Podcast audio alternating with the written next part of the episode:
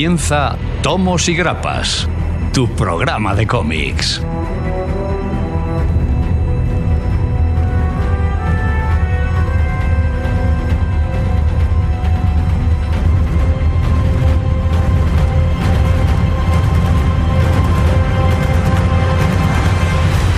Muy buenas, bienvenidos. Hoy estamos en un mundo mitológico, pero sigue siendo tomos y grapas.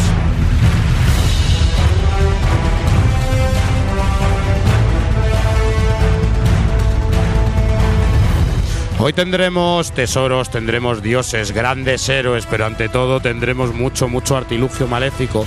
Artilugio maléfico con todas las novedades y todos los títulos interesantes que os vamos a traer. Así que sí que sí, comenzamos.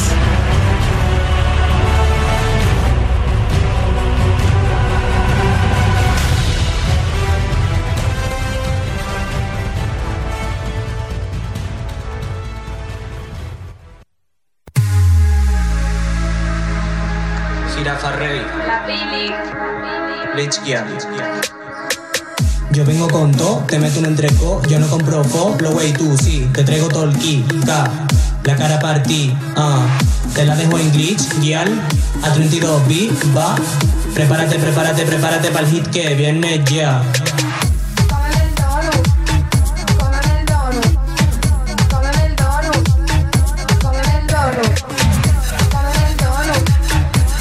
Ya, ya suena esta música discotequera, esta música que nos recuerda que estamos en veranito y pueden ser nuestros últimos programas, pero no por ello menos interesante. Después de esta mala noticia, después de esta noticia que levanta tristeza, programón, las mejores noticias eh, del mundo del cómic que más os van a interesar. Tenemos alguna sorpresita, eh, los muertos se levantan de sus tumbas y parece que hay editoriales que quieren sacar un poquito el cuello como la, la tortuguita. Eh, novedades en todas, todas las tiendas, eh, estáis todos ansiados y traemos títulos muy, muy, muy variados porque hemos encontrado de todo tipo. Marvel ha traído muchísimo, pero tenemos otras editoriales con cosas incluso más interesantes o más experimentales. Como siempre, análisis, una etapa que os está encantando a todos. Eh, los volúmenes volaban de las tiendas y estamos hablando de ese Thor de Jason Aaron, eh, un personaje que nos, un autor que nos vuelve a llevar a este personaje a ese lado más mitológico que es el que más nos gusta y el que quizá donde más se aprovecha haciendo una gran etapa, que hay que decirlo, todavía continúa pero aprovechando esta nueva edición de, de- de- de- su etapa, aquí le tendremos. Entrevista, últimamente entrevistas muy interesantes y esta no iba a ser menos. Tenemos al señor Hugo Petrus, que le tenemos de entintador para ACO en Nick Furia. Es cierto que hemos hablado con dibujantes, guionistas, eh, coloristas, nos faltaba algún entintador y aquí tenemos a un gran entintador que nos va a contar todos los secretos sobre lo que es este gran oficio de entintador, que parece que también estaban olvidados. Pues no, nosotros vamos a recordarles. Oyentes, habla pueblo, habla. Levanta los puños en alto el señor Gonzalo porque escucha la palabra ansiómetro. Lo de siempre, señores, pero siempre interesante. Y acompañado, por supuesto, de mi querido Gonzalo, que le hemos echado de menos, la- la- el último programa, sobre todo. Buenas, tal? Gonzalo. Buenas tardes. Hola. Hola. Aquí estamos. ¿Ya tenía ganas de venir o qué? Tenía muchísimas ganas de estar con vosotros, sí, señor. No. Co- Como os veo poco. No, no, si nos ves siempre, pero últimamente pringas poco, cabrón. Eh, señor Daniel Lobato, te mato. Yo ha sido ver a Gonzalo y ponerme malo. No, no, es impresionante. es impresionante. Hay que decir que hoy todo el mundo te vamos a tratar bien y que todo el mundo en casa sepa que estás enfermito. Sí, he esta- he estado por Jotunheim. sea, claro, me he puesto. Con Si el frío me ha, me ha podido. Más, en- más enfermito. Si te, La fresca de Jotunheim. si te pones a delirar, tienes una excusa, ¿no? En la fiebre. Hoy, hoy, hoy tengo carta blanca, entonces, ¿no? Hoy carta blanca para todo.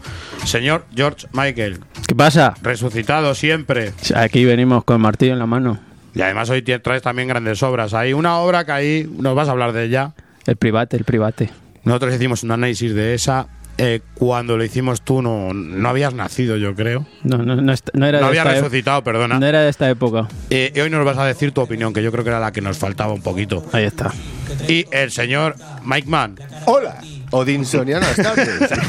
El hola ese ha sido muy turbio. muy vikingo el asunto. Muy nórdico, sí, señor. ¿Cómo ha venido? Hoy contento. Con Dinamarca a muerte en el mundial. Pedazo de lectura las de hoy. Volviendo a los orígenes niponianos, ¿no? Hablaremos un poquito de Seinen y Sonen. Lo siento.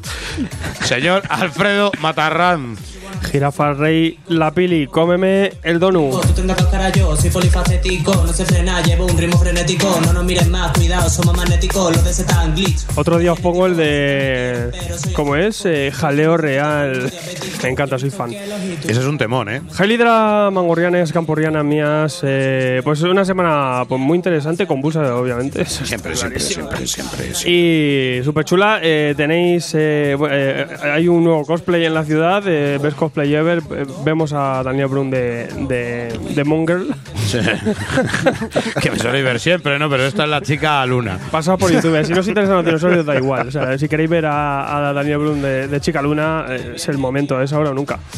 Cómete el donut. Y luego tenemos también, eh, pues muy interesante también esta semana, el mensiómetro que se ha publicado ya y algunas tiendas han- se han lanzado incluso a, a ponerlo allí para que la gente lo vea. O sea que está funcionando la iniciativa y estamos muy contentos de que votéis esos mensiómetros, los, los ansiómetros también, que luego iremos hoy con él. Y parece que está, está valiendo de mucho que, que la gente pues vaya votando que se vea un poquito cuáles son vuestros gustos. O sea que muchas gracias a todos por, por votar y vamos con un programa muy intenso. Fíjate que yo no soy muy de Thor. A mí Jason Aaron con Thor me, me encanta el lado. O sea que, que ganas, ganas. Tú eres. Me ha. Me lado. No, la- la- eh, te lo digo así de claro, yo creo que es una etapa muy buena que la gente nos estaba pidiendo. Está bien, está bien, pues hemos dicho, venga, vamos a hacer un programa y os vamos a contar lo que se esconde detrás de ese casco y ese martillo y sobre todo ese pelazo. Cómete un donut. Dani. Venga.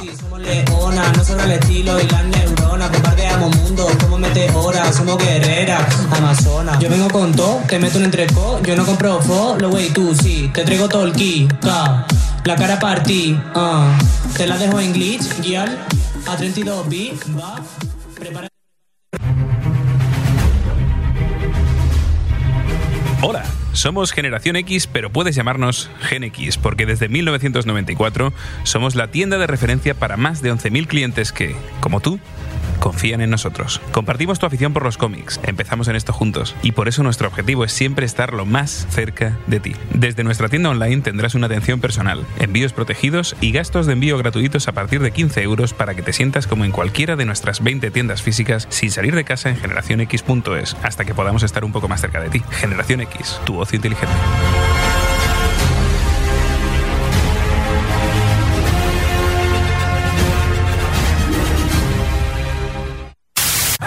Todas las semanas después de cada programa, la comicofonía. Una hora extra llena de humor e improvisación, donde el debate más comiquero de la semana estará servido. Solo disponible para nuestros Illuminatis de Hydra, accediendo a nuestro contenido exclusivo desde patreon.com. Forma parte de ello por muy poco a través de patreon.com barra tomos y grapas. Además, obtendrás ventajas como preestrenos de nuestros programas, adelantos de nuestros vídeos, concursos, regalos y mucho más. ¡Te esperamos!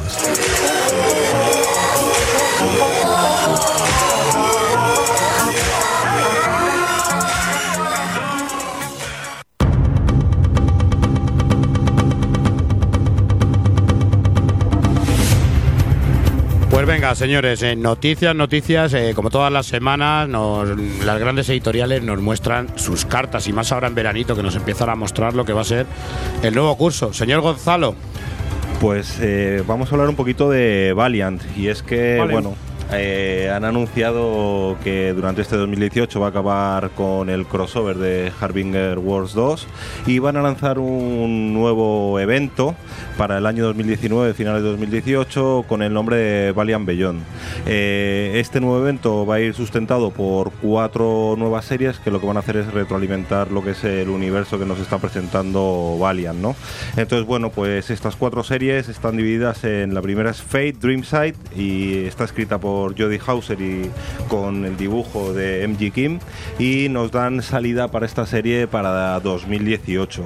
Eh, luego sigue los, los nanonitos estos, ¿cómo se llaman? Nanitos. Nanitos. Bueno, los danoninos. ¿Cómo, cómo se nota que no los tomas? No, no tomo danoninos. Eh, con Bloodsuit Rising Spirit, que aquí va a estar guionizado a la par por Lonnie Nadler y Zach Thompson y dibujado por Ken Leslie. Eh, esta serie se publicará en noviembre de 2018. Eh, la tercera que nos traen es Livewire, que esta estará eh, escrita por Vita Ayala e ilustrada por Raúl Allen junto a Patricia Martín y verás la luz en diciembre de 2019. Y para el primer cuarto de 2019, exactamente para febrero, nos dejan Incursion con el guion de Andy Diggle ilustrado por Doug Brightwhite. Eh, si queréis saber un poquito más de estas series y ver un poquito de resumen de, de lo que van a tratar, os metéis en la página de Tomos y Grapas, pincháis en la noticia y ahí tendréis pues cinco o seis renglones explicando de qué va cada una de estas cuatro obras. Vamos, que si te interesa te lo mires tú. No, hombre, es para no alargarnos no, aquí que en no, era broma, que era broma. Bien, bien, Gonzalo. No, tranqui- es lo que le iba a preguntar, que cuál vale la pena de ellas. ¿De Valiant? Sí, de esas Valen cuatro. todas. A mí me preguntas. Sí, no- Habrá no que- controlo. habrá que verlo, No, ¿no? noticia, No. tienes que documentarte. No estoy, no estoy, no estoy ¿Para versado. cuándo en España? Si todavía está anunciado, quién sabe. No estoy versado en ¿Quién sabe? No, pero aquí ya sí que pues Valiant se va rizando el rizo, se va autolegando y, y siempre tiene estos reinicios, estos nuevos equipos creativos que, que quien quiera de verdad seguir la continuidad ya es un poco ya más complicado, pero sí que luego siempre va bien como punto de inicio. A mí me parece siempre que hace una buena iniciativa para, para empezar sin hacerse preguntas. Si ¿no? continúa dando la calidad que da hasta ahora, yo creo que va por buen camino. O sea, que. Al menos está plantando cara a las otras dos grandes, ¿no? Y yo cada vez veo que, volvemos a lo mismo, es como la del resto, ¿no?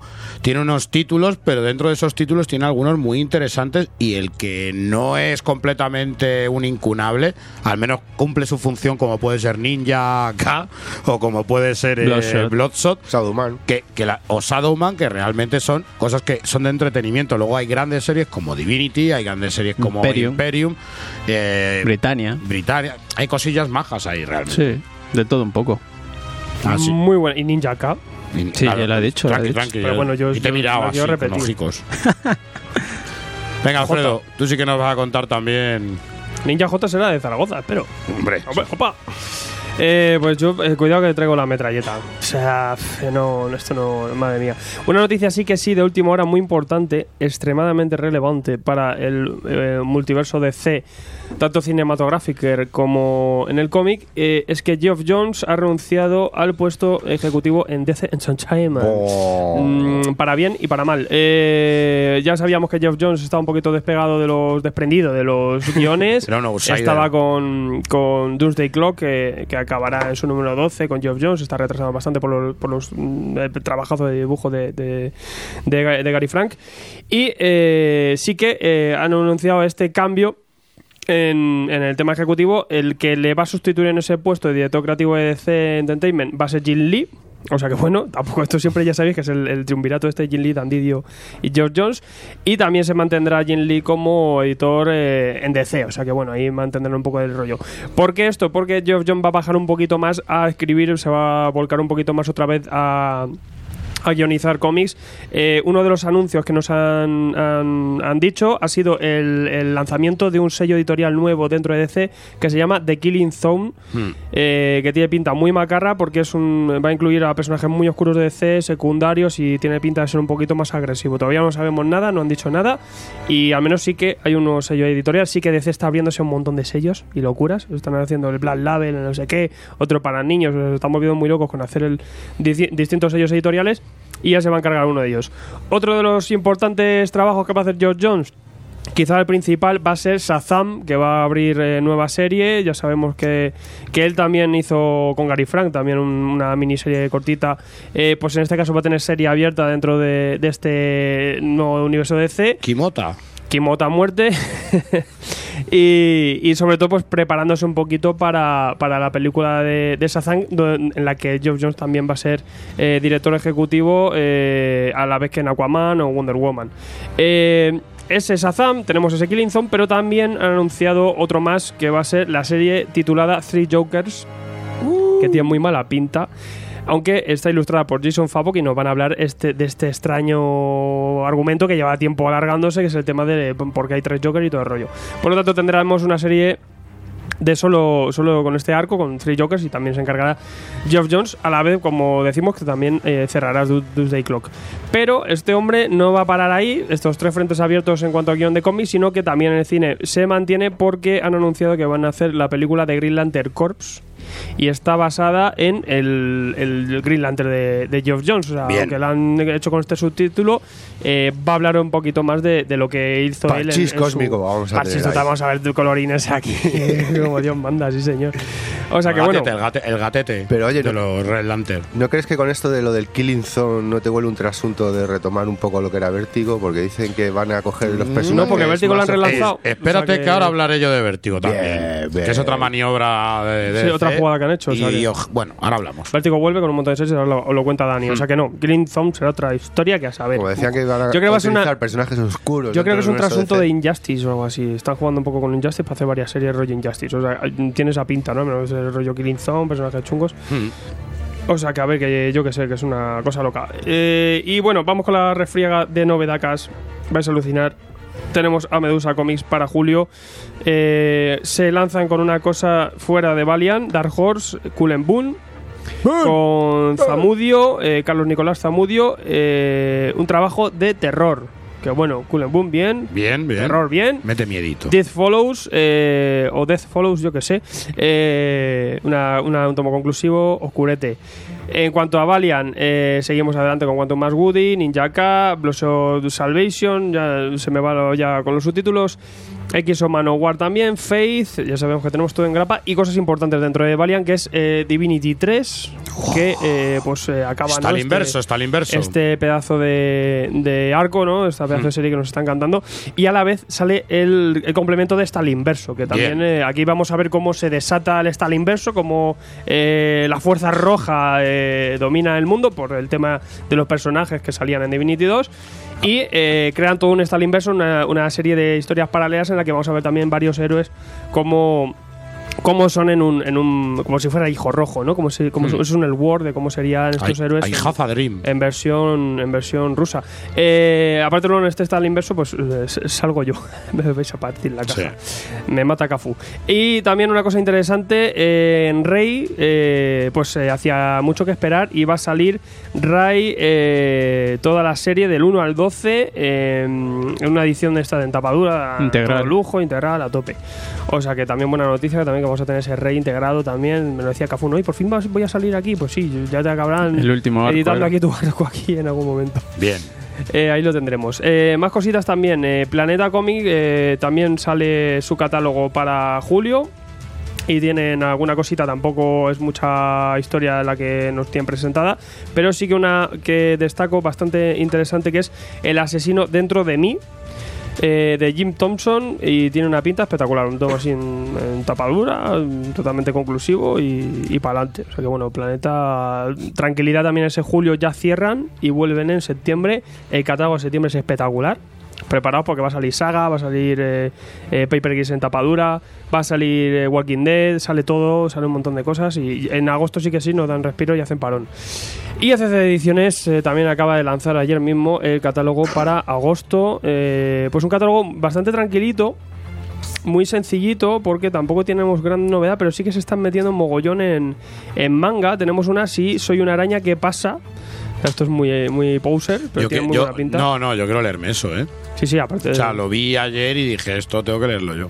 Una cosa loca que va a ser en minigrapa Batman Pequeña Gotham, que teníamos por aquí, eh, pues era una, una reimaginación de Dustin Nguyen, eh, con esas acuarelitas de, de, de los PQDCs, por así decirlo. Eh, una cosa loca. Eh, otra también interesante es Nibawa y Saito, que va a ser tres tomos nada más, del, del creador de la serie esta que, que hace que lo ha petado últimamente, de, de la pequeña forastera y todo eso, pues Hmm. es una miniserie de tres numeritos, o sea que van sacándolo del mismo autor. Eh, importante también el tomo 2 de Deluxe de La Cosa del Pantano de Alan Moore. Que sale ese integral, ya segundo tomo de tres, van a ser tres nada más. Y, y poquita cosa más. Alguna cosa loca que nos, en- nos incluyen aquí. Veremos en, Ba- en Superman. eh, en Superman, no. En Batman, eh, que nos van a meter Batman la señal. O sea, por fin vamos a ver ese, eh, esa miniserie de, Signal, ¿no? En- Guau. En, último aporte. ¡Guau! Flipa. Eh, y una cosa muy loca: Joker que ríe el último. ¿Quién ríe el último? Un- unos recopilatorios aquí de historias locas de Joker. A lo mejor es Que van a risas, ser ¿no? varios, sí. ¿Quién ríe el último? No sé, ríete mazo con Joker. Las mejores palabras. Mazo risas con el Joker. O sea, pues un, un recopilatorio de esto de Joker mola y vamos a sacar muchas cosas de Joker. Y poquita cosa más. Eh, ahí echar un ojito a los, a los catálogos, los tenéis en, en, en nuestra página web, en la, en la parte de novedades, y ahí podéis ver un poquito todo lo, todo lo que sale. Tranquilidad un poquito, hay cosas ahí para, para picar, pero bueno, eh, un poco más moderado que está bien, aunque sale bastantes cosas. Hola, soy Mike Man. Hola, traigo novedades cósmicas dentro del universo Marvel. Venga, surprise me. Qué miedo. Que últimamente eh, estas novedades. su- Surprise. Sí, estoy que no paro, ¿eh? Llevo una tanda de novedades cósmicas que, vamos, estoy a tope. Bien, pues una más. Si Llevas la, la semilla de Starling en tus ojos. Soy un warlockiano. Bien, en este caso eh, renovamos grupo. eh, renovamos grupo cabecera. En este caso había salido hace poco un teaser que podíamos ver Asgardians of the Galaxy, Asgardianos de la Galaxia. ¿Qué pasa? ¿Se van a acabar ya los Guardianes de la Galaxia? Pues parece ser que sí. En este caso rápidamente ha anunciado ya la editorial que para el mes de septiembre vamos a tener nueva cabecera, titulada como hemos comentado, Asgardians of the Galaxy. Tenemos confirmado guionista que va a ser Boone, Cullen y lápices de Mateo Lolli. No tenemos todavía premisa, pero sí tenemos, sí hemos podido ver la alineación ya que forma este grupete cósmico que va a relevar un poco las, las tareas de salvaguardar las estrellitas ¿no? del universo Marvel. Y en este caso pues tenemos a Ángela, tenemos a la Valkyria también, al Ejecutor, que ha regresado de Hell, a Throg, que este es el que nos gana todo, la ranita Thor. Yo creo que por aquí... Siempre. Yo la daba es, serie. Es un buen Yo- filo. yo la daba serie. Spin-off. Ya, a partir de aquí, ya salió del grupo, le sacamos su propia serie. Kevin Masterson como Thunderstrike y la... arma- Hijo de Eric. Hijo de Eric. En este caso, legado Marvel. y para cerrar el grupo tenemos la armadura del Destructor, el, la mata celestial es esta, pues para dar, dar un poquito de músculo y de hierro al, al asunto. Bien, no tenemos nada más. No hay premisa todavía. En este caso vamos a ver qué, más se va a currar Boone. Aquí no va, a- no va a haber despachos, no va a haber movida de, de leyes ni abogados. Entonces vamos a ver por dónde tiran ¿no? estos agardianos cósmicos.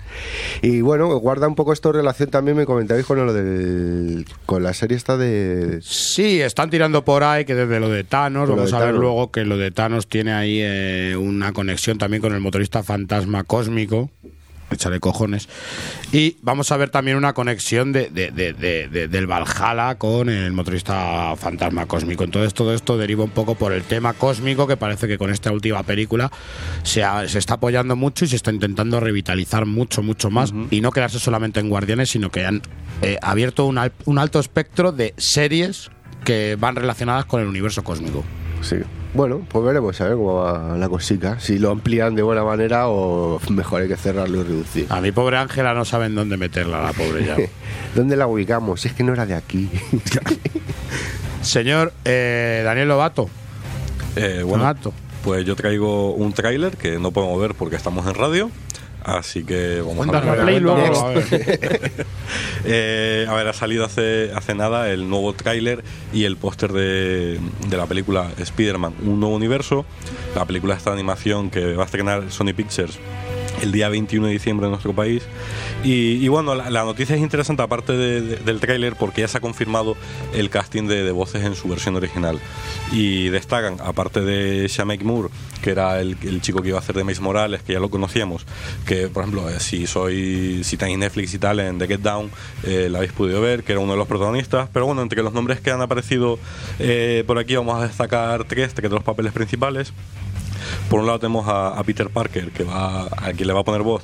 Eh, Jake Johnson, de, conocido, sobre todo lo, más relevante que tiene es la serie New Girl.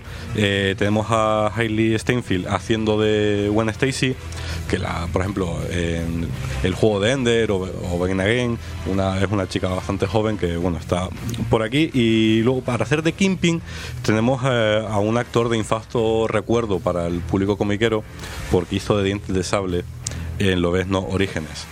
Hablamos de Leif Schreiber, que bueno, es un, es un buen actor, es un buen nombre, tiene una voz así potente, pero bueno, tiene, tiene esa mancha en, su expediente.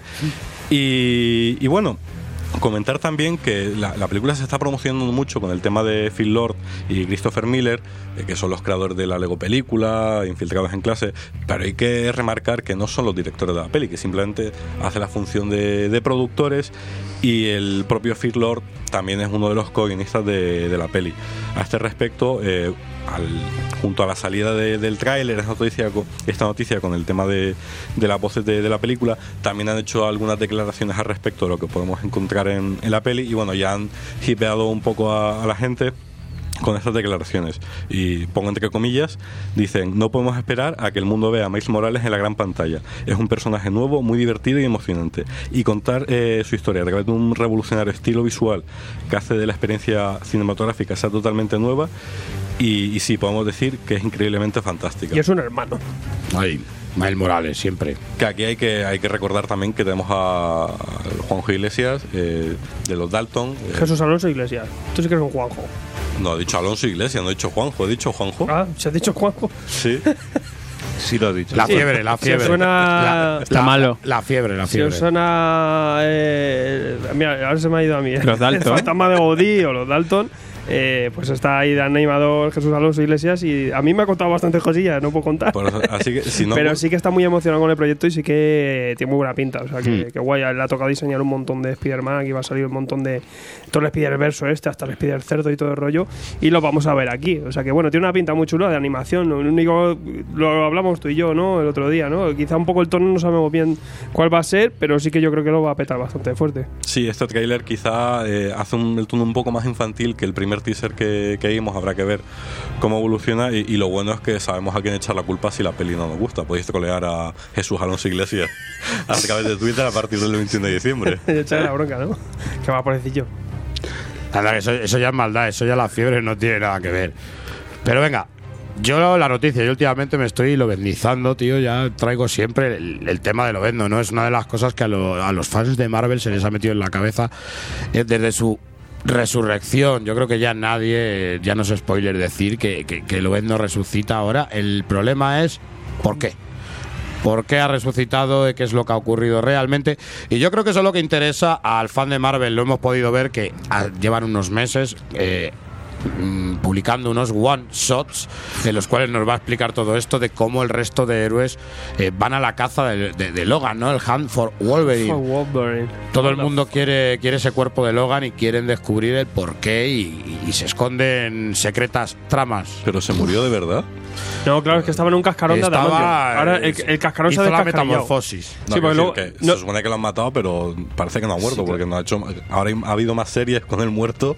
Sí, que sí, sí, estando sí. Eh, no, no, no es cierto. ¿Dónde lo vemos? Si lo vemos en Legacy, no que vuelve y que Cascarón se ha quedado ahí descascarillado. Ay. En el mismo mes que nos, eh, nos presentan este la caza de Wolverine, este Hunt for Wolverine Alpha aquí en España, hay que decir que en agosto se publica lo que es la última, el último one shots, ¿no? Que se llama, creo que así, Dead End, eh, donde ya se nos va a resolver todo y todos ya sabemos que se nos presenta la serie de Wolverine, el número uno. Todavía no sabemos nada, pero si hacemos caso a todo el que ha hecho desde su muerte, ha sido el que, el que ha orquestado todo lo- el tema Logan, tenemos que decir que es Charles Soule. Hay que decir que en este último número Ramón Rosanas eh, trabaja con trabaja codo a codo con Charles Soule para, para este último one shot. Y de repente en el Wolverine número uno vemos su portada.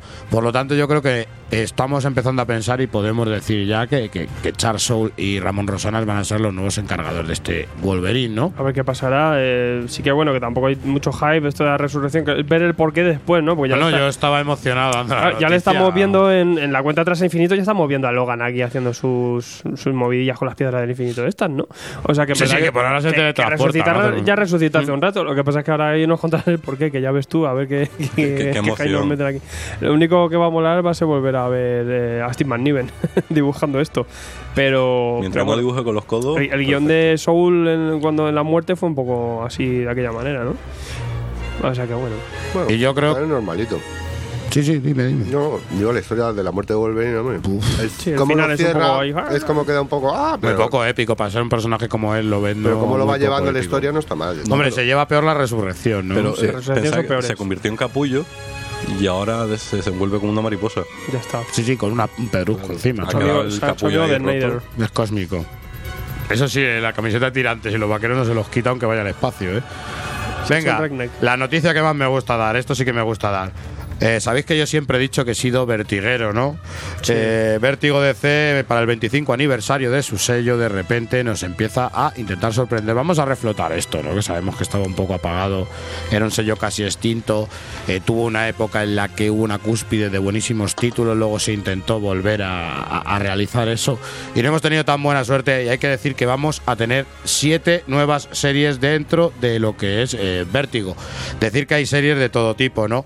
Pero Border Town de, mm, Eric McSkiver que, y de Ramón Villalobos, que hay que decir que Esquivel estuvo trabajando para Hora de Aventuras, para la Adventure Time. Y esto es una ciudad, ¿vale? De Arizona, donde hay una grieta en la que se cuelan, por así decirlo, los ilegales. Nos dice, nos dice la sinopsis, ilegales entre comillas, porque vamos a ver que todo esto mezcla eh, temas políticos, sátira política, aparte con todo lo que es la mitología mexicana. Esto promete ser una típica serie divertida donde vamos a ver al chupacabras, vamos a ver a- al típico alien, etc, etc, más los ilegales, más luchadores de luchadores de lucha libre. Una serie que tiene pinta de graciosa. Ex-Wife de Ben Blaker, por el contrario, nos presenta esta historia de terror, ¿no? De unas brujas que fueron controladas y de repente se van a poner en contra de estos maridos que las han esclavizado y les han hecho las mujeres perfectas. Eh, un poquito las brujas de Eastwing, ¿no? Una cosa así, bueno. Hay que decir también por ahí que tenemos American Carnage. Esta me ha interesado muchísimo, no me ha dado tiempo a investigarlo un poquito porque es del escritor Brian Hill y de Leandro Fernández, al cual hemos podido ver en muchos, eh, mucho, trabajando muchísimo con Garenis en Punisher Max. Y aquí vamos a tener la historia de un, de un agente del FBI, ¿vale? Que pese a ser un a ser negro, eh, puede pasar desapercibido entre los blancos porque puede darse como que es un blanco moreno. Y aquí se infiltra directamente en eh, se infiltra en grupos racistas y una serie de historias. Eh, tiene una pinta cojonuda. No me ha dado tiempo a investigar porque yo os digo que hay una serie, o sea, hay un asunto real en la vida que, que luego lo contaré, pero que tiene que ver con esto y no sé si es que está inspirado o hasta qué punto es la historia real. Ya os iré contando. Pe- pero ¿cómo, cómo pasa desapercibido? Los apagones. Ya. No, no, no, vamos a verlo, ya, ya te contaré, ya te contaré.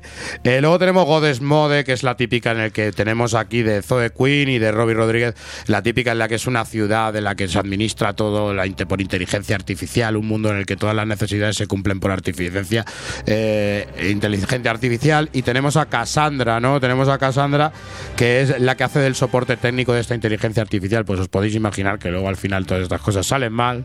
Hay rebelión, rebelión de las máquinas.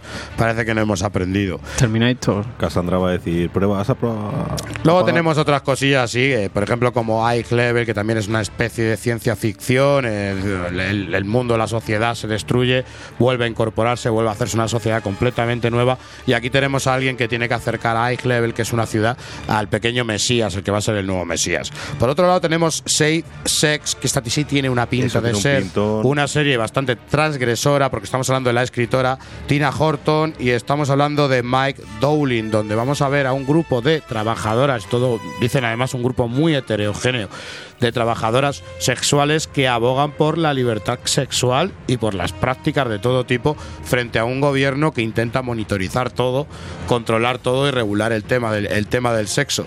Y luego tenemos otra también aquí, Second Comic, que me ha parecido una idea muy macarra, muy a lo Mar Millar o incluso muy Garenis, muy Garenis, ¿no? Eh, Second Comic del escritor de Mark Russell, ¿vale? Eh, este, la verdad es que ha tenido bastante éxito últimamente con su tema de los Flintstones, ¿no? Eh, la versión de los Picapiedra. Flintstones. Y luego de Richard Pace, eh, que es de Imaginary Friends, eh, está prevista para este año 2009 y es que Dios envía a Jesús a la tierra. 2009. 2019 y manda a Jesús a la tierra para que aprenda del típico superhéroe perfecto, ¿no? Pues esto nos va a dar historias bastante macarras, ¿no? De la religión, de la ética, etc, etc. Tiene una pinta además de ese estilo, muy garenis, muy macarra y que cuando llega a España, ¿para cuándo en España? No lo sé, pero la traerá Gonzalo, fijo. No, me parece una iniciativa por parte de DC muy buena. Estamos hablando de siete títulos que yo no sé vosotros. ¿Cuántos os han interesado? Porque a mí más de la mitad, ¿eh? Seis. Yo los que vayan llegando a España. Todos. Porque luego a saber. No, pero parece como una, una respuesta ¿no? a, a estos movimientos que están haciendo otras otras editoriales como Black Crown, así, para captar ese público Mm. más A ver qué adulto, más ese rollo, ¿no? Sí que es un- a lo mejor eh, autores un poquito más desconocidos, que, que también puede ser que sea una oportunidad para ellos para repuntar. Eh, en el anterior relanzamiento de DC no llegó todo a España, o sea que No, no, no, claro que no. Un poquito, ah, pero Claro. sí que tuvimos cosas muy buenas como Series de Babilonia, eh, llegó Suicidas también de Bermejo, o sea que bueno, eh, ese- esas cositas que bueno, que estaban ahí fresquitas, algunas se quedaron colgadas. También me acuerdo la de la de, uy, no me acuerdo, la de mm, Darwin Cook, también era de, de este reflote de Vértigo el anterior. Eh, ¿Cómo era? Los eh, Twilight Children, me parece que se llamaba. Sí, pero ese sí salió. Ah, sí, o sea que salieron algunos, no todos, y aquí pues yo creo que pasará algo Pero parecido. yo creo que es por el tema ECC, ¿no? La manera Claro. de publicar ECC. Ahora parece que sí que se está arriesgando con cosas, ¿no? Yo creo que ahí que sí, John Animal y todo eso. Ahora que lo tienen más cubierto todo, ya lo, lo que es reedición y eso, pues sí que se pueden lanzar más a tirar a la actualidad. Tú no te preocupes que yo te traigo las 7, te preocupes. Sí, sí, en grapa. De hecho, hay que decir que yo en las novedades de agosto, lo hemos dicho antes, hay un tomo que realmente demuestra también el la interés de la, de la editorial de CC de, de- de reflotar Vértigo. Y es ese Furias, ¿no? Las Furias, que también es un complemento de Sandman cojonudo. Eh, eh, se nota que también ECC sí apuesta. O sea, que yo no, a lo mejor muchas veces fuera de tiempo, pero sí es verdad que, que se acuerda de Vértigo bastante. Yo creo que sobrevive por eso, ¿eh? Sí, pero bueno, siempre es bueno que haya oferta así independiente de historietas buenas. Vertigueros del mundo, reunidos, decían. Nos vamos. Vamos a reunir otras cosas aquí. La novedad del infinito. Y dinero.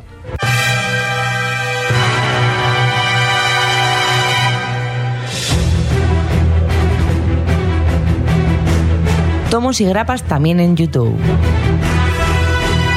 Reseñas, novedades y guías para ayudarte de una forma más visual para calmar tu ansia. Tomos y grapas, suscríbete.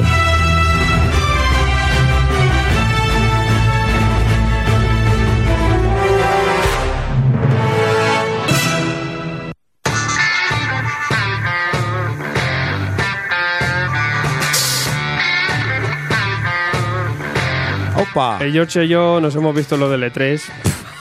Qué brutalidad lo que Ay, sale. ay, madre mía.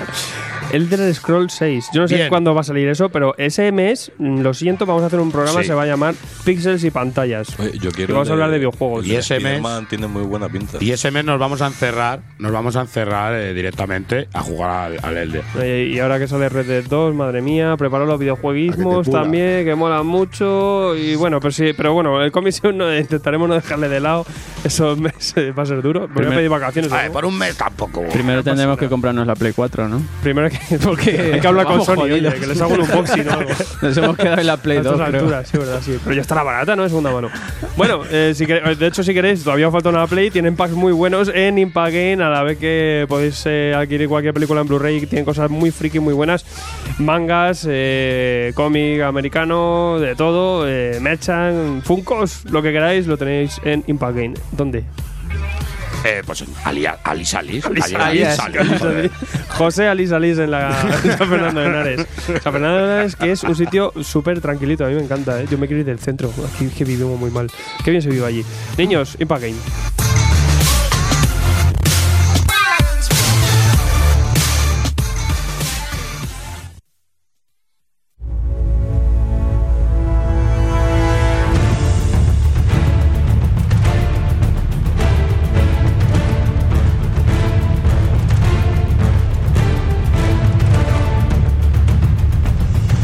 Que suene el clamor de la batalla, que caiga el sudor de los débiles. Alfredo, el ansiómetro. Yo quiero eco, yo quiero que me pongas un día eco a estas mierdas. Rever, rever. No tengo, tío, tengo que comprar una mesa nueva para lo del eco, pero sí, te- estoy ahorrando, ¿eh? Pues con la lata de Pringles El eh. eco me hacía un, un juego en la radio, tío, cuando estaba en la radio. Celebrity. Eh, pues efectivamente, niños, tenemos ese ansiómetro, las votaciones eh, que encontráis siempre en las entradas de nuestra web. En la entrada de la ficha de cada programa, la, veréis siempre al final de la entrada, tarda un poquito en cargar y ahí la veréis, ¿vale? Que hay gente que me preguntaba. Eh, 212 votos esta vez, eh, tenemos eh, este del oeste, top 5, re- compitiendo Eh, no, este oeste no, eh, perdón. Eh, Cable y Masacre compitiendo a la vez con Reconquistas. Este oeste está más hype, está más top. Tenemos Skyborn con un 11% de los votos también. Low 4 con un 13%. Este del oeste, top 2 con eh, 17% de los votos. Y el 25% se lo lleva el amigo Bruby con los tentaculitos y la Fatal. fatal con no va, fatal. Pero cómo no vas a querer por a favor. Bruby, joder. Me parece fatal. Vuelvo al top. Vuelvo al top, eh. Se ha venido arriba. Es que Bruby, ahí es cuando de repente el main mola. Bien, eh. bien, bien. Hoy no, hoy no vas a. hoy no Ahí viene toca, ¿no? hardcore. Hoy, hoy voy, os voy a gustar más todavía. Hoy le hemos contrarrestado. Pues fíjate, yo Fatal la tenía de herejía dentro de las de Bruby, que he leído casi toda menos esta, y me ha encantado también. ¿eh? Tiene, te mete una atmósfera muy intensa y, y muy buena. Sabe engancharte, Brubaker, Sí, sí, sabe sí, engancharte sí. desde la segunda Sí, sí, página. encima hay tentáculo noir, tío. Es maravilloso. Y sectas. A través de la sera, es bueno, maravilloso, muy chulo. Pues venga, vamos a darle la oportunidad porque Gonzalo no vino el otro día, hay que decir la verdad, fue descalificado. A partir de ciertas obras que no te votan, te descalificamos una semana. Esto es un- así. y esta semana te hemos dicho, venga, tienes que tienes que, que- que romper esto. Hay que remontar, Tienes que romper ¿eh? el remonta. ¿Qué nos traes? He cumplido el castigo por las cuentas falsas, ¿no? Sí, sí, Que sí. votaban. Tienes que quedar en top 3, ¿eh? Si no. Yo tengo. No sé si me llevaré votos, pero lo que traigo son buenas obras. que Hombre, yo de ahí así, importa. yo te echo un ojo y lo primero que llevas es un clásico de la infancia de muchos de nosotros. Sí, la verdad que es una cosita que, que mola mucho y es el Borba de Charles Barnes. Y el- Borbach. Borbach. El barba. Hay que echar el vaho, eh. Borba. Y bueno, está publicado por la Cúpula Ediciones. eh, son 190 páginas a un precio de ci- 16,90 Pues en las blanco y ¿eh? negro. Se las he contado yo, sí. Y bueno, pues la verdad que bueno, el Borba eh, hizo su primera aparición en los años 80 en la revista Rao, luego pasó al Víbora. El luego- víbora, el víbora lo conocí yo. también se estuvo publicando en la revista Heavy Metal y bueno pues el Borba es un es un investigador un detective que va vestido de luchador mexicano nunca se le ve la Bien. cara va con un pechote descubierto así Y siempre con una birra. y siempre va o bebi- bueno bebiendo y fumando como un carretero entonces bueno pues aquí Me recuerda a alguien. Sí, a mí también me recuerda a alguien.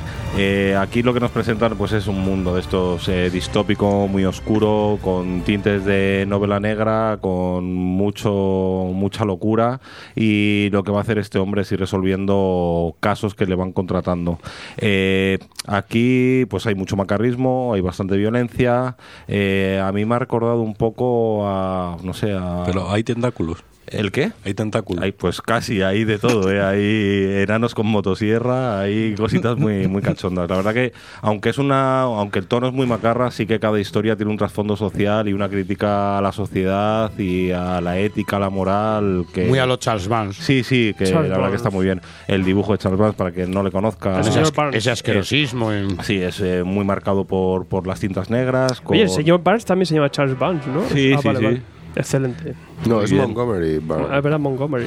Y bueno, pues a mí me recuerda pues a títulos como Night Business de Benjamin Parra o cosas así, ¿no? Eh, un dibujo muy underground. Underground, Underground, 100%. sí.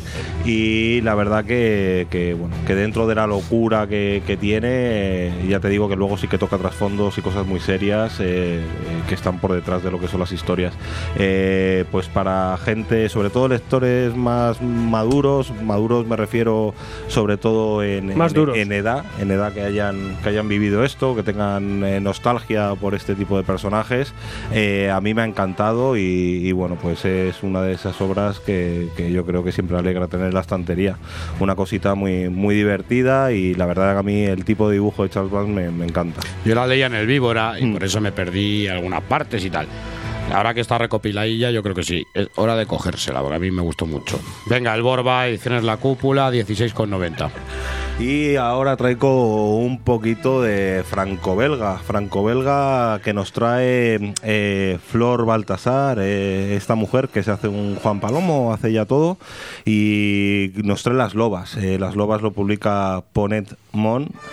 ¿Lo he, Ponemon. dicho, lo he dicho bien o no? No, No, tienes ya que no, decirlo como siempre. Ponemon. ya no tiene Ahí, Ponemon, ahí, lo publica. Ponemon. Y bueno, Ahí pues ya tiene más gracia. es una historia que, que está basada en hechos reales. eh, simplemente lo que se ha hecho es cambiar algún nombre y, eh, y y alguna acción de un personaje se le ha dado a otro, cosas así, porque está basada eh, en un familiar suyo que vivió la Segunda Guerra Mundial. Y aquí lo que nos van a hablar es de una familia belga eh, que, que lo que nos cuenta es cómo vivieron ellos la ocupación nazi. Entonces, bueno, pues con un dibujo eh, muy simplista, pero a la vez muy, muy definido. Y lo que me gusta mucho de Flor Baltasar es cómo utiliza la profundidad y los planos. La verdad que, está muy, muy, muy bien. Y ya te digo, la historia, pues eso, nos sitúa dentro de, pues, de, Bélgica, un pueblo de, de Bélgica se llama La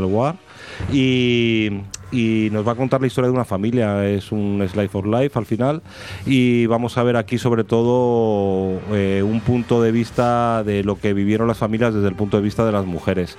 Eh, muy temprana empezada la obra, lo vamos a ver como el padre de familia es, eh, es llamado a filas y se van a quedar la madre con las hijas viviendo esta situación de, de la ocupación nazi. Vamos a ver pues cómo cambia su vida en el colegio, cómo van creciendo, cómo empiezan a tener contactos con, con, con- frentes de la rebelión, eh, con esta lucha ¿no? clandestina de, de vamos contra los nazis y la verdad que es una obra que está muy bien es una obra que es en color son 38 euros 190 páginas en tapadura la edición es muy bonita el papel es de un gramaje espectacular y bueno pues la verdad que dentro de lo que es este tipo de obras me, ha, me ha gustado muchísimo. Bien A mí se me agobia mucho el tema ese de estar ahí oculto con los nazis, todo ese rollo. ya no no pero también te digo Además, echando el ojo, es no- un dibujo simplista. La verdad que es un dibujo Sí, sí, simplista, sí, pero, que, funciona. capta muy bien lo que es el. Lo que hace muy bien esta mujer es utilizar las, prof- eh, las profundidades. O sea, el, el este de profundidad lo hace perfecto. Y luego que no, no es una historia agobiante o súper violenta. ¿eh? Eh, es más, no sé. Un día a día, ¿no? Lo que es a lo mejor el día a día. También que siempre se nos cuenta un poco la tragedia, pero hay otra gente que sobrevivió, ¿no? Pero aún así eso no significa que eh, estas guerras o estas ocupaciones les cambie la vida. Muchas veces es narrarte también el, Sí, ellos el día a día de quien ha sobrevivido y el que ha sobrevivido por eso, porque muchas veces eh, cumplía esos patrones que se había que, ese sistema de vida nuevo al que se tuvieron que amoldar. Básicamente lo que nos va a enseñar eh, la autora es cómo, cómo se adapta el pueblo civil a una situación de una, Mm, de una ocupación de, de su país, cómo cambia pues eso eh, el colegio, eh, cómo se les eh, corta la libertad a la Los hora de realizar su vida, los mm. cortes de queda. Vamos a ver algún bombardeo en el pueblo, pero no muchos, y luego tampoco vamos a ver una violencia muy, muy explícita dentro del cómic. Una historia, y lo que tiene valor es que sobre todo ella eh, eh, retrata o nos cuenta una historia real de alguien de su familia eh, que la ha sacado de un diario real. Entonces, bueno, pues una obra muy interesante. También da gusto pues ver eso, autora completa, dibujo, color, guion, todo a mano de ella. Y nada, pues la verdad que, que no, no le puedo poner ninguna pega. A lo mejor le falta un poco de fuerza al guion, pero, pero bueno, eh, la verdad que una obra que me ha gustado mucho. Venga, pues tenemos este Slaves of War, ¿no? De, de- de Flor Baltazar, eh, Las Lobas, editado por Ponemon. Bien, a 38 Arte euritos. con todos. Un europeo que por lo visto a Gon le ha gustado. Señor Alfredo. Que por lo visto a Gon le ha gustado. O sea, ¿cómo te ha quedado, eh? Como, a él se le ha No, gustado. no, no, es una manera al revés, Ya es una manera de apoyarle. Hay gente que tiene un montón de cariño a Gon. Hay que si apoyar Gon, más a Gon. Si a Gon le, le- le ha, le ha gustado, es una manera de decir estar con él. Yo creo que más que cariño. Gástate 38 pavos. Doy penica. doy, pe- doy penita. Qué lástima. Te voy a proponer ya para presidente de gobierno la semana que viene. Sí, igual. Eh, bueno, eh, me toca, ¿no? Yo qué sé. Venga, macarrismo, Ah, macarra. ah, Cuidado, pues traigo macarrismo, macho. Claro, cómo no. Y aparte, creo que traigo, mm, traigo cuatro cosas, las más comerciales, lo más consumible que hay, lo más mainstream del mundo. Eh, la primera es una propuesta random eh, que trae Planeta, tomo conclusivo, tapadura, 24 paginillas, eh, 224 páginas, la vais a disfrutar bastante. Y tenemos eh, Green Valley. No la he querido traducir aquí Planeta, sería Valle Verde. Valle Verde, a mí me gusta más Valle Verde, ¿qué pasa? Queda bien. Y tenemos a Max Landis, que, que en el guion, que ya sabemos, eh, bueno, no sé si lo habéis leído alguno, eh, American Alien de DC, una propuesta interesante con historias cortas. Mm. Viene mucho del tema del cine, director, es productor, es el que hizo Chronicle, ¿no? El director de. Chronicle, que era una película india así de super muy, el muy hijo de. John Landis. También hijo de John Landis, más Landis. Era Max, Max Jr. Y tenemos el dibujo de Giuseppe Camuncoli, que no sonará mucho también, que trabajó bastante en, en Marvel y en, en Star Wars, con eh, dibujo espectacular En siempre de apuntar siempre colorista Jean-François Bellalieu. Que hace un poquito siempre hablamos de Bellalieu. Uy, Cada vez que salga Bellalieu, vais a flipar con ese color. Baila lía. el- Baila lía, baila lía. Eh, bueno, ¿qué tenemos en Green Valley? Green Valley es una macarrada. Tenemos eh, un- a los caballeros de Kelodia, que es una- un pueblo de esto, es un eh, típico medieval, ¿vale? Nos vamos aquí a, a la, a la Baja Edad Media, ¿no? En, en- en Europa, tampoco nos dicen bien dónde. Y tenemos a estos. por Burgos, a los ahí. caballeros de, de Kelodia, estos son, que son unos pros, ¿vale? Estos les llaman para todo para reventar, porque son unos jefes. Eh, tiene mucho, mucho de narrativa rolera, ¿vale? Con este grupo, son eh, cinco aventureros, sé, cinco cuatro. Son cuatro amiguetes que pues eh, tenemos un arquero, otro que más el, típico paladín, eh, el líder de la banda, ¿no? De- se, se lleva muy bien el, el tema interpersonal entre los personajes, los vamos a conocer, vamos a empatizar muy rápido con ellos. Y son unos máquinas, ¿no? Los tíos revientan y son una auténtica leyenda, ¿no? De, del tema de capa y espada. Y hasta que llega un momento en el que se lía parda tal y cual y aparece una misión en la que eh, hay un mago por ahí muy cabrón que encima tiene controlado los dragones y eh, se les encarga ¿no? que vayan para allá. Estos, bueno, alucinan y tal, aceptan el tema y veremos como que los dragones no son tan ladro eh, digo, los dragones no son tan dragones, son más dinosaurios. Vamos a tener dinosaurios aquí, maravilloso, Ya como me intenta comprar. Y que, eh. claro, sí, sí, eso estaba ya y mirándote a los ojos. A ver, déjamela. Y tenemos luego también que el mago, pues él no es tan mago, ¿no? Vamos a empezar aquí, como si- ya lo vemos en la portada, que tenemos estos caballeros y un poco de pixel, ¿no? Se ve ahí el pixel. Joder, que tiene todos los condimentos Me- para que la compren. Mezcla la mitología medieval con eh, la tecnología y la ciencia ficción. Veremos que este mago viene de otro tiempo, tal y cual, no os cuento mucho. Y es muy divertido, ¿no? Mezcla todo, todo pues es una mezcla de elementos que empieza muy bien, muy medieval, muy muy épica y luego acaba desbordando un poco en este enfrentamiento con este este kinky eh, mago extraño que aparece. Eh, y al final pues bueno es una cosa muy comercial muy bien llevada. Y, y, oye que me alegra mucho de ver algo así medieval tan tan comercial tan, tan bien llevado más tan tan a lo cine no es muy hollywoodiense esto muy muy entretenido y, y te va llevando una, de, una- de un sitio a otro bastante bien. El género está bastante chulo. Es un tomo conclusivo lo vais a disfrutar y el dibujo y el color es maravilloso, sobre todo el color tiene unos, puntos muy Hay buenos. que decir que otras veces nos quejamos con Camunicoli, como ha sido en Flash, que a lo mejor en Flash no, no ha acertado muchísimo, pero aquí hay que decirle eh, que, que el color, ¿no? El color. eh, que muchas veces lo que digo, que el acabado, genial, el acabado de Camuncoli, eh, ahí es la diferencia. El, el- el lápiz es muy bueno, pero el acabado en DC es una ruina en Flash. Y aquí simplemente con un trazo limpio y un color exquisito, pues tienes un, un acabado que si no es otra liga. Es Sí, otro sí, nivel lo que vemos aquí, ¿no? Sí, me ha gustado, sí. Es muy, muy chulo, muy gracioso. Es un, es un ejercicio, como digo, muy sencillo, muy simple. No busquéis nada de esto más que entretenimiento, porque al final queda una cosa un poco milar, pero, pero gracioso, muy gracioso de ver el Green Valley. Nueve numeritos, además recopila, ¿no? Los nueve Sí, sí, numeritos es- en este tomo. Green Valley, de Max Landit y Giuseppe Camunicoli. Eh, publicado por Planeta, a un precio, Alfred. De 24 bretes. 24 bretes. Pues ahí, ahí tenéis. Entretenimiento. Y vamos para allá, pues más entretenimiento, pues tenemos ese fanservice que es Star Wars, que vengan los troopers. Y una cosa que eh, lleva mucho tiempo esperando la gente, pues salió hasta el día del cómic gratis, se retrasó, yo no sé qué habrá pasado con, con esto. A ver si nos cuenta David algún día qué, qué pasó con, con Darth Maul, porque traen por fin en tapa dura. Darth Maul, eh, Darth Maul, que la traducción sería también como el- el asesino oscuro, que te mato. Eh, pues ya sé. Darth Maul, eh, no- esta historia. Esta historia no es después del episodio 1 porque muere, spoiler. Es una historia de Darth Maul a- anterior. Todas las historias que veis de Darth Maul tendrán que ser Sí, anteriores. que ser anterior.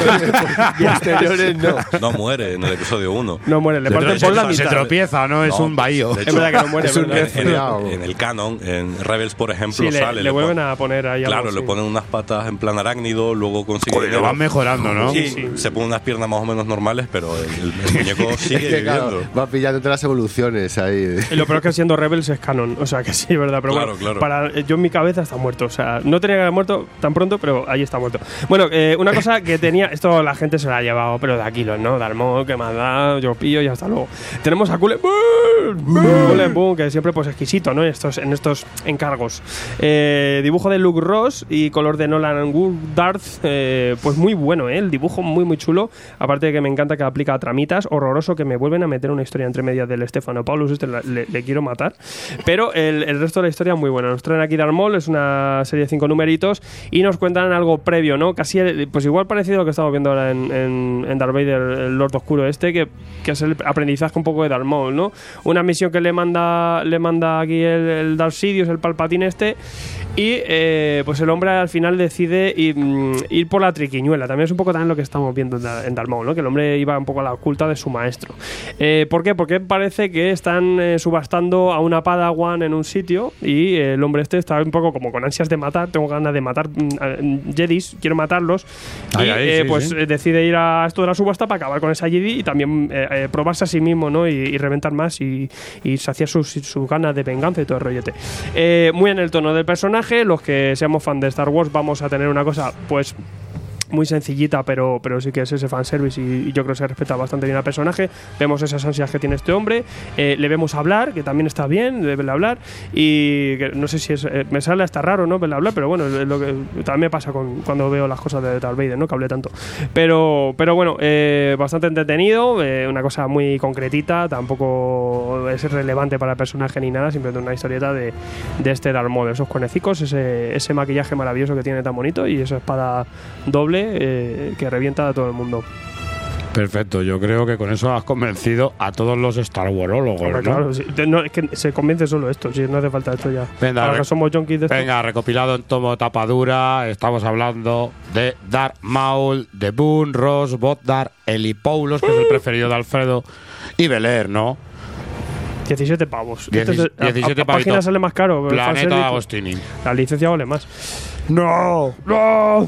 Chavales. Cuenta ¿sabéis- atrás, cuenta Mira, mira, atrás. En la cuenta atrás al infinito. ¿Para cuándo? Para infinito. Porque esto va a durar para toda tu vida. Sí. Eh, cuenta atrás infinito abre con Prime, que es el número cero. Ya tuvimos un número infinito donde veíamos a Warlock, que si locura, no sé qué, que si las piedras, no sé qué. Y eh, esto es un evento que arranca ya y hasta noviembre. Y después tendremos las Infinity Wars. También todo deriva de eh, Guardianes de la Galaxia. Cuenta atrás infinito número cero. Presentación bastante graciosa con Gary Dugan, eh, dibujote siempre de Mike Deodato Jr., eh, muy bien presentado. Nos hacen este un, un- repaso rápido por las piedras del infinito que hace cada una también, pues para los herejes que no se hayan aprendido que, se pongan con ellas. Nos van a hacer el trasunto, que es cambiarlas al de la película. Que también nos contarán el porqué, que esto tiene un porqué, el porqué le han cambiado los colores a alguna, no sé qué, una cosa muy loca. Y vamos a ver, eh, pues lo que ya se veía un poco en Legacy, quién tiene las eh, gemas, bueno, las piedras del infinito, porque son piedras, no son gemas. Eh, vamos a ver personajes muy locos que cada uno, pues, cómo va a tener la gema y en qué posición están. Algunos héroes, algunos villanos. Vamos a tener a Loveno, que ya lo veíamos en, en, Legacy. Eh, vamos a tener a la Capitana Marvel, que también tiene una piedra de estas. Los Guardianes de la Galaxia tienen otra que es descomunal, o sea, que es gigante. Porque, claro, esto está sin tallar, son piedras sin tallar. Pues hay una que es, que es una piedra tochísima, ¿no?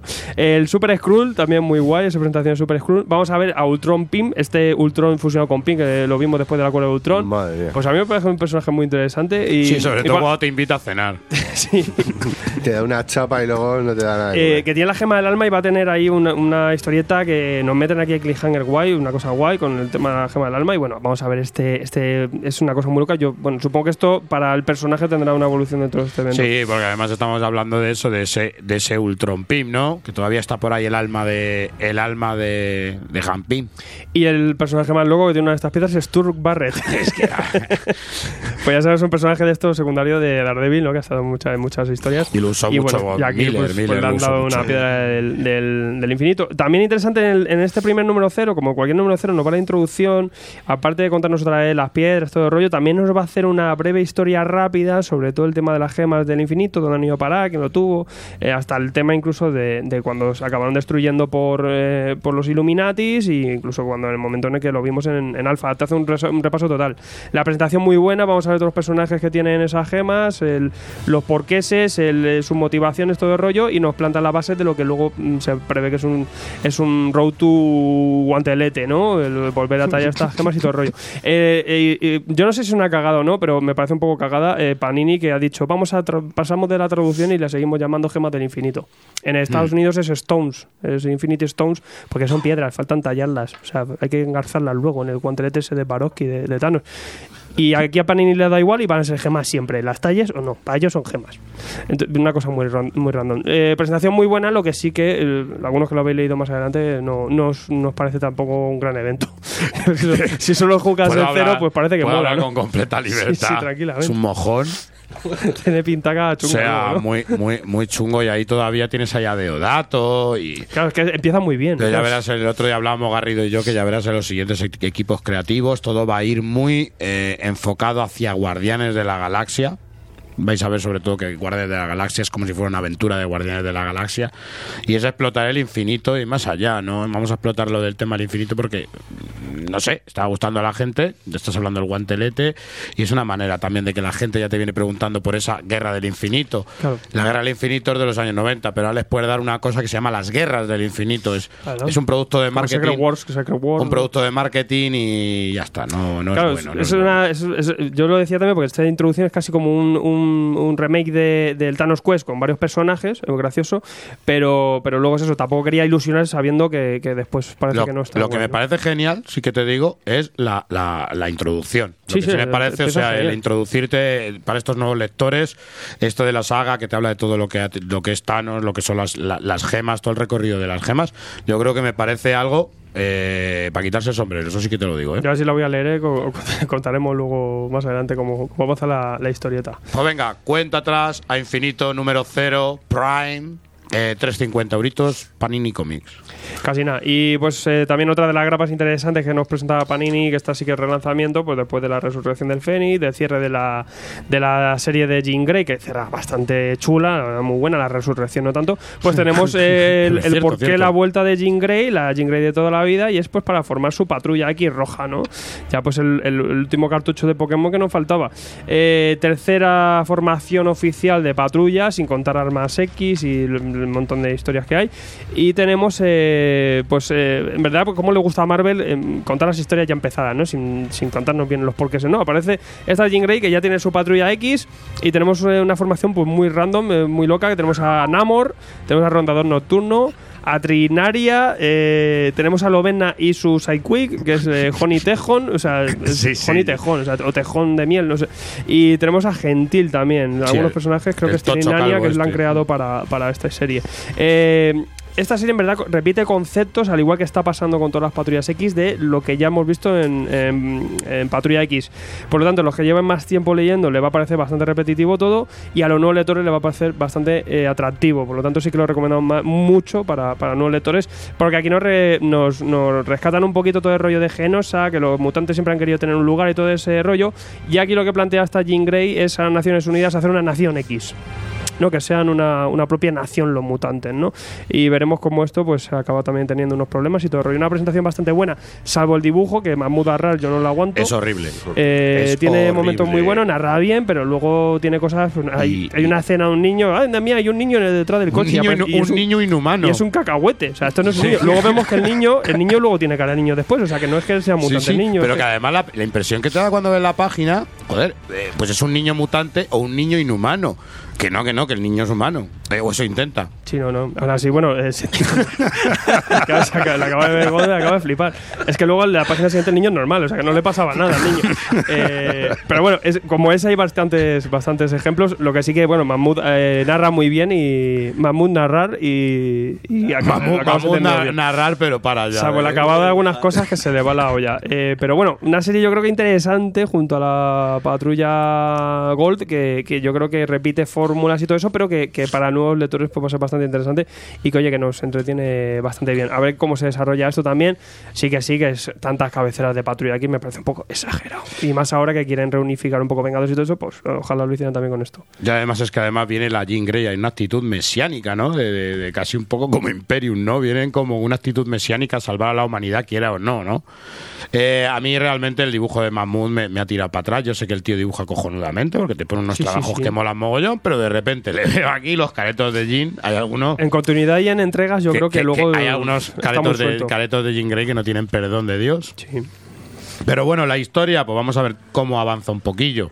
Porque esto la verdad es que nos de- a mí me deja un poquito frío. Nos mete ahí una trama política, nos vuelve a recuperar a villanos que eran necesarios, Ah, que, bueno. que dan mucho juego, y vamos a ver. Y ya que he traído un poquito de actualidad Marvel, no se rayen los niños porque han elegido este mes también eh, sacar portadas alternativas con todo Sí, esto de los sí. John Guns. Eh, Entonces este mes algunas series tienen dos portadas solo por este tema, ¿no? Vamos a ver alguna, como en este caso de Patrulla Roja, también con una alternativa de Pepe Larraz. Simplemente pues elegí la que más os guste y ya está. Eh, no os compréis las dos porque luego en la contraportada tenéis la otra, o sea, no, no volváis locos. Eh, pero bueno, que esto da igual lo que diga, ¿no? Sí, no, no, Pues eso. nada. Eso, eso da completamente igual. Pues venga, Patrulla X Roja, publicada por Panini. Nueva serie mutante. Seguimos sumando colores. Eh, Alfredito, ya con esto Ya está, ya nos está. despedimos de ti, pero no salimos del rojo. Red Sonja, señor Lobato. Eh, sí, había pasado mucho, mucho tiempo desde que tuvimos las últimas aventuras de Red Sonja en lo que es serie regular. Sí, regular. Decir, la época de, de Panini con Oemin y Brian Reed. Y ah, cuánto han podido pasar, tres, cuatro años, cinco fácilmente, que hemos tenido cositas muy, muy concretas. El Legendary, por ejemplo, de Daleta, con esa versión trasunta. Eh, el especial este de Maroto que sacó Planeta hace no mucho. Y bueno, eh, como digo, eh, empiezan a, editar la, la serie actual que, que podemos encontrar en Dynamite, la que guioniza Amy Chu y la que y dibuja eh, Carlos Gómez. Y, bueno, han decidido apostar por un- una encuadernación en, en. Este primer tomo incluye todas las portadas de eh, tanto la, la de los números, la- las convencionales, como todas las variantes de estos primeros seis números, incluyendo también el, número cero. Y aquí nos encontramos con, con, una etapa en la que Red Sonja, por X motivos, acaba en la Nueva York de la actualidad. Algo que tampoco es muy novedoso porque ya hemos visto también a, a Red Sonja en alguna historia eh, estando en, en Nueva York. De hecho, Juana Ramírez, por ejemplo, eh, hizo un one shot que, que abordaba también ese tema, las historias que compartió con, con Spider-Man. Es decir, que tampoco es una novedad respecto a- al personaje el, el encontrarse aquí en nuestro día. Pero, pero bueno, tiene un, un ritmo muy, muy dinámico, es una serie eh, con mucha acción, muy divertida, sabe jugar muy bien con, con el humor que, que representa este choque de culturas, por así decirlo, entre esta red ya guerrera con, con la, de Ivor y todo esto, con la, la tecnología de la Nueva York eh, actual y al mismo tiempo también juegan mucho con, con esa, ese, saca- ese, ese sarcasmo, esa ironía respecto a, a los tópicos de- del personaje, de esa vestimenta que lleva tan, tan sexista y tal. Amy Chu en ese sentido sabe sacarle mucho filón a, todo este tipo de, de temáticas sin que ello eh, vaya en contra de, de lo que es la, la narración y como digo, una trama que se sigue muy bien, que no, no requiere eh, ningún conocimiento previo acerca de- del personaje para poder entrarse en la historia. Con Red Sonja al final ocurre un poco, por ejemplo, como con Conan. Con son, Conan, claro. son personas que tenemos Conan, con muy, muy en el imaginario, que sabemos que son guerreros que les encanta eh, cortar cabezas con la espada y, meterse en bares a ver cerveza, y eso es lo que nos vamos a encontrar aquí. De hecho, literalmente, Bien. ocurren las dos cosas en, en este TVO. Y, y como digo, eh, a ver si, si funciona muy bien en, en ventas para poder recuperar también de etapas anteriores, por ejemplo, la, la de Gail Simon que está, está muy bien a nivel de crítica, funcionó muy bien, o justo la anterior a esta, que es la que dibujó Aneke, que, era, que se podía recopilar solo un tomito, pero ha quedado un poco ahí en el, en el limbo. Y, y lo que digo, como punto de entrada para, para el personaje, muy bien, dejan el campo abierto para futuras entregas, es una serie que en Estados Unidos ya va por el segundo tomo recopilatorio y la serie sigue, sigue abierta, pero como digo, como acercamiento primario a- al personaje y, y para todo aquel o aquella que ya conozca a Red Sonja y que quiera un poco reencontrarse con ella, es una obra muy, muy recomendable. Pues venga, Planeta de Agostini nos sorprende con esta red Sonja que ya nos prometían que iba a estar que iba a estar también bastante bien y que iban a usar bastante al personaje. Vamos a ver si es verdad, si esto revitaliza un poco a un personaje que yo creo que es un clásico. Señor George Michael, yo te decía que esa obra que has traído hoy habíamos hecho un programa especial, pero no teníamos todavía tu opinión. Venga. Algo Este es, este es Is Your Moment. algo, algo privado, ¿no? Muy privado, muy Muy privado. privado. Un ojo privado. Un ojo privado, un ojete, Ojete privado. privado. Pues bueno, hoy traigo de Private Eyes. Que vas de a ganar el Private ansiómetro. Vas a ganar el ansiómetro. así te digo. ¿Tú crees? No hace falta que diga nada. Pues si quieres pasa ya, Mike. Bueno, de Brian Cabaugan. Private Eye, Brian Pri- Cabaugan. Private Eye. Eh, Brian Cabauga, Marcos Martín y Munsa Vicente de Gigamesh, 304 páginas a 32 euros en formato cartoné. Eh, pues qué nos plantea, vamos a un poquillo a explicar lo que nos plantea esta historia, ¿no? Que nos sitúa en un futuro en el que la nube ha caído, esa nube que por ejemplo hoy conocemos en los que guardamos nuestros datos, información y todas esas historias, eh, pues en esto, en este momento, en esta historia, pues caen, caen estos datos, toda la información que guardamos ahí es, es digamos, desvelada. Hay datos que eh, igual no interesan que se desvelen por ciertos momentos de las personas y te sitúas en una sociedad en la que los datos se desvelan y que la gente pues da pie a que la intimidad de las personas este, entre un poquillo en juego, ¿no? Y que sea y que guarden un poquillo a partir de eso un poco más y cuiden su, su, su, intimidad. A partir de esto, pues se- se desarrolla una sociedad en la que surge, digamos, este, esta, este detective que conoceremos como Pi, que se dedicará pues a investigar a ciertas personas que mantienen cosas ocultas eh, ha- hará también un poco la labor de por ejemplo de paparazzi que es investigar a gente que quiere descubrir ciertos secretos y se verá se verá involucrado en un asesinato. De pronto llega un caso y se verá eh, involucrado en un asesinato que poco a poco le dará pie a que se adentre y descubra cosas como que detrás hay por ahí una mafia que quiere volver a ciertos a ciertas épocas a cier- a ciertos tiempos en el que la digamos la información era era como manipulada no al, momento en el que por ejemplo todos disfrutábamos de internet. En esta sociedad te plantea el que no hay redes no hay internet. La, la gente utiliza unas cosas que llaman como ónimos que son como una especie de máscaras y que, que te las pones para ocultar tu identidad no incluso llegas a, a- a tomar distintas identidades algunos llevan máscaras de animales otros de incluso de incluso cambiándose de sexo no si eres mujer pues vas ahí con un ónimo de, de- de- de- hombre y tal y apart- y eso la- el- nuestro personaje nuestro detective pues se verá involucrado en esta en esta red esta red de que que digamos quiere volver a los tiempos de antes en las que había internet y en que la información se divulgaba libremente para, para poder este para poder eso para poder controlar el tema de información y de datos no Además, yo creo que es una obra que sobre todo eso, ¿no? Hablábamos en hablábamos en cuanto a gustos que decíamos que la idea es genial, a mí me parece genial, me parece una crítica social. el punto de partida es muy interesante porque es digamos lo que podemos ver hoy día en nuestra sociedad no con esas esas informaciones digamos privadas entre comillas porque luego somos conscientes que al estar conectados a la red eh, ya cualquiera prácticamente puede acceder a los datos. Nosotros mismos damos pie a subiendo fotos o compartiendo cosas en nuestras redes a que cualquiera tenga acceso a eso. Con el simple uso de Google. Por ejemplo. Lo que hemos hablado con el, con el simple uso de Google eh, ya tienes registradas las- tus búsquedas y hablábamos de, de incluso de ese Minority Report re- real, ¿no? Que tú escribes la palabra terrorismo, bomba, tal en un Sí, hay correo. ciertas palabras en un correo que- y ya entras a una lista de sospechosos, ¿sabes? Sí, sí, sí. A mí lo que me parece impresionante ya no, no es la historia en sí misma, es el, el- cómic en sí, ¿no? Yo me acuerdo que esto salió en, en Pan Syndicate, Sí. ya sabéis, la, la editorial digital fue, sí, primero salió en fue la bomba de, de- de esta editorial, la editorial digital de Marco Martini y Vaughan, en la que podéis dejar la voluntad, podéis dejar desde 0 euros para bajaros un cómic, tenéis ahí Barrier, tenéis también ese universo de Albert Tales, desde 0 euros si queréis solo echarle un ojo, en varios idiomas encima, en varios formatos, o pues aportar la cantidad que vosotros consideréis.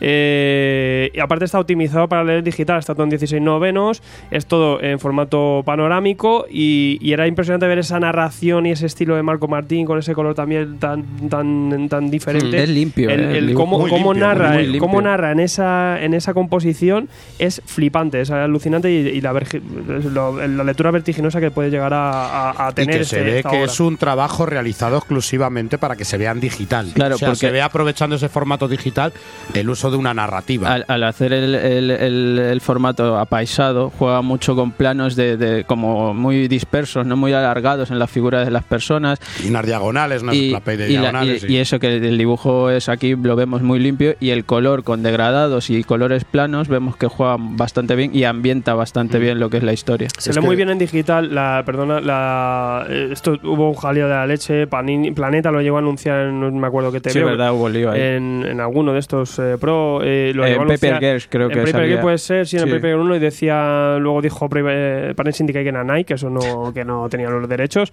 y ha, acabi- ha acabado saliendo por Gilgamesh, que se ha empezado a sacar cosas en, en cómic, ellos ya llevan editando libros hace un tiempo, es una librería muy importante en, en Barcelona, es espectacular la tienda de Gilgamesh, y, y ahora se han lanzado con esto, en, aparte han conseguido rebajar los costes porque salía a 50 dólares en Estados Unidos y aquí sale unos 30 32 euros, Eh, han conseguido bajar, eh, pues un poco bajando un poco la tapa, la tapadura y todo eso, pero, pero sí que es una edición yo creo que un poco más para los que ya lo hemos leído en digital, ¿no? Por los que lo queramos tener el fetiche de tenerlo físico, pues también es un poco inmanejable, es demasiado grande, ¿no? No cabe casi en, la- una estantería normal. Eh, es un poco más el fetiche de tenerlo, ¿no? Porque sí que es, en cuanto lo, lees en digital yo creo que la experiencia es diferente. Hombre, y que han inventado un nuevo formato, un, nuevo tipo de encuadernación, el semiduro. Semi- Semi- semiduro Blender. 16 novenos. Turi Blander. Sí, porque ya te digo, que, pero bueno, yo siempre, pues aunque la tapa dura no sea tampoco veamos una edición muy buena, aguanta bastante, Hombre. está bien, me- bien editado y maquetado y, y han conseguido rebajar un coste. Ah, que donde alucinas, voy. claro. Te ha quitado los 50 pavos que te costaba. A 50 euros no hubiera funcionado igual. claro. Sí, pe- pero yo ahí eh, no entiendo cómo pueden reducir los costes de algo que en origen era gratis. ¿Cómo? Por el formato Sí, de edición. Que ya, que ya la, la propia, Claro, la, la propia, la propia Image cuando lo sacó ya se le subían las barbas. Es decir, 50 Sí, pavos. pero bueno, también vamos a decir que eso se ha hecho con cantidad de obras. Eh, a ti nadie te obliga a comprarlo y lo tienes ahí. No, no, ya, pero, que- Pero si lo quieres, como dice Alfredo, como un fetiche porque te parece un buen cómic, lo compras y, y está, y en Estados Unidos sabemos que ha funcionado. es que tampoco es que sea gratis. Es que esto, al revés, esto debería valer más de lo que es porque la calidad es mucho Y tampoco mejor es que hay gratis. muchas cosas Y que tampoco es gratis. No, no, hay que claro, decirlo que hay una decir, donación. vale. Si tú pones cero de euros, claro, por supuesto que es Claro, gratis. pero, pero- pero lo que voy, que en la edición original, en, el, en todo lo que es Panel Syndicate, tú puedes eh, poner desde un euro a poner 10, a poner 20 euros por, por cada grapilla digital. Entonces, el que ya eh, Image, con- que tiene TVOs con los que, que están pagando a, a, lo- a sus autores del principio, que encuentras eh, las obras por, por 20 dólares, este que saliera por 50 del, desde el principio, Es que la edición USA no es esta tampoco. ¿eh? Estupendo Es debate, de verdad. Sí, sí. eh, aparte es una tontería. No es lo mismo el coste de producción en físico que en digital, que es Ya cero. Claro. ya Tú reseñando Private Eye y luego al final es todo liándose por los costes de producción, ¿sabes? Que al final, pues que lo quieran en digital, lo tienen digital, que lo quieren tapadura, lo tienen tapadura. que punto, si ya quieren está. disfrutar de un trabajazo de Marcos Martín y Que no deje de- no, ¿Estás recomendando no algo de Baugan? No, he dicho un trabajazo de Marcos Martín. Ha empezado por Marco Martín, es verdad, es verdad.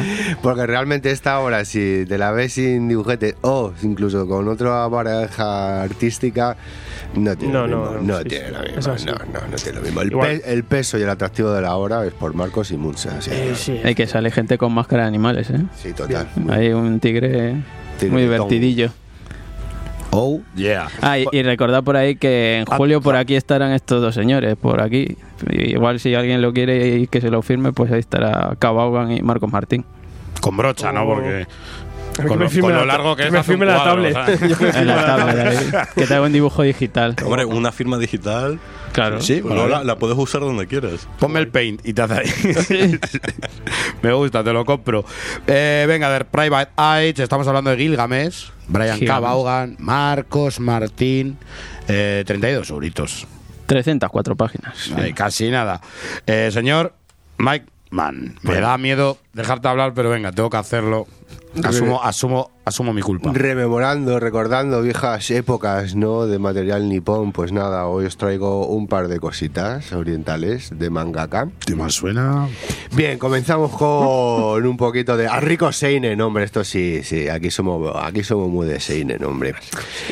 Os traigo Tailstar de Okama, cuatro volúmenes. Eh, Os traigo el primero, completa, cerrada, esto es interesante. un, un seinen de... De cuatro de números. Lo crees ni tú, eso Va, existe. Esto, esto existe de verdad. Además, os traigo el primero, físicamente, a tope. A 8 euros con 50, 248 páginas, rústica con solapilla, eso sobrecubierta, pues como según queréis. Bien, ¿qué nos cuenta Telstar? Bueno, pues Telstar es la típica historia que comenzaría con el Érase una vez, ¿no? Tenemos un mundo antiguo, similar a la Tierra, En lucha eterna entre el bien y el mal, la luz y la oscuridad, lideradas por una reina blanca y una reina negra. Bueno, la reina negra podría ser como una especie de, araña trasuntada. La pobre yo lo entiendo, que sea malvada. Te ponen un ideal todo perfecto, inquebrantable, inquebrantable impoluto, virgen, casto y china se la mierda con todo esto, yo tengo que dominar aquí tanta luz y tanto buen rollo. Normal, y además la pobre tiene un cuerpo entre, ya te digo, entre araña o bogavante y, y- y bru- y mujer, brujilla, la pobre que no, no, no da más de sí. Entonces, bueno, ¿qué es lo que ocurre? Pues lógicamente comienza la historia y gana, gana, el- gana el mal, el planeta se sume en la oscuridad, menos una pequeña nación que se llama Agueja o Agea o algo así, ¿no? Que vendría a ser como la traducción de, mariposa, un género de mariposas de ahí, de Japón. Bien, pues como son la aldea irreductible, ¿no? De allí del planeta, decide ya extin- extinguirlo, es la reina. Que es lo curioso, su ejército de, los llamados estrellas. Las estrellas son un- unos personajacos, unos soldados que de la base del cráneo les nacen como una especie de colas, unas protuberancias alargadas, unas acabadas en punta, otras en bola de pinchos, y vuelan y hacen de todo y son unas máquinas de matar, total que arrasan, arrasan con la población y quedan un pequeño grupo, un pequeño grupo en, en este caso. El grueso. Es, eh, la, la- la historia vendría narrada a través de Sanari, que es un chaval adolescente, y una pequeña, una, una pequeña adolescente llamada Mayu, ¿no? que sería el personaje entrañable. ¿Cuál es, Que parece Sin-Chan con peluca, un poco. ¿Cuál es el key de la historia? Pues que la bruja negra sabe que siempre tiene que haber un equilibrio entre el bien y el mal, ¿no? Entonces, aunque haya, se haya cargado la bruja blanca, pues teme el resurgir, el renacimiento de, de una, de una nueva eh, una nueva reina blanca en este, en este caso por eso va detrás y quiere acabar con el último de, de esta población que son los únicos que no cumplen sus normas. Entonces ella cree que puede andar por ahí en este caso, pues nada, simplemente acción, ver la crudeza, lo, cabronaza que es la, reina oscura, que mola, mola un huevo, y, y, y ver lo, puteados que anda la gente de esta de, de Aguea, lo- los pobres que van dando tumbos por la población sin rumbo fijo, buscando asentarse y olvidar de sus orígenes, hasta volver a hacerse fuertes y plantar cara a, a estas estrellas, estos soldados asesinos, ¿no? Bueno, ni más ni menos, no, no hay que darme más vueltas, simplemente pura acción, acción y bueno, y un poco de, de afán de superación por parte de, de estos personajes que son los protagonistas bastante antihéroes en este caso. Rompiendo un poquito con los ideales de que estamos acostumbrados, ¿no? De, de héroes o heroínas salvadores. Pues me has dejado, o sea que te ha gustado, en serio. Hombre, ¿Te- esto- ¿Te vas a comer los otros tres? Esto es un seinen, hombre. Es, eh, no está mal para leérselo. Esto atrae. Pero es un seinen cookie de estos. Es un seinen cookie entretenido, sin más, Es sencillito. así como de peluchito. Sí, pero Entonces, ¿te- ¿te comprometes a traer las- los próximos dos al programa también? A mí si me invitáis, venga, me leo los otros tres. Bueno, eso dice mucho, eso dice mucho. Al menos, al menos no se resiste. Mira, mira, mira. Claro, oye, hombre, mira, esto hemos sacado, es- es tratable, es tratable. No, Mickey Way, tiene- Milky Mickey Way. Way tiene cosillas interesantes. Claro, sí. Ya te Venga. tenemos, no te preocupes. Venga, Telstar, Okama, de Milky Way, ediciones. Milky Way. 8,50.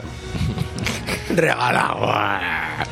Y bueno, y ahora pues vamos. Y ahora cuando viene el susto, ¿no? Ahora viene, ahora viene susto o sonen. Entonces, ¿qué dices tú? Susto, susto, susto de toda la vida. Porque, porque yo ando un poco desconectado ya con el género sonen. Bien, ni más ni menos os traigo la singularidad de Ptolomeo.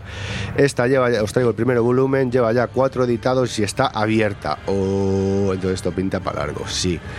Precuela de la serie Beatles, que aquí no, no está editada. No está editada, aquí No está metido aquí la precuela antes. Entonces, bueno, pues Mm. empezamos primero por el comienzo, por los orígenes, y luego ya iremos tirando por el desarrollo. Toma, por personajes que no les tienen ni cariño. Toma. Bien, ¿qué es la singularidad de Ptolomeo? Bueno, la singularidad de, de Ptolomeo nos presenta Megafloat. Megafloat es como un trasunto de la superciudad de Nueva Génesis, una ciudad flotante, ¿no? Encima de un Todo, planeta. todo va siempre. Todo. revés. ¿Cómo ha bailado? Sí, sí, aquí siempre, todo lo lleva a su mundo. terreno. Sí, porque si no, no lo digiero. Esto, o me lo veo yo en plan cuarto mundo, o si no, me, vengo a- me voy al suelo, de verdad. Lecturas cuartomundistas. Claro, bueno, os voy a contar pues eso, un poco la premisa. La premisa estamos en un futuro cercano, sí, por el, cerca del 2100, algo así, y entonces está todo bastante invadido por las inteligencias artificiales, tanto de aspecto humanoide como de animaletes, ¿no? Ahí la gente lo de, la gente los los distingues sin ningún problema, claro. Tú los estás leyendo y dices, a mí me parece más un, pe- un personaje más de la obra. Ah, no, que es una señora androide con un perrete androide. Qué bien, interesantísimo. Bueno, pasado esto, la sociedad está totalmente manipulada por el tema de los, de los hologramas, de las cosas que no son. Ellos saben que están en una super ciudad innovadora, metida, patrocinada, ¿no? Patrocinada y llevada y manejada por multinacionales, ¿no? Entonces todo es como muy bonito, tiene unas cosas de muy publicidad, pero Realmente hay un grupo de gente, hay un par de, de- personajes ahí que están empeñados en demostrar al resto de la gente que viven engañados, ¿no? Estos personajes ni más ni menos serían Kaito y Maya. Se lo llevan un poco al tema de la magia, ¿no? Es e- esa lucha que tienen contra este sistema establecido y de dominio y aborregamiento de la sociedad, pues ellos lo ven un poco como enfrentamiento con criaturas mágicas y no sé qué. Entonces juega siempre un poco con el serano, hologramas, en realidad son hay algo de magia por medio porque si vemos que a través de la obra Son hay, tologramas. hay un consejo mágico detrás, ¿no? Nos hablan de la brecha, la brecha es un lugar donde falla el píxel, entonces donde nos introduciríamos y veríamos realmente cómo es la ciudad, no los hologramas que nos están metiendo las multinacionales. Y a raíz de aquí, pues tampoco puedo rascar mucho más. Tenemos un tercer personaje que parece un poco, que es un tercer personaje femenino, que sería Iris, parece un poco empanadilla, la pobre dice que viene de estar largo tiempo enferma, veremos de dónde viene la historia y por qué mm, casi depende un poco según lo que ella cree de estos dos personajes que he comentado antes, que son Kaito y Maya. Y bueno, pues todo en un lenguaje muy sonen, muy, muy jovenzuelo, con un humor bastante ya no absurder, sino bueno, pues no sé, dejémoslo ahí, ¿no? Humor, ya está, lo hemos catalogado como humor. Situaciones chorrescas, forzadas, bastante acción, intentan meterle demasiado dinami- dinamismo a las escenas de acción, por lo cual ahí ya te pierdes un poquito la narrativa gráfica que saca algo de Gun Snark. Y bueno, pues ya te digo, poco más. Puedo hablar de la singularidad de Ptolomeo. Singularidad de Ptolomeo, norma editorial, eh, primer tomo, de cuatro y abiertos. Estamos hablando de 8 euritos, de 208 páginas. Ahí, a tope. Señores, ahora voy yo con lo mío. Venga, Venga. yo traigo cosica variada. Venga, rapidito. Un libro olvidado sobre un banco. Estamos hablando de una de las obras que ha publicado Planeta Comic sobre eh, de Jim. Colección objetos perdidos. En este caso ayudado por Mig. Eh, si además nunca nos ponen los apellidos, ya como si fueran colegas. ¿no? Jenny Mig. Por lo de a mí Jenny Mig. ¿Qué vamos a tener aquí? Pues una obra de esta, vamos a tener un Slice of Life, por supuesto, de- de- de- del señor Jin, donde nos propone una cosita que además me hizo gracia, ¿no? Que saliera este, e- e- este álbum saliera con lo de la feria del libro, ¿no? Porque de ahí vamos a tener eh, la importancia de, todos los que nos gustan los libros, a todos los que nos gusta leer. Eh, tenemos este libro olvidado sobre un banco. De repente un día eh, Camelia está en un banco sentada, encuentra un libro, el cual de repente vamos a ver que se engancha, vamos a ver que ve que ese libro continúa una historia, la habla ella. Y luego ella, pues, escribe ella en ese libro, una vez que ya le ha, lo ha leído, escribe ya algo, lo deja en un sitio y vamos a ver cómo ella se va encontrando con ese libro y a la vez, por así decirlo, a través de ese libro, hablando con el autor, hablando con aquel que está escribiendo ese libro. No es como una especie de, de- de chat del AliExpress, ¿no? O sea, dejas el banco. Había una película ya que en el futuro se habla Sí, de con un de cartas. correo, sí, sí, ¿no? sí, la casa del lago. Esto es a través del libro, eh, tú dejas el libro en el banco, lo va a coger otra persona y a partir de ahí pues se convierte un poquito en una investigación del día a día, ¿no? ¿Quién será ese misterioso personaje? Vamos a ver incluso que se enamora, llega a enamorarse completamente de la palabra, se enamora, eh, se hace un personaje completamente prototípico en la cabeza. Esto la va a hacer llevar eh, unas aventuras en la cual en ese descubrimiento de esa persona que hay, hay detrás del libro, hay que decir que lo que va a encontrar son varias personas y cada una con unos fallos o con una o, o con o con unas cualidades humanas. Ahí es donde vamos a ver. Para ser Jean la verdad es que es una obra completamente optimista no Eh, que yo creo que se ha centrado el No autor te creo. Sí, eso sí. te iba a decir yo. Es, el autor se ha centrado completamente en lo que es eh, la imagen del libro y otra vez eh, eh, esa magia que hay también de esos trabajos que, que- que- que hace mucha gente, ¿no? De dejar un libro olvidado en un banco y que sea otro el que lo disfrute y no que venga un desgraciado y lo rompa, sino Libro que bomba. lo coja, lo disfrute y vuelva a hacer lo mismo, como una especie de cadena donde vamos a ver que el libro pasa de mano en mano y realmente la cultura es de todos. Es esa frase tan romántica y me gusta muchísimo que haya salido en cuanto a que haya salido en lo de la feria del libro. Y yo creo que esto aquí en España es muy difícil, ¿no? Pero en otros países se hace lo de abandonar libros y que haya otro que los coja y, y- y dedicárselo al siguiente. Eh, aquí- Que sería un youtuber dedicándote el libro. Eh, eso, lo de, lo de dejar un libro para que lo coja otra persona, eh, cuando estudiaba periodismo en la, en la se, se- se intentó hacer una plataforma que era libros libres y bueno, tú dejabas un libro ahí, pero al final eso Sí, claro, lo que duró, duró una semana. Intentemos hacer un cómic, un cómic libre. Todo el mundo ahí con todos los tochales, se los guarda para su casa. Una edición bolsillo igual lo dejas, pero un tapadura de esto, vamos. Te vas a contar tú ahí un Silver Surfer. O el de- siempre, siempre te encontrarías el DK2. Bueno, Luego lo abres desde Bauman, ¿sabes? Claro. ¡Ah, libro bomba! pues hay que decir que es una obra optimista, es una especie de obra que tiene ese humor, aparte tiene ese toque humano que sabe hacerle, eh, que sabe hacerle Jim, donde tiene ese dibujo tan claro, no tan limpio, un dibujo completamente limpio, muy bien narrado, donde el trabajo del color eh, nos da toda la, la atmósfera y todo el sentimiento que tiene la obra. más flojita que quizá eh, su donde quedaron los buenos tiempos y más flojito que Elena y más flojito que una noche en Roma. Pero ¿por qué no? Una lectura que también te hace sonreír un poquito y, y que no te hace intentar que no te cortarte creo, las venas. no te creo. Perfecto para ir al parque a leerlo. Es que hay que contar, es que hay que, con- para es que hay que contar y quiero decirlo en la, en la re- aquí en, en la radio que cierta persona de esta mesa me escribió a las 6 de la mañana de me acabo de, de- me acabo de leer Elena y la vida es una puta mierda, me escribió alguien. Claro, es que esto a lo mejor es más para eh, regalo para, para, Sí, sí, para sí. tu amor, ¿no? Te- te- toma eh, y quedas todo guay, ¿sabes? En plan, te quiero mucho. Es ese rollo. Este para regalito para la pareja va muy bien. Claro, tú te pudres por dentro leyendo Sí, tú otras te pudres bien, suicidio y a la otra persona porque se le choche, claro. Pero tú, mu- tú ahí de psicólogo, bien. Hombre, hay que decir que yo también hago esto con el 20 minutos que te dan en la puerta del metro. ¿Ya lo siguen dando? No sé. No, no, te, dan, Existe. te dan el 15 minutos. Venga, señores, pues eh, un libro olvidado sobre un banco, una obra de Jimmy Mig, un regalo perfecto para... Mira qué optimista soy, aunque luego, como dice nuestro amigo Lobato, te estés pudriendo de mierda. 25 euros, Planeta Comic. Nos dan una sonrisa en la cara.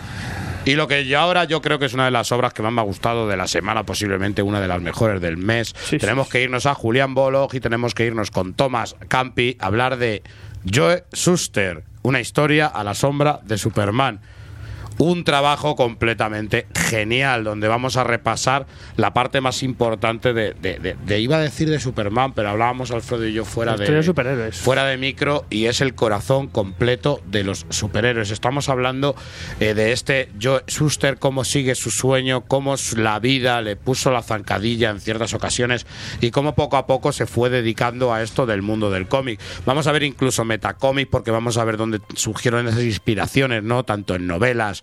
Eh, vamos a ver cómo conoce a, yo creo que a su media naranja, que es Jerry Siegel que juntos nos traen ese concepto de Superman. Y poco a poco vamos a ver cómo ese Superman eran ideas chiquititas y pequeñas ideas que tenían, que habían fusionado desde el primer momento en el que se conocen. O sea, vamos a ver cómo Joe Shuster, todo esto llega por casualidad a conocer a Jerry Siegel, porque él se tuvo que cambiar varias veces de domicilio porque los padres realmente eran eh, los padres realmente no encontraba, el padre no era una persona, eh, por así decirlo, un- ningún catedrático en ENA y tenía que ir un poquito, viajar al tema de lo que le iba saliendo y arrastrando a la familia con ello. Y vamos a ver cómo esos viajes que en un principio pueden eh, molestarte en la infancia o hacerte cambiar o perder tu primer amor, vamos a ver cómo se convirtió en lo más grande que, que- podemos ver y el, el mejor ejemplo y los primeros, por así puede haber mucha discusión, pero de los primeros que nos traen este complejo y este mm, esta, eh, aspecto para el superhéroe en general, ¿no? Eh, yo creo que es una joyita, tampoco quiero meterme muchísimo más en la vida, porque esto es para leerlo, muy bien narrado, el dibujo, el dibujo es una jodida maravilla, el dibujo con el color es una auténtica eh, maravilla que nos expresa además de una manera muy simple, muy en plan acuareable, nos expresa completamente sentimientos, nos traslada a una época en la que los cómics era el divertimento eh, más popular entre la juventud y que sobre todo nos traslada a esa época con esa magia, incluso con ese metalenguaje muchas veces de situarnos por las historias o por los cómics de los que hablan en un tiempo concreto. Y por supuesto la figura de Joe Shuster, ¿no? Vamos a ver ese ejemplo de una persona que avanzó en el tema de la industria del cómic, el tema editorial, pero que no fue de los ganadores, fue de los que se pueden aprender mucho más de los errores y el, re- y el resto se benefició y él quedó ahí en el abismo pudiendo ser uno de los, de los tíos más ricos, ¿no? Es un poco la, la inocencia de los creadores, ¿no? Y estos tipos que crearon prácticamente el género de superhéroes. Inocencia y necesidad del momento Sí, también. también, porque efectivamente. estaban Estaban locos por publicar. Claro, ustedes estaban locos porque esto se publicase, lo empezaron a mover y al final, pues el que le dijo que sí, pues vendieron todos los derechos de Superman y todo el rollo. Claro, son los creadores del género de superhéroes, por así decirlo, prácticamente. Eh, Del pijameo. y, sí. y todos los royalties, todo lo que ganó luego la industria que se creó a, a lo largo de Superman, solo le generó eh, los 130 dólares de- del principio de la primera cláusula y los años posteriores que hasta estuvieron trabajando, pero una vez se sal- salieron de eso, no recibieron ni un solo duro hasta que no se reconoció eh, después de la película con toda una, Claro. una, una guerra que tuvieron Y que Neil Adams luchar. ¿no? detrás. Y Neil Neil Adams Adams ayudó mucho. de- claro, esto se mandó a mucha gente, esto lo vais a ver aquí en el cómic, y hasta que, pero es que hasta que no tuvieron 60 años no se les reconoció todo esto, y menos económicamente, y es increíble, ¿no? Ver el, el cómo, cómo estos tipos, que, que gracias a ellos debemos tanto, eh, en verdad tuvo, tuvo este hombre que trabajar de, Mm. Es que es de- lo que de dices. repartidor, ¿no? Hasta Para- que no sale la película, en los 70, no lo ponían en los créditos Superman. Ahora todos vemos Superman Hombre, porque va, no había y pone películas. una- un personaje de, de Joe Shuster y Jerry Siegel. En todos los cómics no salían.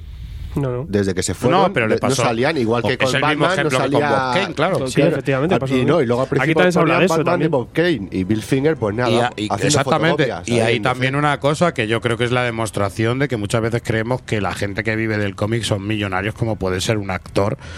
Y aquí y tenemos unos ejemplos en el cómic que son eh, atroces y que a mí muchas veces me hacen pensar que las editoriales son máquinas con tentáculos y con dientes sin ningún tipo de sentimiento que son capaces de arruinar la carrera a un artista. Eso también os lo voy a decir porque tenemos eh, con Fritzman, el, el creador del motorista fantasma, te- tenemos al pobre hombre sin casa, sin ningún puto duro y con una multa millonaria que pagar de- de- por parte de Marvel. O sea que mientras hay gente que ayuda a toda esta gente o que necesita un tratamiento médico, vemos que estas grandes compañías son pirañas que realmente van a destruir.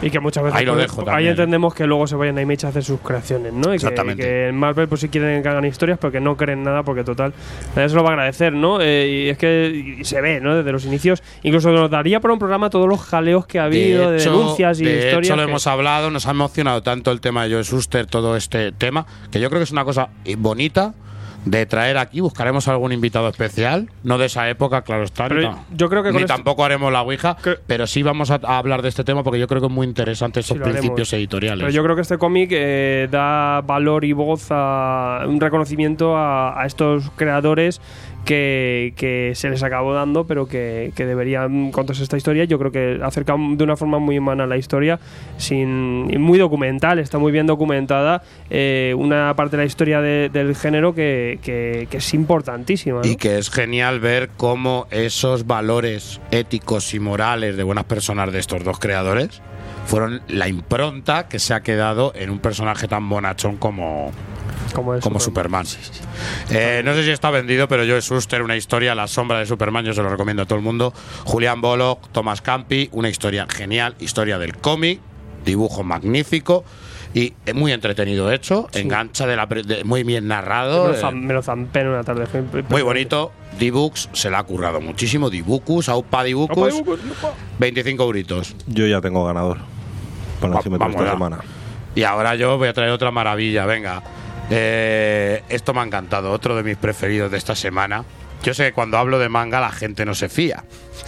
Bueno, bueno. Ya que matizar, claro, cuando habla de manga se lo aparta para ahí y luego me dice, mira, esto es lo que ha llegado de manga. Con 1,99 de Sun Omezawa, yo creo que os lo dije el otro día y lo vuelvo a decir aquí. Este señor con las obras como Utopía, como ese Bajo un cielo de panties, se está convirtiendo en uno de mis autores manga favoritos.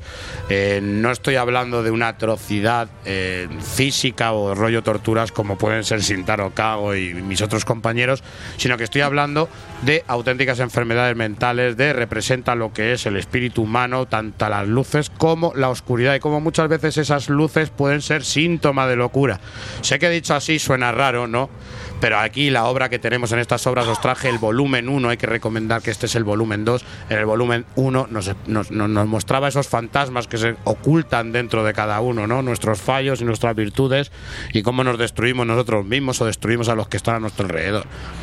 En este segundo tomo vamos a tener una historia autoconclusiva donde se van a juntar lo que es el tema del pecado, el tema del castigo, el tema de la redención y el tema de la venganza. Vamos a ver como un chico muy enamorado de una chica, atento, es, no es una cosa flojilla, sino que es bastante duro el argumento, pero me ha encantado eh, el, el nivel de enfermedad que está llevado. El pibe está tan enamorado que para hacerla, eh, que deje de ser tan religiosa, manda a su amigo que la viole.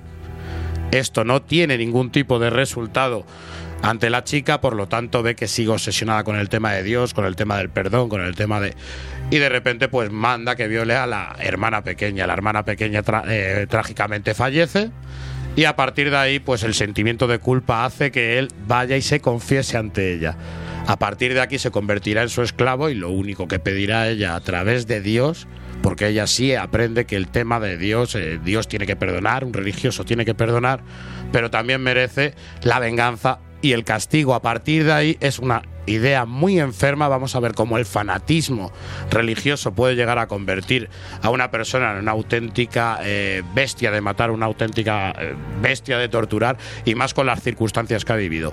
Una obra dura, una obra que ya te digo que mezcla el tema del sexo con el tema de la violencia y aunque no es una cosa muy explícita, sí te pone los, eh, los pelos de punta y dicen que es una de las obras más polémicas e impactantes que han salido en Japón. Yo la recomiendo porque a mí me ha hecho mm, flipar. Me ha hecho flipar dentro de que hay mucha violencia.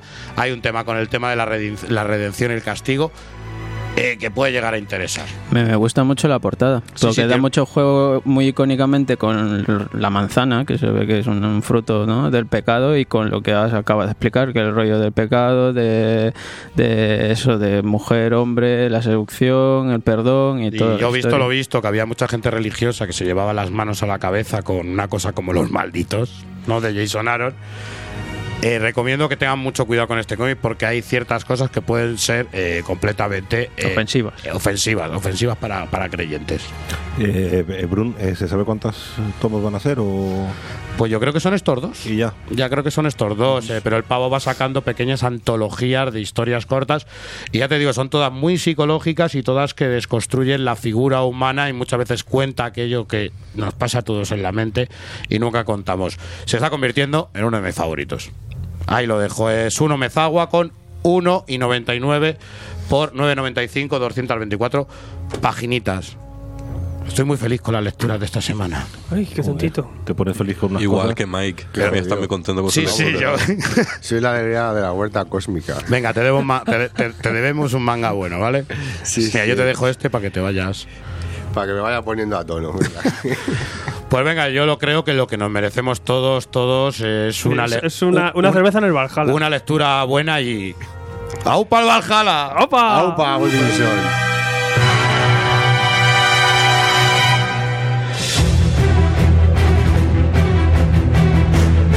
tomosygrapas.com. Toda la actualidad, noticias, reseñas y novedades todos los días desde tu sitio web favorito. No te trasuntes, tomosygrapas.com.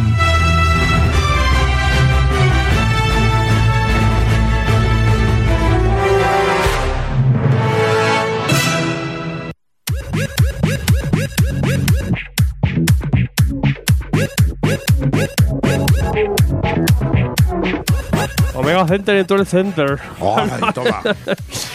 Joder. Hola niños, eh, ¿sabéis una tienda friki que se ha bifurcado que tiene una de manga y una de cómic americano?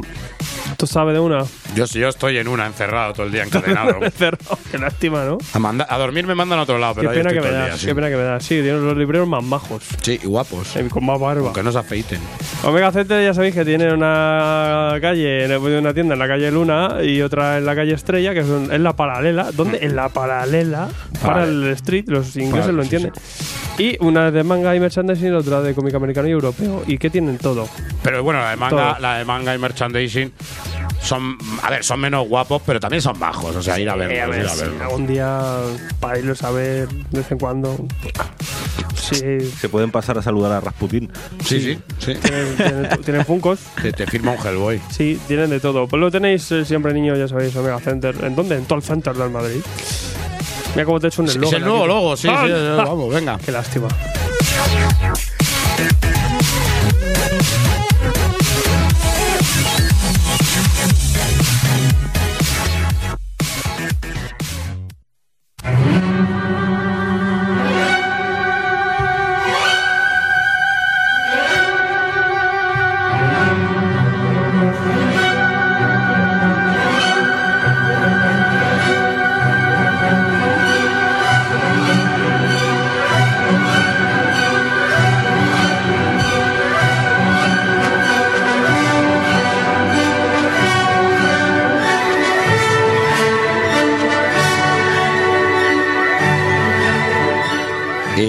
Cabalgaron por el Valhalla todas esas valquirias y todos esos dioses nórdicos, dioses nórdicos que siempre han despertado el interés del ser humano. Eh, lo sabemos que el tema de, de esta mitología nórdica ha dado muchísimo. eh, tenemos óperas completas, tenemos películas, tenemos auténtica literatura e incluso ha inspirado a las mejores novelas épicas y novelas de espada y brujería. Sabemos que esta Y las mitología. mejores cervecerías. Eso también, eso también, el aguamiel, bien. Hay que decir que es, toda esta mitología ha sido arrastrada a nuestra cultura pop y Marvel Comics lo recogió en un personaje. Hay que decir que Thor lo ha tenido varias. ah, Tiene un Thor varias, eh, por así decirlo, varias editoriales.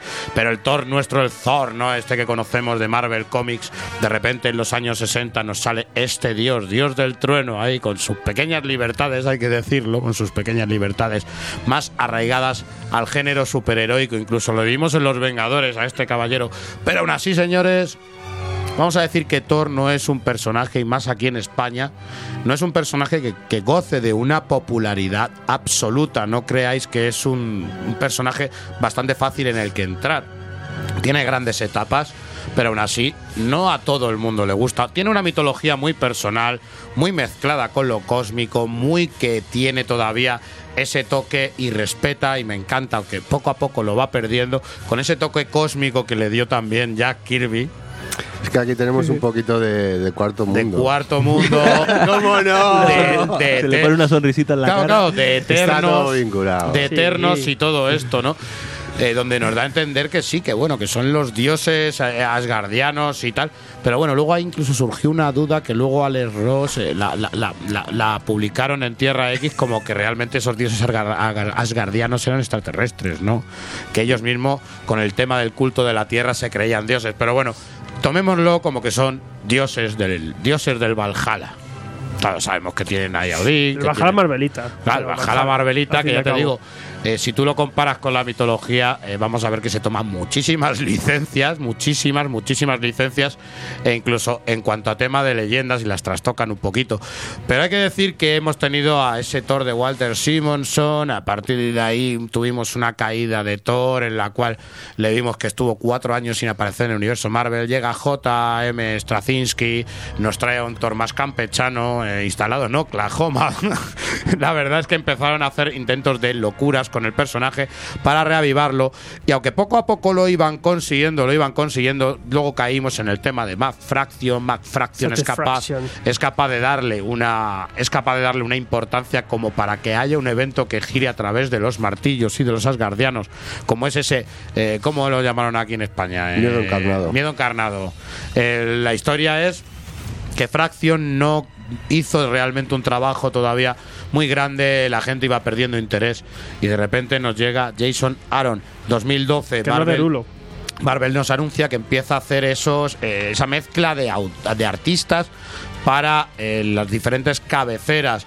Eh, veíamos ese Marvel Now de Bendis, ¿no? Veíamos incluso esos, eh, todo el Marvel Now de Bendis, donde teníamos a los Vengadores, digo, perdona, de los Vengadores a Hickman, que teníamos a esos Ah, vale. Vengadores y teníamos esos nuevos Vengadores que se hizo ahí como su saguilla por su lado. Veíamos que Bendis trabajaba en, en- en otros proyectos también con el tema de los mutantes. Y veíamos que de repente nos anuncian que Jason Aaron, el cual había estado en cosas como Wolverine y los X-Men, una, obra que estaba sorprendiendo bastante al público. Había estado trabajando en Hulk, había trabajado con Wolverine, había trabajado con Wolverine Arma X y con y, y desfenestró a mi querido Ghost Rider. Pero aún así eh, vemos que nos lo anuncian para Thor con una idea de mitológica y venía con esa Rivi. Eh, ¿Cómo vas a rechazar un Thor mitológico y dibujado por esa Rivi que sabes que le va a dar ese carácter Estamos épico crazy. y vikingo? Y de repente llega Thor. Y nos traen una de las primeras sagas donde vamos a ver que no solamente el dibujo es interesante, sino que ya el concepto de los dioses aquí te cambia. Vamos a ver cómo Jason Aaron hace uno de los primeros ladrillos de lo que luego intentaría él como construir dentro. Le vimos con sus sagas como Pecado Original, le hemos visto con Thor en Secret War, le hemos visto con esta nueva serie de o serie de Thor que continúa adelante y cómo ha querido hacerse un Jason verso, ¿no? Un Aaron verso. Sí, yo porque lleva bastante con Thor Y sigue- parece que, como un día decía Sarribi, parece que no se le dejó. Pero bueno, eso lo comentaremos más adelante. Nos llega con este carnicero de dioses que ahora ha publicado recientemente en Marvel Now Deluxe, eh, Panini Comics. Eh, ahora ha publicado lo que son los primeros 12 números en un formato, pues, Mar- el, el nuevo formato. Now, Deluxe. Deluxe, total. ¿Qué nos va a contar aquí este Thor, el carnicero de dioses? Venga, Gonzo. Ah, ¿quieres tú, Mike Man? No, creo que yo no me han señalado. y bueno, recojo el martillo, ¿no? Recojo el Mjolnir. Y vamos a hablar un poco, va- vamos a hablar un Es poco de digno. Este, de este Thor. Soy muy digno de toda la vida, hombre. Bien, en este caso eh, lo que ya dice eh, Aaron retoma un poco la épica, ¿no? La historia, la mitología con, con este personaje nórdico. Y a través de tres líneas eh, temporales de- del propio Thor, tenemos un, un Thor jovenazo del pasado, indigno, en este caso va con la Bjorn esta, la destrozada. Con una pedazo de. Sí, que tiene nombre de tenista. Y luego, que, que- que casualmente mola porque luego, por ejemplo, Remender en Imposibles Vengadores la vuelve a usar y se convierte ya en un elemento mágico del universo. Sí, tiene, tiene su chicha esta, esta hacha, ¿no? Por otro lado, tendríamos el Thor actual de, de- la época del Marvel Now. Y eh, en un futuro, eh, un Thor padre de todos, ya con su parchaco en el ojo y ejerciendo de Odín, pero ya vemos que está como en una época casi de fin de todo, ¿no? Un brazo pocho también. Con un brazo pocho que lo sustituye por un brazo de, de la armadura esta mata celestiales, de- con el destructor. Bien, en este caso, eh, ¿cuál es la mitología que nos plantearon? Pues la de un ser, la del matadioses. Hay un ente por ahí que se está cargando dioses de diferentes panteones, de diferentes universos, ya sea de un planeta alienígena, ya sea un panteón griego. griego, sí. Es un hater de los dioses. Un trolazo. Y se los va fagocitando a todos, ¿no? Y entonces vamos a ver cómo esta historia tiene repercusión en, en- en la línea temporal de Thor, en estas tres líneas, que para nada resulta una madeja. Eh, Aaron lo narra de una manera bastante Que no se hace explícita. complicado. Si esto No, fuera no, no. Hickman, te vuelve loco. Te vuelves loco a, a la primera grapa. Aquí, aquí va todo bien mascadito y bien hilado y vas dando saltos de una línea temporal a otra, todo agustico, siempre dejándote ahí e- ese pequeño cliffhanger de una cosa a otra para ¡ah! que luego tengas ganas de retomar cada línea temporal diferente, convergiendo todo como tiene que ser, de una bu- buena manera y lógica en un final. Lógicamente esto ya no se queda aquí, como dices, plantea un, un Aaron verso para Thor y esto va evolucionando y sigue creando más historias utilizando la línea presente con alguno con el personaje en este caso tenemos otra vez al al, al, al- al Thor Odín, ¿no? Al Thor padre de, padre de todos. Padre de todos, sí. Este caso tenemos una siguiente historia con Que ya había sido una cosa que habíamos visto en anteriores etapas, antes de, de- de- de ese Ragnarok que nos dejó sin él. Sí, y, la- y las tres nietas que tiene también por medio, cómo va interactuando y cómo va, va- va va elaborando un Thor bastante digno, ¿no? Ya te digo, es, es otra vez un poco lo que dices, mm, mitología con ciertas licencias, pero esta vez narrado de una manera bastante épica. Además, yo creo que hay un secreto también. Y es que hay una de las cosas que tiene que seguir, es como el código de los cómics Marvel, ¿no? Con Thor. Eh, sabemos que la mitología el Ragnarok es el fin del todo para un nuevo comienzo, ¿no? Es esa figura del Ouroboros. Eh, aquí siempre en Marvel ocurre, porque el Ragnarok, cada vez que hay un Ragnarok y mueren los dioses, sabemos que rápidamente o dentro de unos años va a volver a haber un reinicio de es ese un universo. botón de reinicio. El concepto de Ragnarok lo tiene, claro, lo, lo meten cada dos por tres porque siempre tienes ahí como excusa una batalla época, una batalla épica, tienes excusa para meter a cantidad de gente, montar un taco gordo que Y que luego muera sabes gente, cosas. que esto es una quema por Y rastrojos. que la peña se arranque ojos ahí. Claro, ¿no? Para luego otra vez que florezca algo, algo mejor que lo que había antes, ¿no? Entonces, bueno, eso es, es un recurso, al final no, no parece ser lo más temido por Ah. los dioses y nos representan siempre diferentes Hasta Ragnaroks. jugamos siempre el tema del parche de Thor, el tema del parche de Odín. Parchismo. Es un tema mitológico de arrancarse el ojo y tirarlo al pozo para ver todo. O sea, eh, es. Es- es- ¿Sabes lo que te quiero decir? Que ahí en ese aspecto sí te usan, pero siempre lo hacen con una pequeña libertad. Y George Michael hoy me decía mucho el tema de las personalidades de los tres Thors, de esos tres, de, esos- Tres de ese mismo Thor en diferentes eh, momentos eh, temporales. Que es verdad que es impresionante la- el cómo plasma la, la- la personalidad de cada uno. Es como leer a tres personajes diferentes. Sí, aunque lo- incluso en la hay páginas en las que vemos este en una misma página incluido a los tres o, o a dos por lo menos, ¿no? Y vemos cómo juega con el tema de las personalidades de cada uno a un joven Thor que digamos es un poco más de- Rebelde, sí, clase rebelde, de ma- todo. macarra, eh, con el tema de mujeres, bebida y tal. Luego vemos un Thor más del presente, un Más poco más Ramoncine. un, un Thor más asentado, con, con- con más cabeza, ¿no? Y dando pie a, a- a otras, a otras historias más maduro y ya a un, digamos, un viejo Thor. El a uno sabio. que, a un- uno que ya ha vivido, a uno sabio, que sí, ya más que pelear, primero Bueno, piensa, teniendo razona y tal. Tiene ese de- punto pero todavía de- de vikingo y de guerrero, pero o sea, tiene eso ese aprendizaje del padre, ¿no? Tiene ese De- bagaje de hay que detrás. hacerlo, hay que hacerlo mejor por los nueve reinos. Mm, Aunque sea muchas veces cruel o aunque sea muchas veces eh, algo triste o algo que, Eso que que le te parezca a la- algo. a la una- eterna un- disputa con su padre. eh, él se está dando cuenta que lo que a él le pasaba, esas discusiones con su padre, cualquiera se las puede discutir a él, porque cuando eres monarca de todo, eh, tienes que ser más duro de pero lo que pero serías. pero como Claro. todo proceso Estás tienes, tienes que ir aprendiendo no y eso ya lo verás pues con, con los años cuando nos plantean este Thor, a este Thor viejo y lo que venía digamos o lo que da inicio a, a esta historia no es el, el que eso que hay un matadioses que están desapareciendo dioses y que Thor es el que digamos se da cuenta de esto y que da pie a investigar y decir qué está pasando porque los dioses desaparecen y nadie se está haciendo nada o Mm. sea nadie se pregunta dónde están no es que, que- que hayan desaparecido solos sino es que están muertos realmente y ahí ya empieza su aventura en búsqueda del incluso se va a este cómo se llama esta ciudad del conocimiento Sí, donde un sitio donde y em- tienen acceso todos los dioses de diferentes panteones. Ciudad para- omnipotencia, ¿no? Donde La se Wikipedia, reúnen, ¿no? sí. Y tienen- Es- eso la y Wikipedia las digamos obras. de los la dioses. Y tiene relevancia, luego más adelante sigue comentando. de- Me de encanta que se zona. pone a la biblioteca y le dice, biblioteca, ¿tú qué haces aquí? Te metes ahí a tomar cerveza. no porque Es que sobre todo es que, es que, es que le recordaba. Es que le, le de tiempos pasados de que había estado ahí haciendo el gamberro y no precisamente ir a aprender. Y ahora ya viene con un poco más maduro tal a, a investigar, ¿no? A ver, Y de todas maneras, segundas oportunidades hay que dárselas a la gente. Sí, sí, aunque vayas con un martillo. Y luego está eh, eh, eh, aunque, y luego está el tema del villano, ¿no? O digamos, el antagonista de esta historia, que, que vemos que luego eh, nos revelarán el por qué hace esto, ¿no? Que siempre no es, digamos, o el monstruo o el malvado, siempre no nace de la nada, sino quiero decir que siempre hay un, de- un porqué detrás de eso. Y luego también algunas páginas nos contará el, el por qué, digamos, esta, estas ganas y de, de- de- de matar a los dioses, ¿no? Y, de dónde su viene eso. historia. Luego, una vez avanzado la, el- Sí, la lo veremos trama, de pequeñajo ahí, Tenemos lo un que número sufre. dedicado a él, me parece. Lo Muy que bueno sufre, sí, origen sí, sí.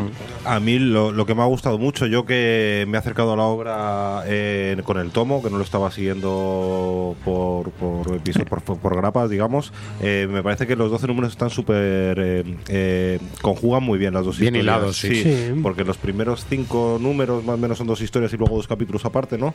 Eh, los primeros cinco números te, te presentan un poquito el escenario, hay mucha acción y demás. Pero me parece muy interesante en el segundo, en el que se llama Bomba Divina, ¿no? El segundo arco, eh, cómo exploran a Gore, a este carnicero de los dioses, y cómo él mismo va generando unas dudas, ¿no? De quizá de Del de- rol que va de- asumiendo. de que se va convirtiendo en lo que odia. o- Quien no, qui- eh, aunque no quiera, se convierte en un dios. entonces, eh, ese, ese trato del personaje en la segunda, los, los últimos cinco números, me parece que es, me parece impresionante eh, cómo lo hila Jason Aaron. Eh, no sé, a mí de las historias, Thor para mí no es un. Nunca había leído mucho de Thor, la verdad que es un personaje que incluso no me cae muy bien y, y no, no es verdad. O sea, así Es de tor- claro. torófobo. No, No le sí, gustan los no, rubios. Me ponía incluso nervioso ahí lo de. Me ponía a leer algo y veo las letras. No le mola lo ario, ¿eh? y Me pongo. Las letras rúnicas sí que son un poco. Ahora, ahora han mejorado con respecto runas, a las antiguas. mucha pereza y, y me ha fascinado. O sea, me parece espectacular. El dibujo. Eres runófobo. Hoy, No. hoy se están saliendo todas tus cosas. Tú sigue, Oye, tú sigue así. Que vas a ganar el alzímetro, ya te diré yo qué año. Cada uno tiene sus taras. A mí las nietas me encantan. El rol de cuando encuentras las nietas con el Thor joven y tal. bueno. Eso es monaquete. Pero que me, no sé, aparte que el dibujo de Sarri Vic. Mucho y tiene unas páginas, unos splash que te caes de espaldas. Sí que a mí, mira, me, me pasa un poco como a ti. Yo no aguanto al Thor más vengador, al Thor más eh, Marvelita, pero sí que me gusta mucho el Thor más mitológico. Vamos a jugar El- al el- béisbol, el, bestia. Thor real. Y me, gustan, me encantan los vikingos y toda la leyenda nórdica. Eh, aquí recoge incluso bastante de lo que hizo Matt Fraction en lo de la Era del Trueno, donde Mm. se hablaban esas historias eh, pre-Thor y pre todo el rollo marvelismo. Y ¿no? del Journey to- into the Mystery, que tam- también tiene. Sí, también que coge esas leyendas de Dios, y juega con eso, ¿no? Y te- tenemos esas historias sueltas, ¿no? Que son más vikingas. Aquí coge eso también, hablando de este Thor joven y con esta leyenda de este personaje que viene. Y lo que dices tú también es que es eh, Jason la clave es la construcción de guion. Eh, ¿cómo, cómo, cómo nos lleva primero en una especie de thriller espaciotemporal con tres tramas, pero que luego tiene todo un porqué, ¿no? Vemos cómo eh, este personaje siempre ha tenido algo que ver, hay algo en el pasado que no sabemos, poco a poco se va desvelando, repercute en el futuro, repercute a Thor ahora. Eh, la construcción es espectacular, no es, es un thriller prácticamente, a la vez que hay mamporreo y, y tollinas como un buen cómic de superhéroes. Y luego, eh, pues una vez ya eso se desvela, mm, entramos un poco de trasfondo, ¿no? Y metemos a ese personaje, el por qué, cómo es, para darle a un, a un gran villano siempre el- el- el- esa dualidad y ese y ese background que hace falta para un gran villano como hemos, visto ahora por ejemplo Thor en, en la película no ¿por qué mola Thor? digo eh, Thanos. Porque Thanos tiene esa dualidad no y es- eh, aquí vamos a hacer lo mismo con este personaje para luego seguir continuando la historia. Es una construcción de guion espectacular Además, es lo que estamos diciendo, una construcción de guion espectacular y las ideas que da, ¿no? Parece que los dioses están acomodados en ese que son dioses, que son todopoderosos y de repente empieza a plantearse esos miedos humanos, ¿no? El miedo a la muerte, el miedo de que hay algo que realmente puede exterminarte y que va buscándote. O sea, ya no estás ya no estás tan seguro. Y toda esa crisis de fe, después de ver el origen de un villano, que es bastante interesante, el, el- el- el- El origen. el tema de, de- más que decir de ese ateísmo, porque no es ateísmo, no es creencia en los dioses, es creer en ellos y destruirlos, es un deicidio lo que, lo que va cometiendo. Eh, Pero que llega un momento que, que consigue una empatía eh, con esa historia, que no queremos contarla, pero esa historia realmente que, como decís, hay un número de origen que es genial De sufrimiento, ¿eh? y que realmente muchas veces te hace empatizar y crees que es una persona que eh, e- estaba en un mal momento, que creció en un mal momento, que llegó a esa conclusión en un mal momento y no ha sabido enfocarla, pero realmente no lo ves como un villano. Y más eh, esas palabras que dijo en su día, luego vamos a ver que tienen una importancia muy grande en lo que es eh, la fe y la manera de concebir la deidad de Thor a partir de este tomo. Eh, la, la clave quizá de, este Thor, y es un poco lo que, lo que se echa en falta muchas veces en, la Marvel actual, al contrario que, en DC Comics, es el tema de, la, entre comillas, la, la libertad que ha tenido Jason Aaron para poder construir su historia. A ver, dime. No, no, no, continúa, continúa, pero quiero decirte que a eso te voy a responder ahora. Claro, a ver, después Que con, me interesa ese tema. Con todo lo que haya podido ver después con, a posteriori y tal, pero ocurre un poco, por ejemplo, con el con los Vengadores de, de Hickman. Es decir, ha tenido su, su espacio, su tiempo para poder desarrollar todas esas tramas, incluso en, en etapas posteriores de Thor, la, la de los Secret Wars, toda la etapa de Ian Foster, al final sigue cogiendo cosas para un lado y para otro, y es lo que digo que, por ejemplo, en, en DC Comics al final muchas veces a los autores se, les- se les da mucho más, más chance, se les da un bagaje mucho mayor, funciona o no funciona la las ventas, en ese sentido, dejan, mira, te la vas a pegar, pero te la vas a pegar con, con tu idea, con tu historia, y cuando ya no haya más de sí, te vamos a alargar. Y en, y en, y en Marvel eh, estamos, nos, est- nos hemos acostumbrado a, a estas temporadas cortas de 10, 12 números. Venga, las ventas dejan de funcionar o queremos pasar ya a otro lado y cambiamos el equipo creativo. pero que suele pasar aquí en, The Lu- en el Marvel Now que con, con ciertas excepciones ¿no? Claro, claro, por eso, pero quiero decir, tenemos a, a un Hitman con, con Vengadores, tenemos a Jason Aaron con, con Thor, eh, tenemos a, a Bendis con, con sus mutantes, quitando esos casos que han podido, y, y al final son las que más han vendido y con las que se ha quedado eh, el lector, las series que han permitido a los autores jugar un poco con más o menos libertad, pero que han tenido eh, esa... continuidad ¿no? Exactamente. Jugar en ese campo le ha venido muy mal a Jason Aaron. Y te voy a explicar. Jason Aaron se ve desde este tomo que tiene una idea completamente argumentada, una idea eh, completamente con la idea de lo que es escribir un Thor, de quedarse en Thor para una larga temporada. Se le ve la premisa de jugar con el futuro, de jugar con el presente y de jugar eh, con el pasado, porque eso le iba a dar un juego genial. Incluso en el segundo arco salimos de esto vamos al segundo arco, nos vamos a dar cuenta que en el segundo arco argumental de Thor ya le hicieron a Jason Aaron bajar el nivel en cuanto a historia porque se vio obligado a meter a Malekith, se vio obligado a meter un poquito la estética y meter algo para el tema de la de Tordos. Tordos, no Tordos, Tordos. Tordos. Esa película de Tordos, El Mundo Oscuro, le obligaron, e incluso Sar Rivik decía que él no se lo creía porque las ideas que a él le había presentado Jason Aaron eran más interesantes. Pasa el tiempo, hace Pecado Oscuro, Pecado Oscuro que estaba... Original. Pecado Eh, original. pecado original, perdona, pecado original, eh, nos intentan meter como que va a cambiar el universo Marvel y no le dejan cambiar el universo Marvel, pero era normal porque en esos momentos las riendas las llevaba el señor Hickman y no le dejan. Y entonces, ¿dónde, ¿dónde tuvo que seguir ese pecado original?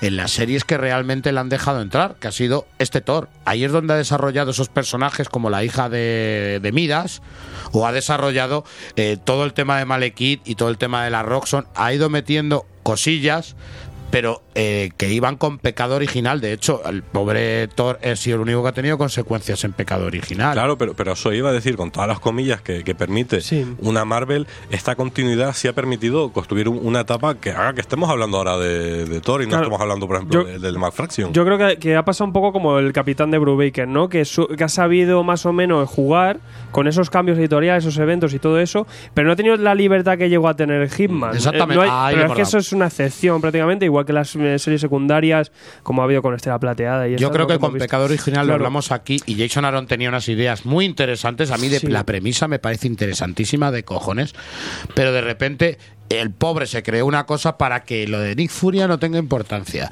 para que lo de Thor no tenga importancia, para lo y tiene que trabajarlo él por otro lado porque la Marvel no le deja y estaba más centrada en una Secret Wars, estaba centrado más en luego un renacimiento, un renacimiento de la, de la Marvel como fue lo, lo di- lo siguiente a Secret Wars que fue. Marvel Now, Yo in the new, Marvel new Now. now, bueno, lo como sea. Eh, volvieron a hacer eso después. y de repente ahora que se les ha ido lo gordo, que se les ha ido lo fuerte, yo creo que Jason Aaron Ahora va a coger las putas siempre. riendas y va a hacer el universo y va a hacer las sagas y las tramas que él quería hacer y que ha ido retrasando porque no le dieron. Thors ese Thors que era un, la verdad es que era malo, pero incluso ahí en ese Thors de Secret War, estos, este CSI de, el, el compuesto de tíos con martillo, hasta eso tiene ahí una explicación Claro. para toda su etapa. Incluso el tema de Jane Foster, vemos que también es un poco de decisión editorial, pero juega con eso. Es, eh, Marvel Now incluso nace así, ¿no? Viene de, viene de Inhumanos, digo, de Patrulla X contra Vengadores, y es un momento reboot tan total que, que se les ofrece a los autores eh, quedarse con la serie que ellos quieran. Y que hagan lo que quieran, ¿no? Y ahí vemos esa, esa, esa disparidad y vemos el que no estén relacionadas las series ninguna con otras, como la patrulla tira por un lado, Vengadores tiran por otro, este, tiro, este tira por otro, pero luego obviamente vamos adelantando, vamos Ay, avanzando y ahí es cuando queremos volver a hilar y todo Y esas cuando hay un evento, te quito tu idea, tu idea y tu idea, y me la tenéis que acoplar los tres en el mismo Para evento. esto, sí. Y, oye, que voy a hacer esto. No, no, no, que eso lo necesito para. Cuarta. Y yo creo que Jason Aaron ha estado muy coartado, ¿eh? Que es lo que me da pena. Y con eh, Thor lo está demostrando. Pero yo creo que ha salvado muy bien los Se ha liberado un personaje que no le interesaba a nadie. Pero por eso me no parece- vamos a mentir, no le estaba interesando a nadie últimamente. Pero por eso me parece también muy interesante, sobre todo el, el Thor de, de Jason Aaron, porque sirve un poco de, de reflejo, de, de paradigma de, de cuál es el funcionamiento de la Marvel actual, de cómo se trata a los autores. Es decir, eh, que ha sido Marvel desde Marvel Now a- hasta ahora. Es decir, vamos a dejar esa supuesta libertad a los, a los creadores. Pero en el momento en el que llega una película o en el momento en el que queremos eh, vender un personaje antes que otro, vamos a ponerte trabas en el camino. Y se ve, y, y en la etapa, igual que Hickman estaba un poco por encima, Bendis era Bendis y al final hace un poco lo que le da la gana. Eh, el- el Justo lo que yo- es justo lo que de- quiero decir, El Thor de Jason Aaron es justo el, la, eh, la medianía de, de Marvel. Y, lo, y me lo voy guardando porque cuando me dejéis sacar la cabeza vais a flipar. Yo es lo que veo. Pero por eso digo, y aún así ha conseguido crear una etapa muy potente eh, y demuestra. Y eh, muy cambiante también. Claro, es decir, es un, es un tipo, por ejemplo, en Logan y la Patrulla X, la etapa de Jason Aaron se veía también mucho. Oye, decir, que es muy importante decir una cosa que me acabo de dar cuenta. ¿Para cuándo en España, no? Esto es del 2013. Estamos a 2018 y nos lo han recopilado, quiero decir. Sí, son cinco, unos cinco años. hombre, cinco o sigue, cuatro sigue- años. sigue la, la cadencia normal de, de Sí, de- Panini de- Sí, pero que me gustaría avisarlo, que esto que estamos hablando es de hace cinco añazos, ¿eh? Ahí estamos. Y ha sabido mantenerse, eso significa que Jason Aaron ha sabido mantenerse sigue. cinco añazos Y sigue. y continúa. Que mucha gente y no, no, lo quiere, nos y no lo pregunta, quiere soltar. Nos pregunta ¿eh? cuántos tomos van a ser. Esto sigue abierto, por lo tanto seguirá la numeración en, en cuanto a Jason Aaron pues, salga de ahí. Y ahora ya sabemos que Fresh Start vuelve otra vez Thor Odinson, o sea que bueno, eh, ahí se va a mantener. Y están Vengadores, claro. Procurarán cerrarlo. Le dará la importancia Cerra- realmente. Procurarán hacer tomos con arcos cerrados, como han hecho con este primer tomo. Sí, eso, eso siempre lo Sí, intenta. Deluxe siempre ha intentado. Para que la gente, pues tampoco esté tomo dependiente, ¿no? Diga, bueno, pues. Me encanta. Hombre, Me encanta esa frase. Sí, ese, ese me- tomo dependiente. claro, total. recopilando 12 números, más o menos. Sí, me parece Sí, por tomo. a año natural, más o menos. Ahí, por ejemplo, yo tengo la duda de cómo, cómo editarán Panini, cómo, cómo incluirán Thors, por ejemplo. Pues Yo creo que lo lo meterán y punto. Y chao. Lo meterán y punto, Sí. y ya está. Con un artículo de, oye, aquí sale una rana con martillo, eso siempre mola. Sí. Es total. Igual que Indigno, también, que era el- el- pues una- un impasse dentro de Jane Foster, ¿no? Eh, Metiendo el Indigno, una Claro. miniserie que va siendo precuela un poco de la Ahí es donde, por ejemplo, iba, Jason Aaron llega, nos cuenta Pecado Original y vemos que una de las grandes eh, eh, consecuencias que tiene Pecado Original, algo le susurra a Nick Fury al oído y de repente Thor no puede volver a blandir el martillo. No os voy a dar pistas, pero no voy a dar pistas. Pero hay que decir que todo tiene muchísima importancia. El Gonzalo Maza se aspaviento. Si no lo va a leer. No lo va a leer, no va a llegar a pecado original. Pero hay que decir que es las mayores consecuencias. Una de las consecuencias es no volver a agarrar el martillo. El martillo. Luego vimos que todo esto se tenía que condensar con Hickman y es donde en Hickman pierde el brazo. Eh, todo esto tenía que estar, por eso te digo que Oye, tiene- eh, le estás spoileando algo. No, no, macho. vamos a ver. Y luego incluso presentaron ese Thor el Indigno. Thor el Indigno que fue presentado como una serie regular. Eh, teníamos a Coipel. ¿Dónde estás, Coipel? Pues el señor Coipel dijo, voy a, voy a dibujar aquí, que dibujó dos números. O un número y medio, algo de eso, ¿no? Y a partir de ahí incluso dijeron que ya se había convertido en una miniserie de cuatro números. ¿no? Y que, De que- ser regular a cuatro números, pero molaba porque ya entraba dentro de este Jason verso Jason verso de vikingo.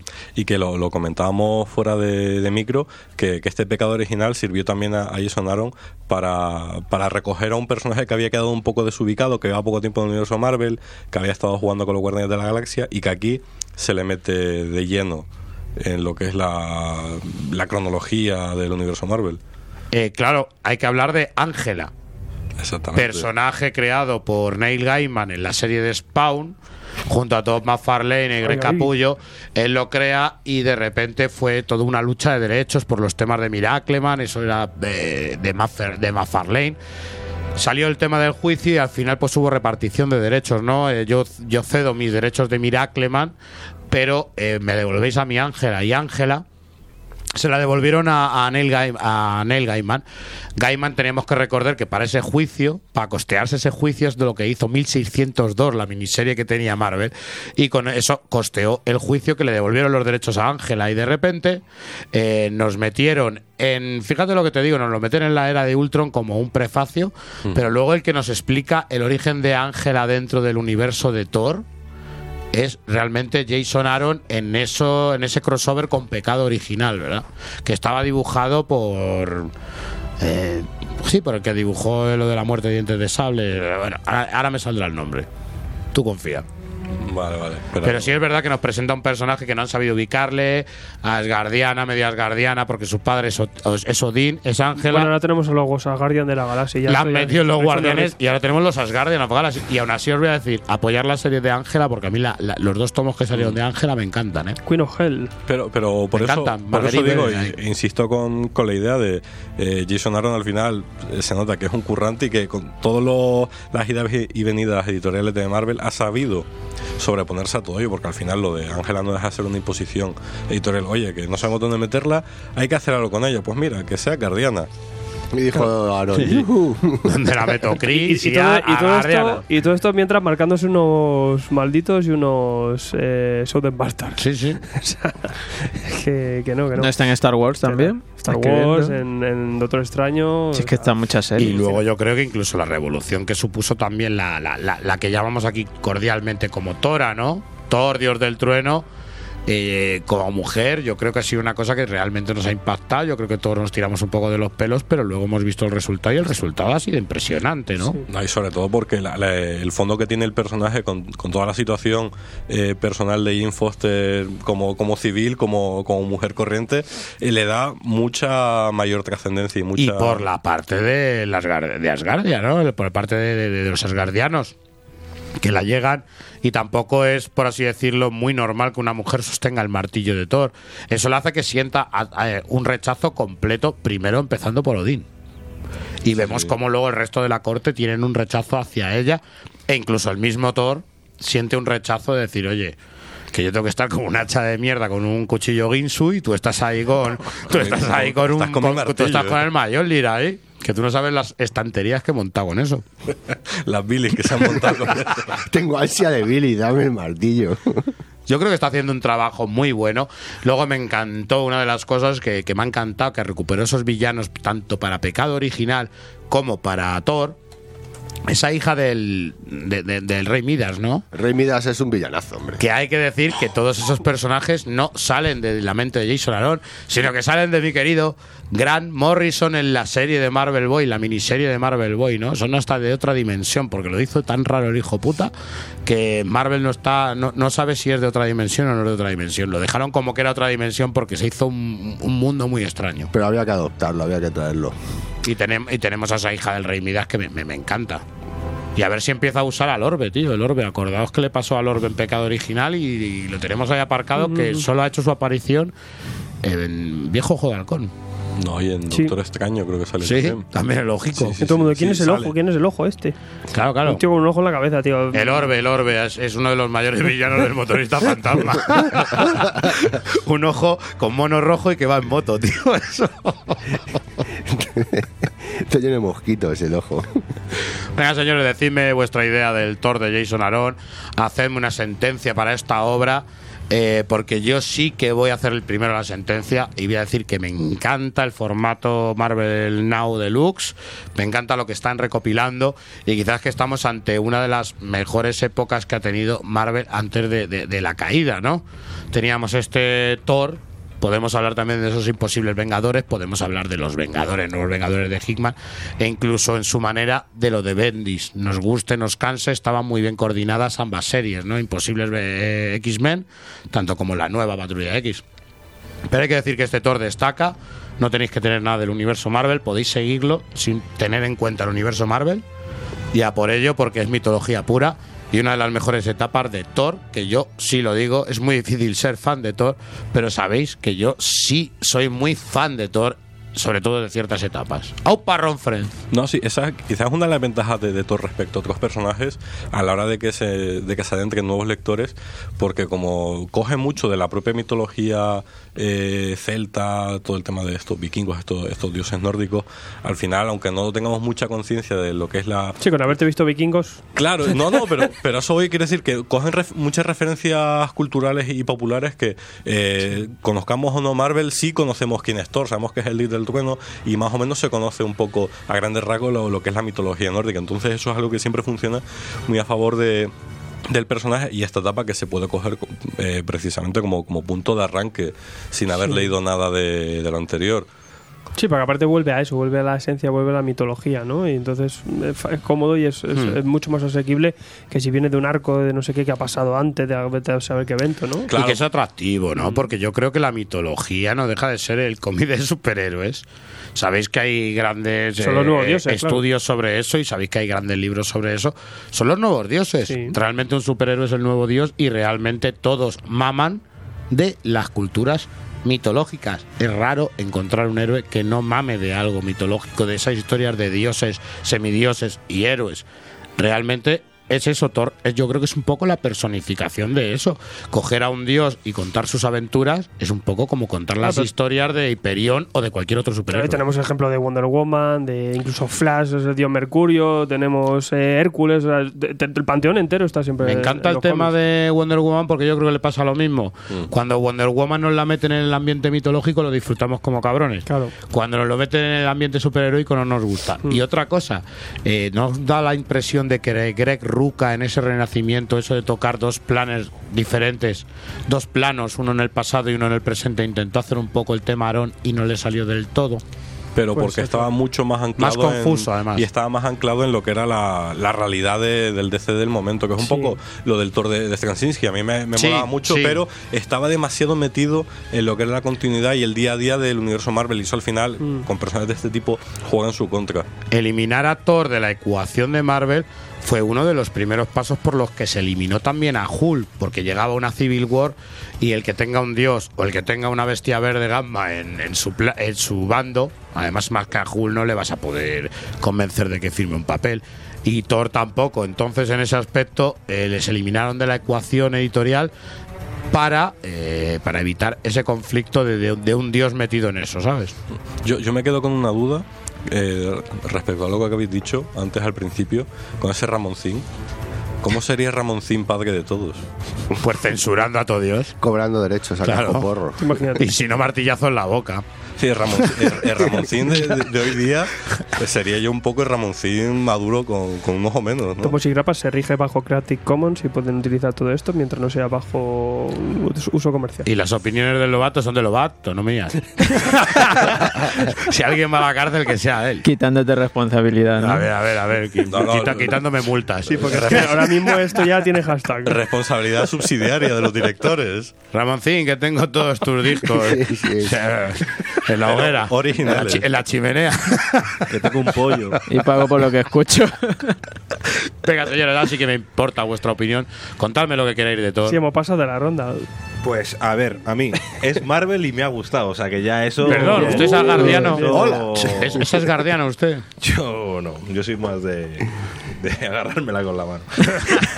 Eh, a ver, Es un poquito cruel. yo hace tiempo, Sí, sí. joder, cuando empecé. Es- ese es el ser que adoráis. Cuando empecé a colaborar con vosotros, joder, pues muchas veces iba a la tienda y me ponía delante de, de todos los tochos de Marvel y os preguntaba. Y rezabas. Se, se podía jurar, Y se arrodillaba. Se decía- meaba, Yo eh. le decía, me quiero poner la pila en el rollo de Marvel, ¿qué leo? Y, y ellos me decían, no, es que esto, a ver, esto, esto no le va a gustar, esto, esto tampoco le va a gustar. Y, tú- y siempre coincidíais en, en Thor, que me iba a gustar Thor, lo único que todavía no, no estaba recopilado. Claro, te digo, espérate. Estuvimos mirando si estaban todos los números de las grapas, tal. ¿Cómo te cuidamos, eh? Sí que leí algo en digital y ya me dijiste, "Va, espérate que esto va a salir ya. Eh, sin duda acertasteis porque me ha encantado, o sea, me parece espectacular. Por lo menos el comienzo, me he leído solo 12 números. De hecho, pero- le ha gustado tanto que lo ha comprado en castellano. Sí, Sí, que va a comprar la versión Y en doblada. tomo, y en tomo. Y en y tomo. tomo. Tapa dura. Y lo acaricia. Cada vez que se lo cojo, lo acaricia y me lo No, la verdad que Ha, cambiado a su hijo por un tomo. Sí. Más, por, dos, por dos. Los Vengadores de Hitman y este. No, no, me ha- me ha sorprendido muchísimo, la verdad. Me ha sorprendido muchísimo porque, ya te digo, que era es un personaje que yo me acercaba con más miedo que vergüenza y al final me lo he comido. Me lo he leído un par de veces ya el tomo. También el dibujo ayuda, pero no sé. También es verdad que siendo Jason Aaron, como que yo personalmente he leído todo lo de Jason Aaron fuera de Marvel y casi todo me ha gustado, entonces como que tenía como un valor seguro, ¿no? Como decía aquí, joder, Jason Aaron y Sam Rivik, mal no... Esto no puede estar mal.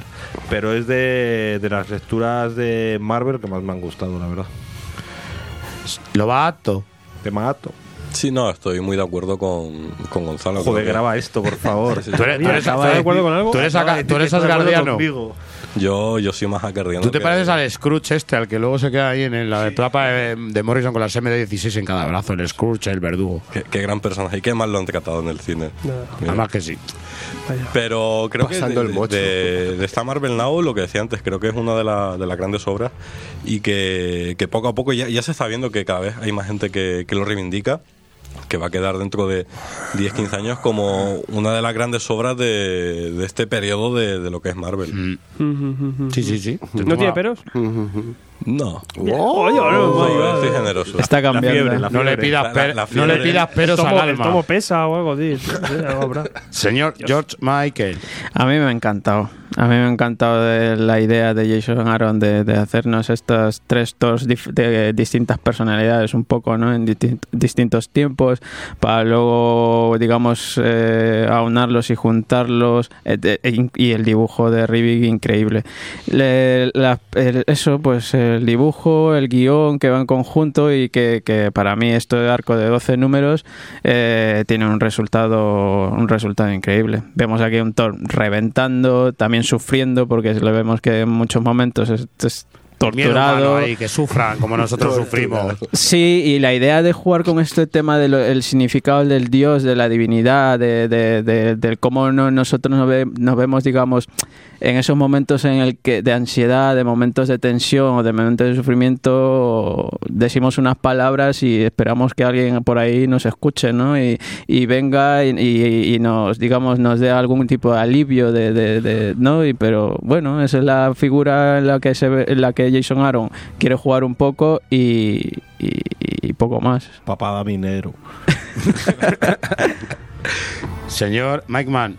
Pues un Thor muy digno, ¿no? Muy bien. Muy digno, bien, Muy bien. digno. Me, encaga- eh, eh, me encanta, esto sería el titular. Un Thor muy digno. Un Thor muy digno. Yo era muy fan de la etapa de, de Roy Thomas con el bucemismo a muerte. Sí, ah. Porque ci- cierra ahí el tema de los eternos. Sí, ¡Ah!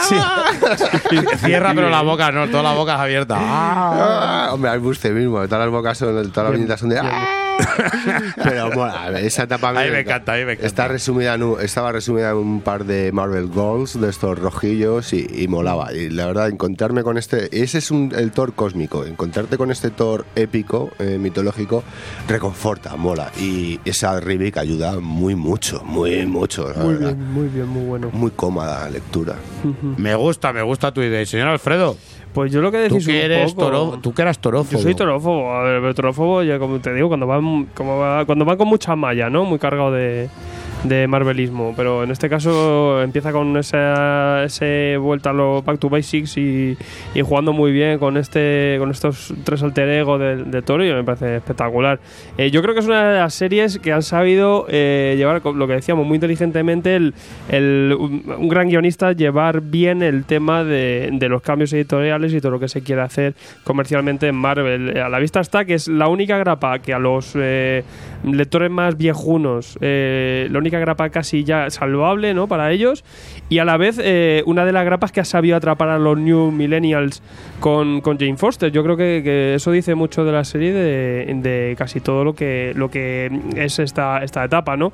Una etapa que se sabe adaptar un poco a los cambios, a, a las cosas que han, que han ido pasando, eh, gracias también al, al trabajo de su guionista y también por los grandes dibujantes que han pasado por esta Por serie supuesto. con, con- con con bastante entretenimiento y con eso con esas variaciones, pero siempre manteniendo un autor que que ojalá viéramos más ese ejemplo ¿no? de, de- de valores en alza de, de autores que sepan manejar bien una, una, una serie y darle ese tiempo, ¿no? Hemos visto algunos que, que apuntaban bien, pero no se le ha dado tiempo, ¿no? Y incluso algunos que ha, pasado al revés, que se les ha dejado demasiado tiempo, como Charles Soule en Daredevil o Mark Waid en Vengadores, Fuera. se les ha dado demasiado tiempo Fuera, y no, y no saben darlo. O sea, yo creo que al final aquí sí que es un punto fuerte, al igual que me ha pasado con, con Vengadores de Jonathan Hickman, que sí me, me pareció pues eh, etapas muy a considerar que me retrotan un poquito también a lo que hizo Bruce Baker con, con Capitán América, ¿no? Etapas sólidas que aunque han tenido eh, cambios y variaciones, sí que han sabido dar un, grueso muy bueno de, de esos personajes. Muy importante decir eso, lo de los dibujantes, que no estamos hablando solo de Sarribi. Yo incluso tengo uno favorito entre estos que han estado en Thor, y lo sabéis. Tengo a Sarribi por un lado, pero luego está Ron Garney en ese segundo arco donde vemos esos lápices, el que se acostumbró a trabajar también directamente con lo del tema de los lápices, que le coloren encima de los lápices. Y por supuesto, Jan Gunn, Russell Dauterman, mi preferido, uno de mis dibujantes favoritos. Un especial con. Stokoe ahí por ahí. Es completamente limpio, es una maravilla y la verdad es que es uno de los John Guns, y lo hablaba yo hace poco con la RAD y le decía, para mí, tú, eh, Dauterman y Pichelli. son para mí mis, mis tres ahora mismo, mis tres iconos, eh, porque tienen un dibujo, realmente, sobre todo Dauterman tiene y Pichel, Con personalidad también. Pero Dauterman tiene un dibujo limpísimo que me parece una jodida maravilla, ¿eh? Tengo un pero. ¿Ves? ¿La habéis presionado? ¿Por qué? Es la fiebre, es la fiebre. pensar. Es la fiebre la que habla. ¿Por qué seguimos llamando a Jane Foster Tora? Si es Thor. Se ha ganado el derecho a ser Thor. Sí, Thor. Sí, pero- no cosifiques. Pero a ver, No, vamos no, a ver. no vamos a ver. cosifiques. No, no, no. ¿Por qué? Coño, es como cuando tú te pones peluca y te llamamos Lobata. O sea, pero, pero, Pero, pero ella, pero ella es Thor, no es Thor. Pero, pero porque te- es la- Panini le ha la dado por decir. Lobezna, ¿sabes? Y No, Hulk, claro, ¿sabes? Al final pero- ya es, es ya la manera, te voy a decir una Pero cosa, es la manera, es la manera, a Sí. mí, es la manera amistosa de llamar a el poderoso Thor Jane Foster. Pero a, Eh, igual que le llamábamos cuernecitos a, Hulka. a Thor no le dices o- Torito. O Hulka, Toribio, yo siempre le llamo Toribio. Aitor le llamo yo, Aitor. Tortillo. Aitor. Aitor. ¿Cómo le gusta ser polémico? A mí, eh? a mí siempre me ha rayado lo de Odinson. A mí no, decir hijo de. Odín Hijo y de ya Odín. Hombre, pero es que el insulto. Lo apellido. mismo traducimos cuando Será insulto hijo de Odín, tal. Ya, pero el Odinson. apellido, y Jodín. Y Jodín. Jodín, Jodín. Jodín. No, pero es lo que dices tú, lo mismo. A mí cuando tradujeron a Lobezna me chirriaba. ¿Por qué le llaman ¿no? tachuela? Era All New, Wolverine, claro. Pero precisamente este es un ejemplo que no han traducido y no han intentado adaptar ni nada. Thor es el nombre del dios. Yo, yo creo que al final, de tanta tora, tora, tora, tora, al final. ¿Por qué llamamos a Rumble de Rumbe este y yo? Porque partimos el ojete. Valle No, Verde. pero, pero no, no es algo solo del programa, es algo en general. Es Sí, decir, sí, sí, sí. escuchas a la gente hablar y dicen Tora, no, es Thor. Porque también define una, una etapa No, concreta. no, pero- pero el sí, sí, sí, claro, tú dices, no, porque Thor tal y, y claro. Es como pues el Aquaman manco. cosas. Tú dices Tora y ya sabes eh, de qué época concreta Ah, pero- el personaje está hablando. Pero Miles Morales es Spider-Man y dices el Spider-Man negro. ¿Cómo que no? Que no lo Pues dice? Yo lo digo, ¿eh? El Lo hermano. dice, to- lo dice El todo el mundo. Spiderman El hermano hermano. es mi hermano y él no tiene nada que arrepentirse, ¿eh? Es como Tora tampoco. Sí, sí, eso, yo en verdad eso de. Le tiene que poner otro Y nombre. que si llegas y dices. Thor, Jane Foster, le haces un spoiler en la cara a la peña, en los, sobre todo los primeros meses, que flipas. Sí, eso, cuando salió la noticia fue un poco de. Ay, what the fuck. Sí, Ay, no me lo imaginaba. Además, podía fue- decir. Sí, sí, sí. Pues no iba a ser Janet Van Dyne. Y después de esta polémica, porque ya sabemos que, que- que- después de la calma siempre viene una tormenta. O viene Lobato. Y hoy estábamos muy tranquilos, estábamos con mucha calma, pero ha llegado la tormenta. ¿Cuál, cuál que tormenta? Los La de la tora. No, vamos a hablar con Hugo Petrus que nos cuenta lo que es entintar. Entintar cosas tan bestias como ese New Furia. Y tormentas de ranas.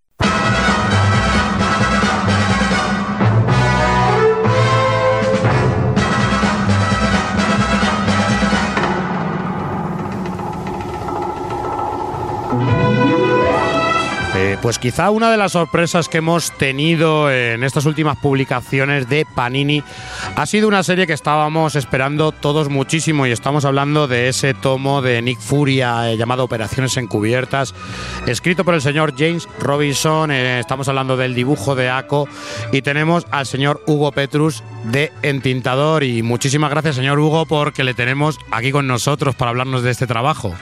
Ah, muy agradecido por, por, la, por el interés y, la entrevista. Muy especial el cómic, eh, yo creo que desde que salieron la- las primeras páginas eh, y un poquito lo que era la sinopsis de la historia, eh, nos daba como una historia que estaba un poquito dentro de Marvel, nos presentaba este Nick Furia Jr. ¿Qué se va a encontrar el, el- el lector cuando se acerque a las páginas? Ah, bueno, pues em, digamos que cada número está eh, orientado como una historia autoconclusiva, con el hilo hay un hilo conductor eh, detrás de una historia, digamos, continuada, pero cada número puede tomarse por separado. En cada número Nick eh, encara una misión y lo más especial para mí de, de este tomo, de esta historia, es eh, desde luego el, el apartado visual, cómo lo ha encarado Aco, todo el trabajo que ha hecho tanto a nivel de, de narrativa, de composición, de diseño de páginas, etcétera, etcétera. Estamos de acuerdo de que realmente lo que nos encontramos es ante una historia de espionaje de la manera más clara. E incluso tú me estás hablando del dibujo de Aco, pero esto perfectamente yo creo que es un- uno de los mejores tributos eh, o uno de los tributos más directos que se ha hecho a un autor que, que es tan importante en la carrera del personaje del Nick Furia Senior, por llamarlo de alguna manera, Gene Steranko, ¿verdad? Sí, sí, desde luego. eh, la, la idea de- detrás del apartado visual siempre fue el, el hacer este tributo a, a Steranko, desde luego. Además, muy especial, hablábamos del dibujo de, de, de- de Ako y estamos hablando que no solamente en dibujo, sino también en argumento, es una historia de espías clásicos, ¿verdad? Sí, sí, de hecho tiene, mm, ya desde el primer número para mí tiene como eh, un aire muy a lo James Bond, a través del, del filtro de Marvel, por supuesto. Pero, es decir, no es la típica historia de superhéroe ni nada de eso, sino que eh, tiene, tiene, tiene ese aire de, de- de espías, de intriga, etcétera. Y en el dibujo, pues yo creo que nos hemos maravillado todos los que llevamos años en el mundo del cómic, e incluso los nuevos lectores, de ver un trabajo que es completamente algo de diseño, completamente, ¿verdad? Incluso de color. También tenemos ahí un trabajo de color muy especial, muy psicodélico. Sí, sí, sí. Si podéis ver eh, a través de Facebook, por ejemplo, que él suele colgar, colgar las, eh, las páginas de, de ACO, eh, podréis ver que él no solo eh, se, se encarga de, de- del dibujo en sí, a, a través del entintado que yo le puedo ayudar, sino que además añade una base de color para, para conseguir este efecto muy este efecto tan visual, tan Mm. pop art en, en muchos sentidos y, y vale mucho la pena, desde luego. Sí, tan, tan setentón y tan psicodélico. Pero me imagino que ese, igual que a nosotros nos ha maravillado este, este dibujo, yo creo que a ti, ¿cómo se te comunicó el tema del entintado de- de- de- del proyecto? Porque igualmente hablamos de un estilo muy especial y yo me Mm. imagino que a ti te habrá supuesto a lo mejor algún tipo de reto como entintador. Sí, desde.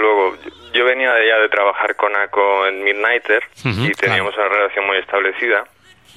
Y cuando le propusieron este trabajo en Marvel, él enseguida les habló de mí, les, les explicó que le interesaba continuar nuestra colaboración. Y a partir de que aceptaron ahí, empezamos a discutir cómo lo encararíamos. Si haríamos algo más sketchy, como habíamos hecho con, con Midnighter, Terminator, sí. que la línea es un poco más eh, más cruda, si te fijas, más, un acabado menos fino, sí. o cómo lo, cómo lo haríamos. Y, y él me habló mucho de, de esta adaptación que hizo Steranko de Outlander. Ah, no sé si la tenéis en mente. Sí, sí la tenemos en mente. Vale, es, es, es una pasada, obviamente. Ah, y partimos mucho de ahí, de cómo trabajaba Steranko, los fondos, las figuras, esa línea, casi esa línea clara, digamos, porque es muy, muy limpia. Y a partir de ahí, pues eso, trabajando en este sentido y haciendo correcciones, adaptando, etcétera, etcétera. Yo una pregunta que yo creo que nos surge un poquito al tema del, del lector, ¿no? Eh, nos damos cuenta que las series de Marvel, pues todas siguen una línea, siguen una correspondencia, pero luego existen series como esta de Nick Furia o incluso podemos ver Caballero Luna u otras, en la que quizás se os da un poquito más de libertad eh, a los autores y nos dais un proyecto autocontenido que realmente son los que más calidad tienen luego de luego de, dentro de, de- de la editorial. ¿Qué piensas sobre eso? ¿Es realmente esta libertad la que tenéis o, o- o os marcan unas pautas preestablecidas? No, desde luego es, es- es tal cual lo has dicho. Eh, a mí especialmente siempre me han llamado más la atención eh, las historias de, de si hablamos de, de DC o de, de What. If, Cierto. ah, que la continuidad. Es decir, la continuidad también me interesa, pero es en ese tipo de historias en las que las editoriales, digamos que no están tan sujetas a, a una entrega mensual, que pueden dar a, a los autores plazos más largos para que puedan buscar eh, cosas diferentes, ¿me entiendes? Eh, buscar un- unos acabados, un- una manera de narrar incluso, para, para ajustarse más a, a eso que está fuera de, de la continuidad. Es un momento para experimentar, yo creo, ¿no? Donde jugáis un poquito más con el, con otras fórmulas y, y al final yo creo que le- para el lector eh, acaba, acaba dando otro, otro producto, ¿no? Sí, desde luego, sí, sí, sí. Para mí es eso. Eh, Tienes, tienes la- las series mensuales, la continuidad que obviamente es muy interesante y está de coña. Y luego tienes estas eh, rarezas o estas joyitas, como quieras llamarlas, que, que también son muy interesantes de, de- de- de leer y de disfrutar. Además me nombrabas Midnighter, nombrabas Nick Furia, y yo invito a todos un poco que, que- que- que hagan una revisión de ambos proyectos y vean completamente la diferencia de la que de, de la que estás hablando, porque igual que por así decirlo a lo mejor podemos ver que en Midnighter es algo más funcional, vemos que realmente en Nick Furia lo habéis tenido que pasar bien. Sí, sí, desde. A ver, también es verdad que en Midnight nos lo pasamos de coña, no, no, no vamos a, no vamos a decir que no. Pero era un proyecto muy especial y sobre todo para Ako, que eh, siempre ha sido muy admirador de Steranko y de, de los autores más clásicos. Fue una oportunidad, fue una joyita, fue, fue algo hecho casi a su medida. Lo disfruto muchísimo.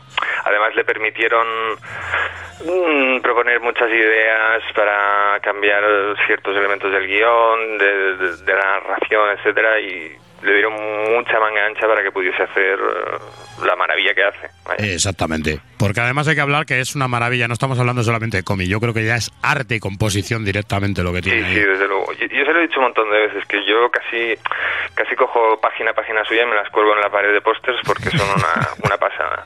La verdad es que sí, es que es todo un trabajo eh, de diseño. Eh, yo antes te ponía una responsabilidad, sabes que fuera de micro hemos hablado, y yo te decía que eres quizá el primer entintador al que entrevistamos. Y que me gustaría también saber un poco eh, sobre el mundo de los entintadores. Creo que quiero que el público tenga una visión más amplia de lo que es eh, vuestro trabajo, que muchas veces se olvida. Yo creo que siempre hablamos de dibujantes, pero entintadores y coloristas, a los coloristas han tenido su sitio aquí. Ahora lo tienen los entintadores y tú les representas. O sea que te pongo dura, Joder. ardua tarea, ardua tarea, pero con todo el cariño y porque creo que la mereces. ¿Cómo es el mundo del entintador? ¿Cómo es la comunicación con el dibujante? A ver, yo voy a hablar siempre de mi caso personal. Exactamente, eso ¿De acuerdo? Entonces, yo he trabajado. A ver, yo soy un artista más o menos completo, digamos. El color lo tengo más verde, pero yo también eh, trabajo como dibujante y demás. Entonces, por ejemplo, con, con Miquel Janín y con Ago, que son los dos con los que más he trabajado recientemente, eh, tenemos la suerte de, un idioma materno común, eso facilita mucho la comunicación. Y siempre es bueno tener un, un toma y daca, un proponer cosas y, dar ideas en plan mm, este- eh, ¿qué, tipo de referencias tienes en mente cuando tú estás eh, dibujando a lápiz, etcétera, para poder buscar siempre el, el completar lo que el dibujante quiere hacer con, con, con ese dibujo. Entonces, mm, yo qué sé, con, con ACO además eh, tuvimos la coincidimos en la escuela Joso, que nos formamos ahí. Y tenemos una relación de amistad estrecha, con lo cual tenemos mucha más confianza para decir, no, mira, esto está de coña, pero esta mierda me la tienes que refinar más o lo que sea. Entonces siempre se trata eso de una colaboración, de, de- de intentar dar los dos el máximo de cada uno para conseguir el mejor producto posible en conjunto. Un, un buen trabajo en equipo es la clave. Yo una pregunta personal, que a mí es la que me surge, ¿no? Eh, al principio, cuando cogéis una obra virgen, por así decirla, eh, te dan los primeros lápices del dibujo, te dan esos primeros bocetos. eh, ¿Haces varias pruebas de entintado o realmente has, te- o sea, has tenido que repetir varias pruebas de entintado? ¿Habéis hecho varias primeras páginas de muestra para ver cuál es el que le quedaba? Porque yo imagino, además, con este, sobre todo a mí, me, me preocupa con este tomo, ¿no? Con el de Aco ese estilo tan personal, eh, ¿llegasteis a, a esa, a ese acuerdo rápidamente o tuvisteis que hacer varias pruebas? Mm, Yo no lo, o sea, lo ideal sería hacer eso, realmente, si tuviésemos el tiempo suficiente, el margen para hacerlo. Pero yo no diría que llegamos a, a completar pruebas, sino a trabajar, es decir, Juntos. ya directamente, sí, trabajar juntos, pero encima ya de, de las páginas. eh, es decir, si hacía falta corregir algún elemento concreto de las primeras páginas, se hacía. Pero no es tanto que tengas el, el, el lujo del tiempo de vamos a hacer de esta poder prueba, probar. Sí, exacto. Es verdad que te dan más margen, pero tampoco te piensas que te dan medio año por, por número. Eso, es eso, claro. eso a lo mejor se lo podemos dejar a algunos que trabajen en Image, ¿no? Y hagan un proyecto un poco alternativo. O autores europeos, quizá Gente que tenga más margen de tiempo. Entonces es eso, trabajar directamente sobre el trabajo, sobre la página final, porque nosotros trabajamos en digital y eso te da mucha facilidad para, para poder corregir, repetir, etcétera, etcétera. Sí, luego también hasta qué punto eh, luego trabajáis con el colorista, pensáis en él, porque aquí se nota que a Rachel la dais un, eh, bastante margen para que ella juegue, una línea clara, y luego hay sí que entinta- entintados digitales que juegan con texturas, con grises. En este caso sí que se nota, ¿no? Que le dejáis bastante aire. ¿Hasta qué punto eh, trabajáis con ella para, para poder dar al final ese toque final? Bueno, una vez más es mérito de Aco. Aquí yo sí que, que entró poco. Él tenía una idea muy clara de- del, del acabado que quería conseguir. Entonces con, con ella sí que tuvo que tener un poco más de intercambio eh, a la hora de pedir correcciones y demás. Eh, Aku buscaba algo, bueno, como, como veis el producto final, un poco más saturado, un poco más... mm, que saltara más de la página. Y las primeras pruebas de color sí que es verdad que fueron un poco más planas, eh, con menos textura, con menos, con menos volumen. Y, y ahí sí que hubo que hacer un poco más de, de- toma y daca. Porque, por ejemplo, volviendo al, ejemplo de Midnighter, con Midnighter trabajamos con ah, Rómulo Fajardo Jr., que es un colorista excepcional. Y claro, ahí ya sí que había una, una relación larga y se entendían casi sin, sin necesidad de correcciones ni nada.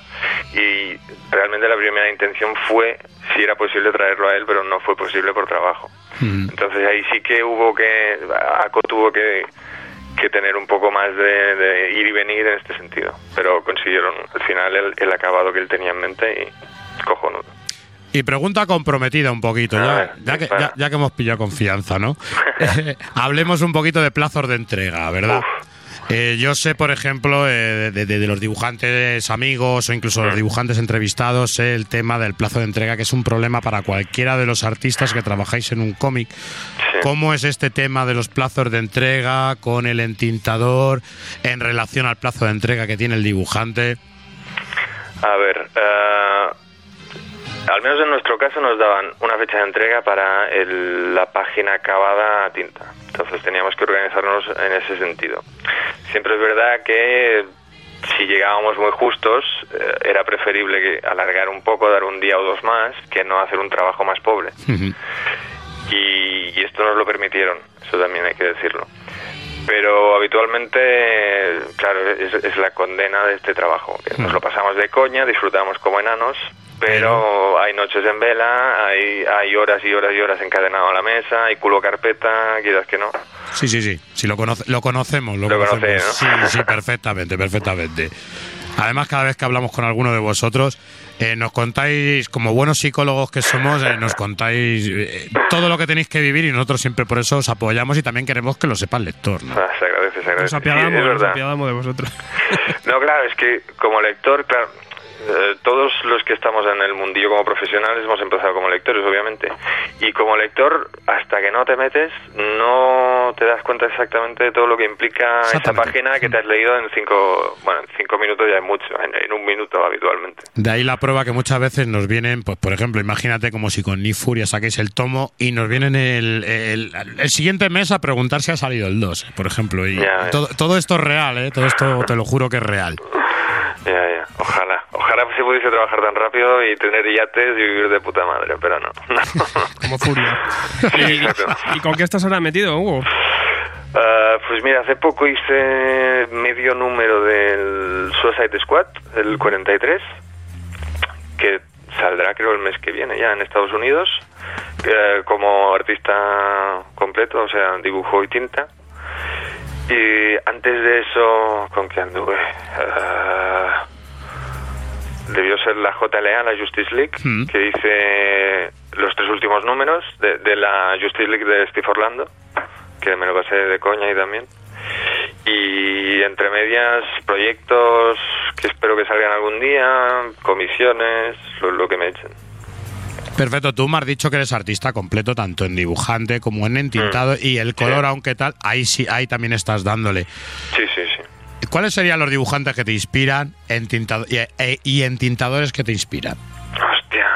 Ah, esa es difícil, ¿eh? No la esperabas. A ver, a mí cada vez, o sea, yo empecé, por ejemplo, hace eso, como 10 años, mi mayor influencia era Adam Hughes a nivel de, de dibujo y entintado. O sea, Mm, muy normal, limpio, con unos efectos súper acabados, Y etcétera. un preciosismo tremendo. Exacto. Y algo de eso arrastro, quieras que no. Pero cada vez más tiro hacia algo menos pulido. Mm. Por ejemplo, hoy en día me, mm, me fijo mucho en el trabajo de Clayman, por ejemplo, Sí, sí, sí, sí. que es eh, cojonudo, porque tiene ese punto preciosista, pero a la vez también ese punto más suelto, Más más, sucio, más Exacto, movimiento. más sucio, Ujú. sí.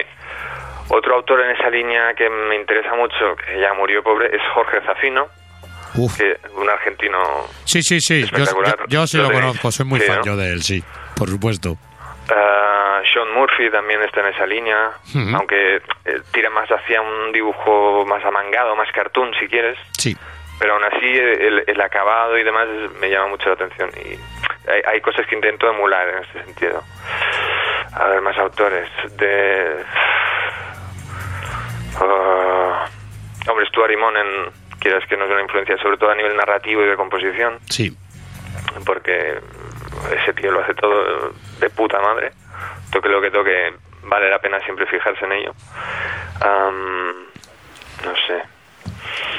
Y con el color soy muy peculiar. La verdad es que me interesa más el color que se aplica, por ejemplo, en el anime que no el color del, del cómic americano. Ajá. Mm, y, por ejemplo, un proyecto en el que he estado trabajando ahora, que a ver si sale, he intentado aplicar ese, ese tipo de concepto de color. Así que, no sé. O sea, no- Por ejemplo, nos dices esto, nos lo sueltas ahí, pero no, no se puede decir, ¿verdad? Espero poder decirlo pronto, a ver si sale. Pero Pues yo- por, no, por no agafarlo. Vale, pues yo te voy a invitar que cuando salga, eh, ponte en contacto con nosotros y hablamos de ello. Ah, vale, vale, vale, encantado, os lo agradezco. y, y no sé qué más. No sé, a mí me interesa mucho el manga también, a nivel de eh, la fluidez y el dinamismo que pueden darle sobre todo a la acción. La narrativa, sí. Sí, sí. Hay un autor, por ejemplo, que no es que se, no es que tenga una obra muy extensa, pero todo lo que hace me parece digno de, de mención, que es eh, Tetsuro Ueyama. Mm. No sé si os sonará. No, sé No, si ahora, mismo, ahora mucho- mismo no. Yo para japonés sí que soy... Pues es un tío que tiene tiene como tres series no muy largas y vale mucho la pena. Pero claro, soy incapaz de decir bien el nombre porque están en japonés. No, que yo sepa, no se han publicado aquí. Ah, Bueno, hay una que es Lampu o Lampo, que es, es- sí que es fácil, pero las otras sí que es... Esa sí me suena. Sí, pues, pues ese, ese dibujante. Que creo que es un tío que trabaja mucho como diseñador de personajes en animación también y muy interesante. Y yo siempre voy a abrir la lista de deseos antes de terminar. La, la última pregunta, ya después de, de- de todo el interrogatorio que os hago, me gusta que también, eh, también estar con vosotros, que abráis la mente y que me digáis lo que deseáis. Ah, ¿Con qué personaje desearías trabajar? ¿Con qué colección desearías trabajar? O incluso con qué dibujante podrías trabajar o, o con qué entintador te gustaría que a ti te entintara. A ti te lo, dijo, te lo dejo libremente porque siento tan, tan multidisciplinar. Te dejo libremente eso. Vale, gracias. A ver, como entintador, la verdad es que he de decir que ninguno. Porque Bien. mi manera de trabajar. No, no, no, no, no. También es la manera de trabajar a la que me he acostumbrado a nivel de dibujo. Que hago un boceto muy suelto y, y- y es en el entintado en el que en el que acabo el dibujo y demás. Entonces, me llevaría casi más trabajo preparar unos lápices para otro entintador que no hacerlo como lo hago yo. Entonces, el tintador eh, descartado. Descartado. Perfecto. Y luego trabajar en serie, pues la verdad es que tampoco voy a decir nada muy oscuro. Siempre me han llamado la atención los grandes de DC, Batman, Superman, Wonder Woman. Sí, no sé por qué te he notado que eres un poquito más de DC, puede ser. También, sí, no, no, tengo que admitirlo. Me, me tira más a la hora de como dibujante, pero sin descartar Marvel, no vamos a hacerle Por supuesto, por supuesto, claro. Pero esos, eh, esos siempre me han llamado mucho la atención y me gustaría ni que fuese una historia hacerla de alguno de ellos. Luego Hellboy es uno de mis favoritos de, Por de favor. siempre. Ahí has ganado ya por completo. ya me Hombre, has ganado hombre. por completo. Por favor. y ese me, me encantaría ni que fuese una historia de esas cortas raras que hace Miñola cuando se rasca un poco. Eso lo disfrutaría, pero como un, como un enano. Y diría que así personajes, hombre, que a quién le dice que no a un Spider-Man o a unos. Vengadores, pero ya te digo, tampoco nada muy fuera de, de- de lo común. Las tortugas ninja me gustan mucho también. Vale. Disfrutaría mucho haciendo algún cómic de ellas. De hecho, hice una portada hace algún tiempo. Ehm, como personajes de eso. Y coloristas, pues me gusta mucho Matt Hollingsworth, o como se diga. Sí, sí, sí, Hollingsworth. Ah, eh, ¿Cómo se llama este? El Dave McKay, también me gusta mucho. Eh, el Plascen Plascencia, o como se diga, de verdad que me cuesta, ¿eh? Francisco Plascencia. Sí, que siempre decimos Plasencia, pero realmente es Plasencia, ¿no? ¿Verdad? Sí, no, no- no sé, algo así. Tiene, tiene mucha paciencia. Sí, ya te digo. Pobre hombre. Y, y Stewart, ¿cómo no? El Dave Stewart me parece también... Sí, con todos, además con todos los Eisner que tiene que tener en su casa, que la chimenea Sí. la tiene que tener llena, el bicho. Ya te digo.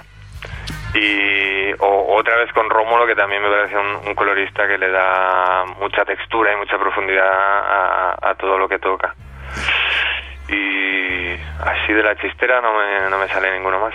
A nosotros yo creo que lo que nos gusta es que realmente eh, te gustaría trabajar con cualquiera de todos los genios que hay, ¿eh? Poco filtro, ¿eh? A ver, sí. Tampoco, claro, son tan buenos que quién, quién diría que no a, a ninguno de estos, ¿no? Por supuesto. Pues Hugo, te voy, a dar, te voy a dar las gracias, tío, porque ha sido una de las conversaciones más interesantes que hemos tenido. Me Y yo a encanta, vosotros. Me encanta saber el tema de lo del mundo del entintado. Vas a ser, eres el primero, pero habrá más, habrá más que tendrán que pasar eh, por este entintómetro que, que- hemos hecho, porque yo creo que nos gusta mucho y encima, además tú que has conocido todas las partes, tanto la parte del dibujo como la del entintado como la del color, yo creo que tu opinión ha ayudado, nos ha ayudado a nosotros con dudas personales y yo creo que está ayudando bastante a nuestros oyentes. Ah, pues os lo agradezco mucho, la verdad.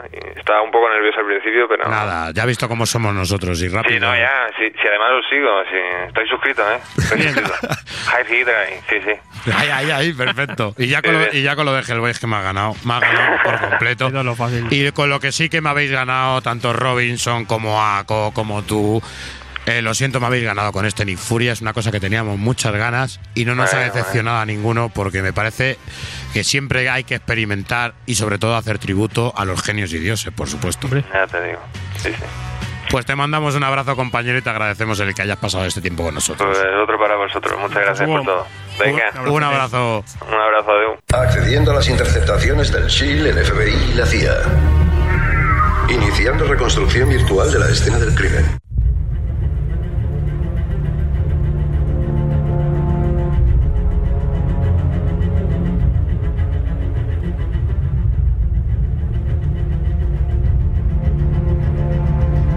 Bruce ha ido al baño, no quiere dar paso. Y ya hemos llegado aquí a la cueva, a la cueva del Alfred, patatí, patatá, luego me da paso y yo digo, ¿qué pasa niños? pues efectivamente, tenemos ya... Se- eh, se está tocando ahí, ¿no? Sí, por eso ya hago de Bruno y ya se tapa lo que hace aquí el bicho. Eh, pues eh, at- atención, cuidado, tenemos un concurso nuevo, All New... All new ¿Cómo es concurso en inglés? Ah, Nadie lo sabe. Challenge. All New Challenge. Challenge. Challenge mola porque Sí, tiene que hacer reto, pruebas, ¿no? Es un reto. Eh, pensar, tenemos ya. un concurso nuevo, niños, en YouTube, eh, vídeo lo mejor de, de mayo, publicado este viernes. eh, regalamos un tomito de eh, las muertes del Capitán Marvel. Una lápida, una lápida para alguien, eh, para que tengan el recuerdo. Nada, la mejor novela gráfica ever, ever de, de Marvel, pobrecicos míos. Con acento holandés. Qué lástima, qué, qué pena da. Y la única muerte que, que, que han se ha quedado como muerte eh, aquí en, en- en algo, algo de esto. Que han Vaya respetado. tela. Eh, pues echar un ojito a eso también, ya sabéis, vídeo con los mejores cómics de dinosaurios, con un cosplay de Daniel Brun y un dinosaurio por ahí de fondo.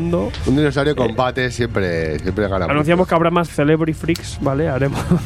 Nos hemos pensado por ahí, alguno lleva sombrero, eh, no digo más.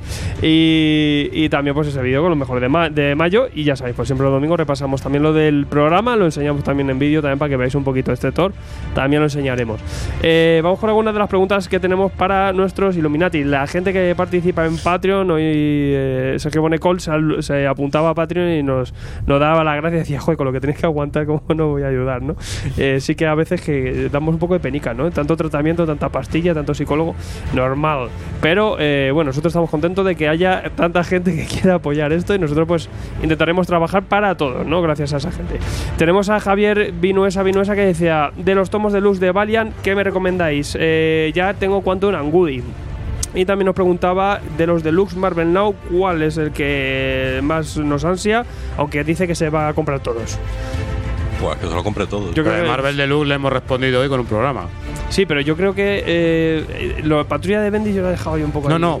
Estoy Vengadores. e Estoy incluso- Vengadores, Y si tienes que elegir un tercero No. imposible es de la patrulla de Bendy. Pero es que luego el capitán. la el- de Bendy sí me mola mucho. El, el- el Capitán América de, de, de Remender ya no lo veo para tanto. Hostias, a mí no me antes gustó, antes eh. siempre recomendaré el, el- el de Brubaker. Hombre, Y los Guardianes de la Galaxia de Bendis están bien, vamos a ver, pero mm, vamos a ver, ya está. Eh, o sea que, que tampoco os ansíes con que venga, vamos a comprar todo Marvel Now, porque no todo Marvel Now era la leche, igual que ahora mismo eh, todo el Legacy. Bueno, Legacy no es, no es para tanto. Y de Valiant, pues depende un poquito. Shadowman. el Shadowman. Shadowman me gusta, pero tiene que gustarte, ojo, eh, que hay gente que lo ve flojillo. El que es lo que te vas a encontrar? Ray que sale sobre- ahora- Acción sobrenatural, ya está. El Book of Death. Warrior. Eternal- Eh, a mí Eternal Warrior quizás fíjate que es una de las más flojillas para mí. El eh. Book of Death. El Book Death es importante sí. ese evento, las Armor War igual, y, y bueno, depende un poquito. Iremos viendo, ya te digo, Rey, por ejemplo, hay gente que le gusta, hay gente que no. A mí Rey me parece una cosa fuera de lo común y, y la atmósfera agobiante de esa de Y sobre Clayton todo Crane me que al principio está eh, Clayton Crane. Sí. Luego cambia de dibujante, luego tenemos a Cafu ahí. Y la verdad es que mejora bastante porque quizá con Clayton Crane lo que ha sufrido esa serie es que se ve demasiado eh, eh, sintética. El otro día me lo decía eh, Cafu, ¿qué tal Rapture? Tal? Yo, a mí me ha encantado, me pareció súper chula, súper mística, una- un preludio perfecto para Shadowman. y que ver a Cafu con Roberto de la Torre a la vez. Ha sido, cosa- eh, además, ha sido un intento también de meter ese toque épico de fantasía y brujería, ¿eh? También, Sí, eh, sí, sí. espada y brujería. Sí, eh. ya se practica un poco en Ninja y guay. Bueno, ahí te- ya sabéis que somos fanses. Pero lo mismo, Marvel Now de Luz, cuidado, no todo, no volváis locos. Que No. luego juntáis al final con 40 pavos o 35 pavos todos los meses. Y Claro, hacer solo una solo es se un. compran un tomo. ¿no? Más que nada porque déjate te de las Marvel 6 Luz. colecciones, al final son 12 tomos al, al año y flipas. Yo Ah, es Suster, claro. yo es Suster, 25 euritos de yo es Suster. Efectivamente, mira qué bonito. Green Valley. ¿Qué más hemos dicho? The Eh, Private eh, Time. el barba de, de Gonzalo. La barba, la barba de Gonzalo por 25 euros también. Fresquísima. Mario Cholakian nos decía, había dejado eh, una pregunta por Facebook y, y quería saber, pues que se la respondiera. Me decía, a raíz de la próxima salida de eh, otro volumen de Project Superpowers, eh, ¿cuáles pensáis que son los mejores universos de superheroicos indie y menos conocidos? No valen Invencible y Valiant, dice. En los universos indie, hombre, pues no sé, de superhéroes no sé si podríamos decirlo de Hellboy, para mí es el mejor, lo que pasa es que no lo meto en, el tem- en términos superhéroe, ¿no? En los astrocitismos. El City, Astrocityverso. Astro City es, es la caña también. Mí me ¿eh? gustó mucho Top Ten, el rollo de Top Ten me gustó bastante. La Hammer. Me gustó mucho una que tampoco ha pasado un poco desapercibida y tal, lo de riesgo suicida. Sí, sí, sí, sí, sí. Con, eh, espectac- con Elena, con Elena Elena. Casa Grande, espectacular, son cinco tomos y mola muchísimo, es un trasunto también un poquito Claro, de- pero ya aquí tengo una duda con esta pregunta. Chan Chan. Bueno, bueno. No, no. El polémica de la fiebre. A ver, habla, habla de, de universos aparte de lo que es eh, Marvel DC y no vale, no vale hablar de Invencible o de, o de Valiant. Pero claro, se refiere a, a obras unitarias. Eh, Uni- universo superheroico. Yo creo que, por ejemplo, Black Hammer valdría. También claro, es un universo Black Black Black Hammer verso. sí podría entrar, pero Riego Suicidio no sé si podría entrar o no. O incluso el Artifact verso, ¿no? Porque lo he dicho yo, si lo Eh, dice cualquier otro. no, no, pero, pero a lo que voy que no, no va más allá de. No, pero de- podríamos, lo que pasa es que no es poco conocido el Artifact Verso, que es ese Witchblade, ese de Darkness, ese Angelus, Mm. que hacen un universo aparte por, por parte de Top Cow. Lo tenemos en Dynamite, ¿no? Esos Sovereign, ¿cómo? Sovereigners, o no sé cómo se llaman, que sale Magnus, que sale Turok. No, pero bueno, eso solo fue un Y Malibu ya- Comics, que yo prometo un programa, prometo unos 20 minutillos de hablar de Malibu Comics, que tiene ahí su historia en los 90, que tuvieron bastante repercusión en el universo Marvel porque de repente fue comprada Malibu por Marvel. De ahí viene el tema de las gemas del infinito, la gema transparente del infinito que nadie se acuerda, donde acabó Adam Warlock para luego volver al universo Marvel. Y uno de los finales más esperados, que era esos Vengadores de Bob Arras dentro de la saga de Bob Arras, Vengadores Ultraverso, ultra, Harrismo. ultra, no, perdona, ultra, ¿cómo eran? Ultras eh, ver- versus Vengadores y Vengadores. Ultrasur. Sí, sí. Vaya telar. Eran Ultrasures. Que, Ha decir una palabra que me. uh, Dios. Eh, no, a mí. que he yo dicho tenía- gema, la gema transparente, la gema transparente, que no me la sacan en ningún lado. A mí me gusta el bar de Six Pack. me da igual que sea de C, me da igual. No, hay cosas muy buenas, tío. Yo que sé, hay mucho, mucho, mucho, mucho género de Black Hammer verso. A mí me está encantando, es un trasunto espectacular, con un sabor muy bueno.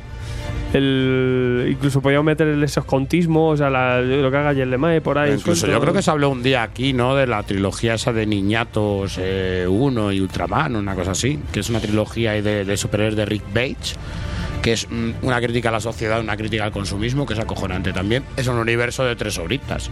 Sí.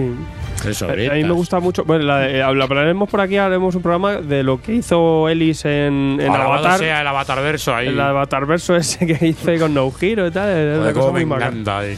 Sí, sí. Hay un montón. Eh, Adrián Peralta nos decía que está eh, que lleva ya un tiempo con el cómic y se está empezando ya con los originales, commission y demás. Ha empezado con un, mal, mal, mal. La has cagado. Uy, Has, mi pe- ha tiene empezado mi con un pésame. cuaderno de firmitas y eh, para por si le pueden hacer sketches a los artistas y quería saber eh, eh, varias cositas. Eh, ¿Qué opináis de los temas de los originales? ¿Qué precios son relacionables para commission o para originales? Y sobre tener- qué página más o menos puede buscar el, el tema de origen. Y tenemos a nuestro especialista Gonzalo. No, no, eh, el Dos Junkies. especialista es Lobato. Bueno, bueno, mira, mira, mira cómo se quieren nuestros invitados. Loba- bueno, eh. Lobato yo creo. No, si no, Esto va a nivel de enfermedad. Perdóname. Sí, si- uno es adicción y el otro es Si necesidad. me equivoco, me rectificas como siempre. A ver. Eh, Aunque, aunque no te equivoques, te rectifico, no te preocupes. eh, tú estás mm, no, no más metido, pero sí en el rollo comisión, ¿no? ¿O buscas más comisión que originales o no? Voy más o menos a. Lo, lo que puede el bicho. Yo normalmente, que de a hecho, tinta. la- casi todas las comisiones que tengo me ha liado el Lobato, pues siempre me lía, porque como Mátalo. quiere que le salgan más baratos los, de, Los- los los gastos de los envío, envíos, siempre claro. me lía. A ver, a ver, en el tema Te de utiliza. hablo yo de las originales y tú de las comisiones si quieres. Eh, de las, co- a ver, los originales hay páginas desde 30 a 40 euros No lo hagáis. hasta el infinito y más allá, o sea, hasta 5.000 euros de no sé, lo, bueno, 5.000, sí, y más. 5.000, bueno. Eh, por ejemplo, el mercado franco-belga es intratable. O sea, el mercado franco-belga, estamos hablando de una página de Marini de estas de las águilas de de, Roma y tal, no bajan de 2.500, 3.000 3.000 euros. Eh, sí que es verdad que, por ejemplo, obras tipo las páginas de Rumble, eh, de de, James Harren están en una media entre 200 350 euros. Sin Gordon Murphy estamos hablando de una media de 500 euros. Eh, no sé. eh, Normalmente las páginas son galerías de, de venta, ¿no? Normalmente hay dos, No, hay y- dos formas de. Y también los propios autores. Hay dos formas de, de conseguir originales. Una es por medio de ponerte en contacto directamente con el autor, que muchos, incluso páginas web, ya tienen enlaces a, a vender arte. Y luego hay otro que son galerías de arte, que son como agentes eh, que llevan muchos artistas. eh, y hay bastantes páginas en Estados Unidos: Félix Comic Art, Splash Page Art, eh, Cadence, Cadence Comic Art. Luego tienes galerías también en París que están más destinadas al, al cómic franco-belga. Luego también creo que tú me comentaste que había una web en la que usuarios podían subir sus páginas para, digamos, exhibirlas un poco, pero también para ponerlos a la Luego venta, está ¿no? Comic, Art, Comic Art Fans. Tú ahí te haces un, tú te haces ahí un persona, o un avatar, Perfil, o un un perfil, perfil. sí, no me salía la palabra. Tú cuelgas tu galería allí y tú puedes poner el estado de, de, de- de- de ese, Sí, de exhibición, página, de venta. exhibición, not for sale o en venta y tal. Luego sí que es verdad que hay unos mensajes privados que hay entre usuarios que te pueden hacer ofertas. A mí me llega un mail o yo veo, entro en la cartera de Lobato y veo que tiene un original que me interesa y yo me pongo en contacto con él con un mensaje privado que hay a través de ese sistema Pokémon. y le digo, oye, eh, me interesa esta página, la venderías, estás interesado a lo mejor en cambiármela por alguna que tenga yo y bueno, y la verdad que hay muchísima gente en Comic Fan. Hace poquito eh, en Twitter también los autores a veces ponen esas cosas cuando se vende. Hace poquito se subastaba la página, bueno, la portada número uno de Scalpe, la subastaba Joka a través de una de una agencia y va la cosa hardcore. Y luego veías en esa galería un montón de escotillón las portadas que hace 5.000 dólares cada una. Digo, madre mía, yo así me lío Es también. que hay que contar también Buah. que las galerías estas, y que son también como especie de subastas y tal, ahí se llevan un picazo. Claro. Sí, sí. Entonces por eso los precios van Pero lo venden, ¿eh? Es que lo venden. Pero Eso, no sé eso es si la se- comisión. Claro, la comisión va muy alta. Pero luego te digo que si compras directamente, o sea, a no ser que tengas un contacto a lo mejor como obra eh, artistas españoles que conocemos y que contactamos con ellos, incluso gente que no vende, que te haga el favor de venderte algo a ti, eh, luego eh, las páginas de... O sea, tú te vas a una galería y una página de Murphy vale igual de lo que él la vende luego Sí. directamente. Sí, a ver, eh, aquí eh, por partes. Primero, a ver, eh, en Illuminati hace poco hice un vídeo con Tirso Cons hablando un poquito de este tema de, de commission de, de originales, que lo, lo En streaming buscar de dibujante lo podéis ver. en streaming de dibujantes. Pero bueno, esto al final, a, a- a nivel de precio, eh, sobre todo se, se basa en cuánto estás dispuesto tú a gastar en un autor y en una obra de, de un autor. Las páginas suelen tener un rango de, de precio más o menos ya eh, estipulado. La, media hora, la página barata de media de cómic, eh, Marvel o DC ronda los, los 200 euros, así más o menos. Luego eso. Hay autores como, como Walta, por ejemplo, que es un autor que no, no le, dice que no le gusta vender, pero luego ve sus páginas a partir de 400, 500 euros eh, de media. Luego tienes eh, autores, por ejemplo, Cafo es un autor muy barato, pero porque trabaja en Valiant. Entonces, Qué aquí- guay suena ahí, eh. Pero es algo que, que depende del mercado. Pobrecito mi niño, tío. Eh, Valiant aquí en España no vende tanto como, por ejemplo, vende en Estados Unidos. Entonces, para vender su, su arte aquí, pues pone precios más baratos. Que a lo mejor ves una página de, de Marvel, de cualquier otro autor, dices, mira, no hay ni punto de comparación. La de Cafo está mil veces mejor, está mucho mejor tratado lo que es el, el trabajo. Pero lo vende mucho más barato. Luego, el mercado francés es- son unos precios que están. eh, el público español está eh, excluido de, de ese mercado, pero porque está mucho más interiorizado todo ese tema. Luego, por ejemplo, con el tema de, de commissions. Hace poco Gonzalo y yo pillamos una, una comisión precisamente a, a Tirso y, y era un precio eh, entre medio alto para, para lo que suele ser la media de, de autores españoles. es Pero, lo que digo. pero sabíamos desde el principio dónde Claro, claro. Pero es algo que, al final eh, es caro o barato, depende de lo que tú estés dispuesto a gastar por un autor o, o por otro. Yo sé que, que hay autores por los que sí gastaría fácilmente 300, 400 pavos que por otros eh, ni de coña. Entonces al final depende un poco de, de cuáles son tus gustos, cuáles son tus intereses y la dificultad también de- del propio autor, no, porque no hay gente que, que se ha pasado al digital o que trabaja todo en digital, entonces Digital. no vende páginas o las comisión para hacer algo más exclusivo, pues las pone a un precio bastante mayor. Y por ejemplo, Javi Fernández tiene unas páginas, unos 100, 150 y son espectaculares. Son espectaculares, Es eh. flipante el trabajo de tinta que tiene. Eh, las de Tarragona tampoco. Eso es brutalidad. ¿eh? Incluso, Claro, yo, y e luego- incluso yo he visto páginas de yo a precios bastante buenos. ¿eh? No, a ver, y luego hay que tener en cuenta también que depende si es la tinta o si es el lápiz, tiene un precio u otro, porque normalmente está por un lado el, el, eh, el artista que dibuja en, en el papel y luego le pasa eh, el escaneo al hasta el entintador que hace una copia de esa página en, en- en lo que es tinta, con lo que tiene dos originales de la misma página, Hmm. la tinta y el, y el lápiz. Dos por uno todavía. Claro, no. Cada uno tiene, tiene su, su página. Yo, por ejemplo, me ha pasado de comprar eh, a, a Cifuentes, por ejemplo, a Vicente Cifuentes, alguna página que él han tintado, entonces lo que tiene son las tintas, y otras que lo que tiene son los lápices. También dependiendo de eso, una misma página, es decir, el, el mismo original, entre comillas, puede valer un precio u otro. Normalmente lo que son lo que es el lápiz o lo que es el autor que hace su lápiz y, y su tinta es más caro que eh, lo que es la página que vende el entintador. Yo, por ejemplo, o sea, yo mi sistema de búsqueda o tal, al final es un poco sentimental. O sea, me, no busco algo de un autor ni nada, sino busco por obras. Esta obra me encanta, quiero algo de esa obra. Oye, quiero un especial. Sí, yo quiero un especial YouTube os aquí, ponéis un debate, me encanta, me encanta, es un debate, sí, sí, es bonito, es bonito, ¿eh? ¿Alguna pregunta más? El Pilla también nos decía que íbamos a hablar de uno de sus personajes y guionistas favoritos con esta etapa de Jason Aaron, pero le queda una duda. Eh, ¿Creemos que eh, la cosa se está alargando más de la cuenta o que al final de tanto estirar el chicle se va a acabar convirtiendo esto en un mojonazo? Fíjate porque ha hablado justamente de la idea que tengo yo. Yo creo que es algo que se está estirando demasiado. Yo creo, pero que ha sido por lo que estábamos hablando aquí, que se ha visto forzado. Ahora que tiene terreno libre, yo creo que la historia va a avanzar muchísimo más rápido y va a meterse en temas más trascendentales.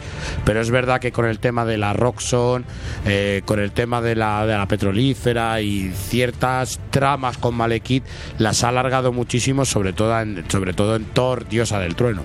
Sí, al final es que la, la editorial la, la ha obligado a dil- a dilatar esa- esos planes que podía tener en un principio. Bien.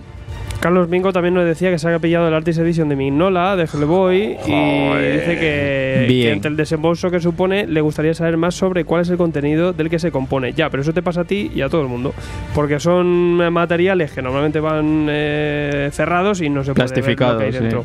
En el momento que lo abres eh, es como es como un como un como una cría de gato, ¿no? Cuando alguien ya lo toca, la madre ya no lo quiere, pues eso es igual.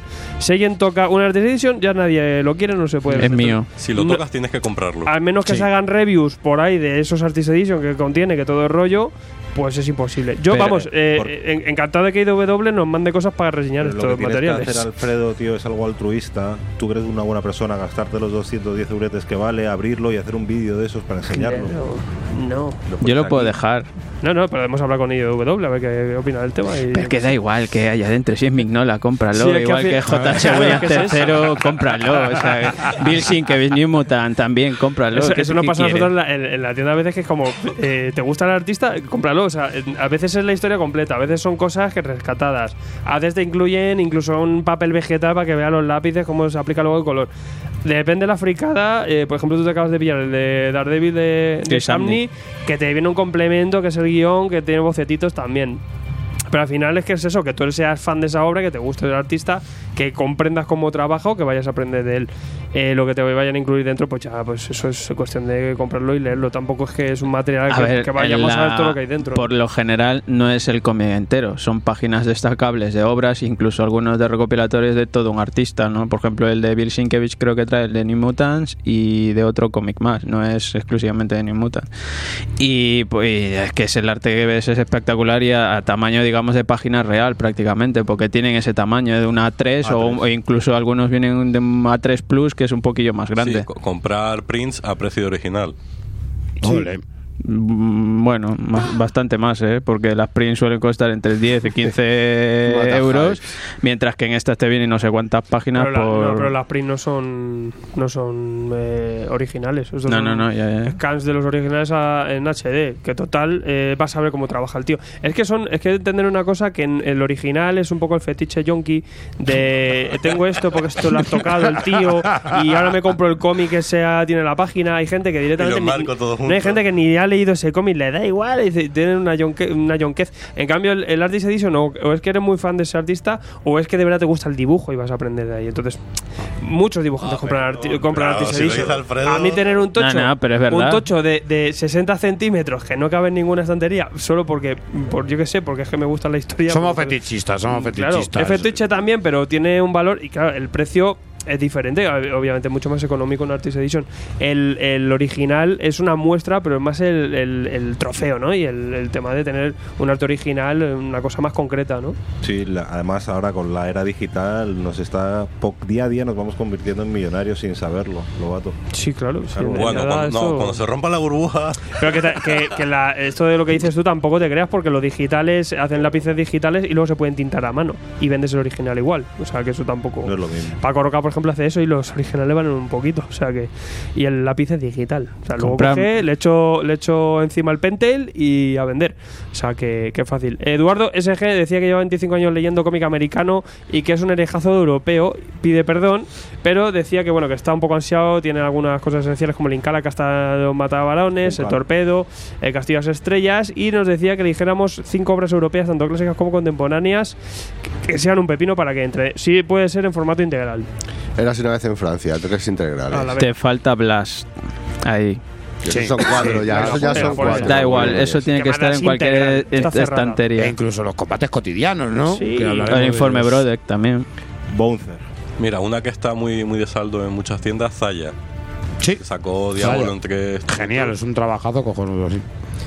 Y yo qué sé, tío, si es que sacamos aquí un montón de Shangri-La. europeo que, que merece mucho la pena. Shangri-La decía que ya también. Eh, Siegfried en integral lo tienes también. Sí, sí, sí, sí, no, no, ahí, Pero eh, lo mismo, europeo hablamos de cómic español también. Métete con cositas frescas. Black Sat, ¿no? Claro. Sat, que es lo más típico del mundo, pero es que hay cosas muy, muy chulas. Mía, por ejemplo, ese animal de colo, cómo te puede llegar a tocar ahí, ¿no? Y te hace pensar. O sea, hay cosas muy buenas y siempre, pues, lo mejor es hacer un poquito caso a lo que vamos sacando por aquí. Eh, meteos en el cómic. No cerréis ni un. Mira, me ha pasado a mí con Thor, ¿no? O sea, no, no hay que cerrarse en nada. Si el cómic es bueno, la historia es buena y cuenta algo bueno, ¿qué más da la forma? Y aunque el Eh, personaje no te guste. Claro, es que no es eso. Intentar, intentar entrar en las historias, es más que, más que en la forma, en lo que nos vendan el marketing de por ahí. Orsornator dice: Buenas, después de leerme los tomos de Jean Grey, me he enamorado del personaje. Para seguir leyendo más sobre eh, Jean Grey, me tengo que ir a Patrulla X Azul o hay alguna otra serie donde aparezca. ¿Qué tal la calidad de Patrulla X Azul? ¿Cómo explicarlo? Yo, yo lo estoy siguiendo. Yo no veo mala calidad la patrulla oro y la patrulla X azul porque creo que están cumpliendo un trabajo bastante digno que es el de informar al nuevo lector que va a entrar en los mutantes o que se quiere que se entre en los mutantes, de informarle de grandes sagas ochenteras, de grandes momentos de la patrulla X, que incluso se nos llega a presentar una patrulla X del año 2099, la cual nadie conoce y era genial, a mí me encantaba. Ahí teníamos a Ron Lim, tronco y a John Francis Moore. El- nos va mostrando un camino al nuevo lector de lo que ha sido la patrulla X, ¿no? La patrulla con Jean Grey respecto es, eh, es, es genial. A mí la miniserie, o sea, la maxiserie suya me ha parecido genial, me ha gustado muchísimo. Es más, eh, me da miedo ese que se le quite el protagonismo. Que se le quite el protagonismo con esta Jean Grey mesiánica que ahora viene, que ya no la echábamos de menos y menos con nuestra Jean Grey joven. Ya se morirá otra vez. Bueno, ya la mí me gustó la presentación de la nueva patrulla X de Bendis, lo tenéis en el primer tomo Hmm. de los deluxe, me que encantó, pero sí que luego fue bajando y, y el tono es un poquito más teenage. Eh, bueno, ahí anda, y si quieres saber más de personaje, pues sí lo tienes ahí, está la de esta Jean Grey joven, ¿no? Y si no, puedes tirar por la patrulla de Claremont, la de, Sí, la, no, de- la claro, de Lee, sí. que también tenéis a Jean Grey Pero joven. si lo que le interesa es esta Jean Grey, pues todo lo que es la nueva patrulla que es y seguir Claro. con la. Yo, a ver, yo le iría. Pero de todas formas, la personalidad que tiene el personaje perdón, y el trasfondo eh, lo tienes en esa serie de, de Jean Grey. No lo vamos a ver luego en la Patrulla X, no está a ese nivel. Pero yo por ejemplo, ahí me quedaría con la etapa de Bendis y con la de Cullen Boom. La de Dennis Hopeless, por ejemplo, esa me la saltaría. Sí, por supuesto. sin también. esperanza, te quedas sin esperanza después de eso. Efectivamente. Y bueno, niños, vamos a hablar pueblo habla que toca y vamos a hablar de una cosa pues bastante chula. ¿Qué dices? Nada, nada.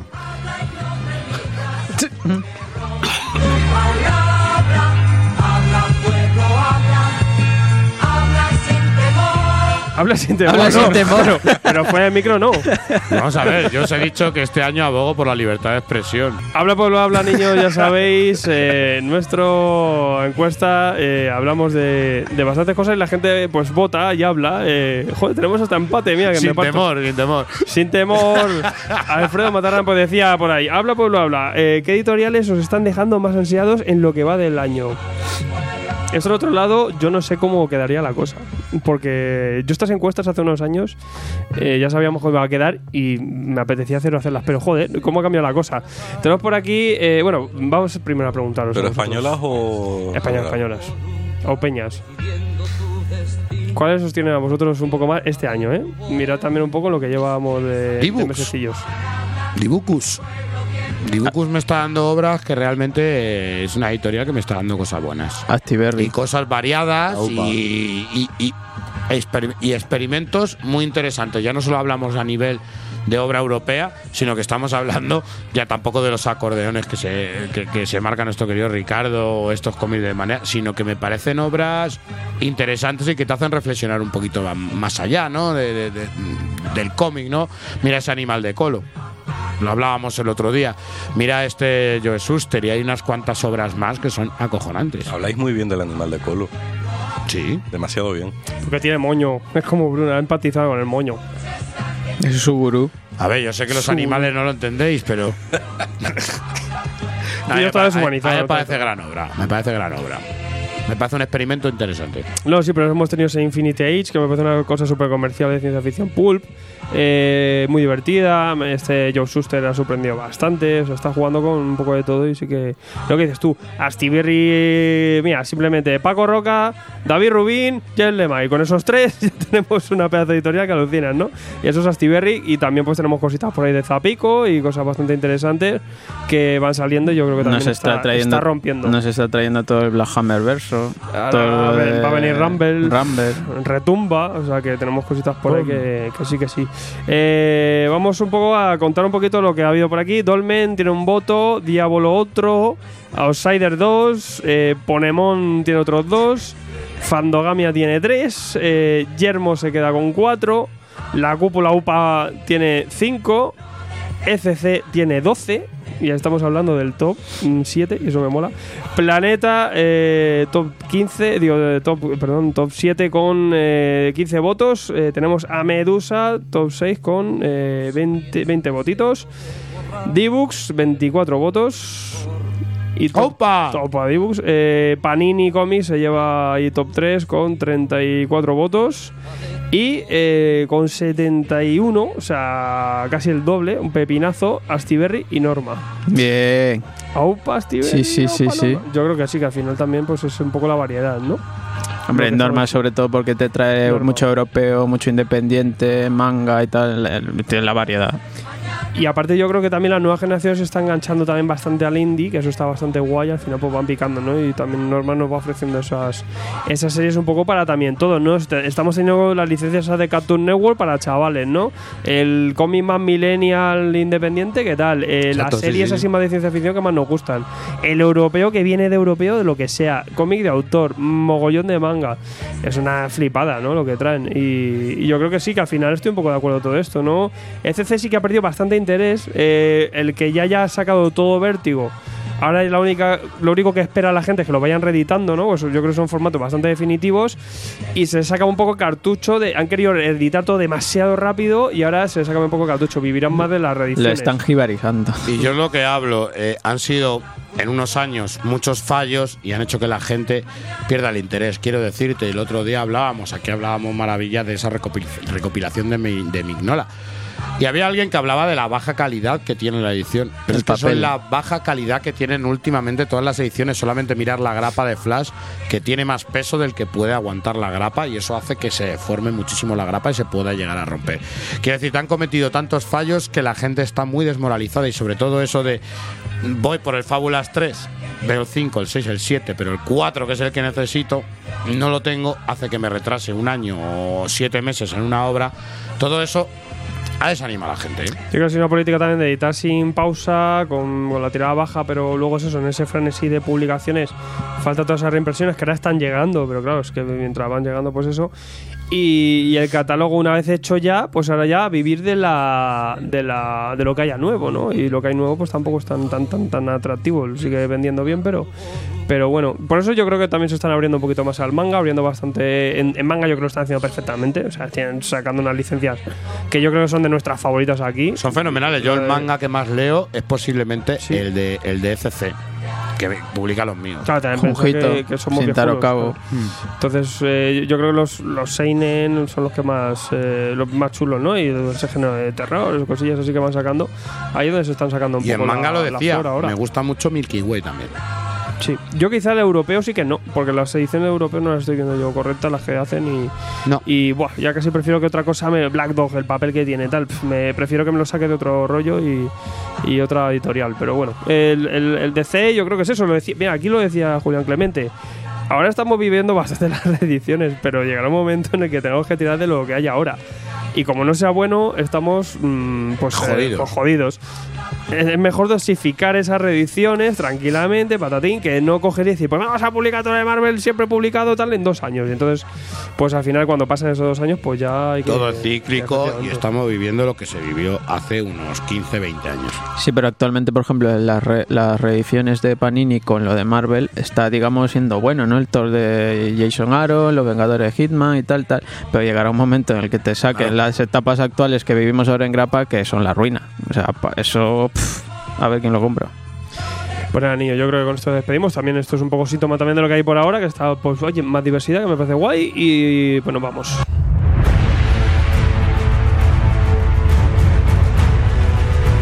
Síguenos en Twitter y Facebook o entra en nuestra web tomosigrapas.com o si lo prefieres, mándanos un email a tomosigrapas.gmail.com.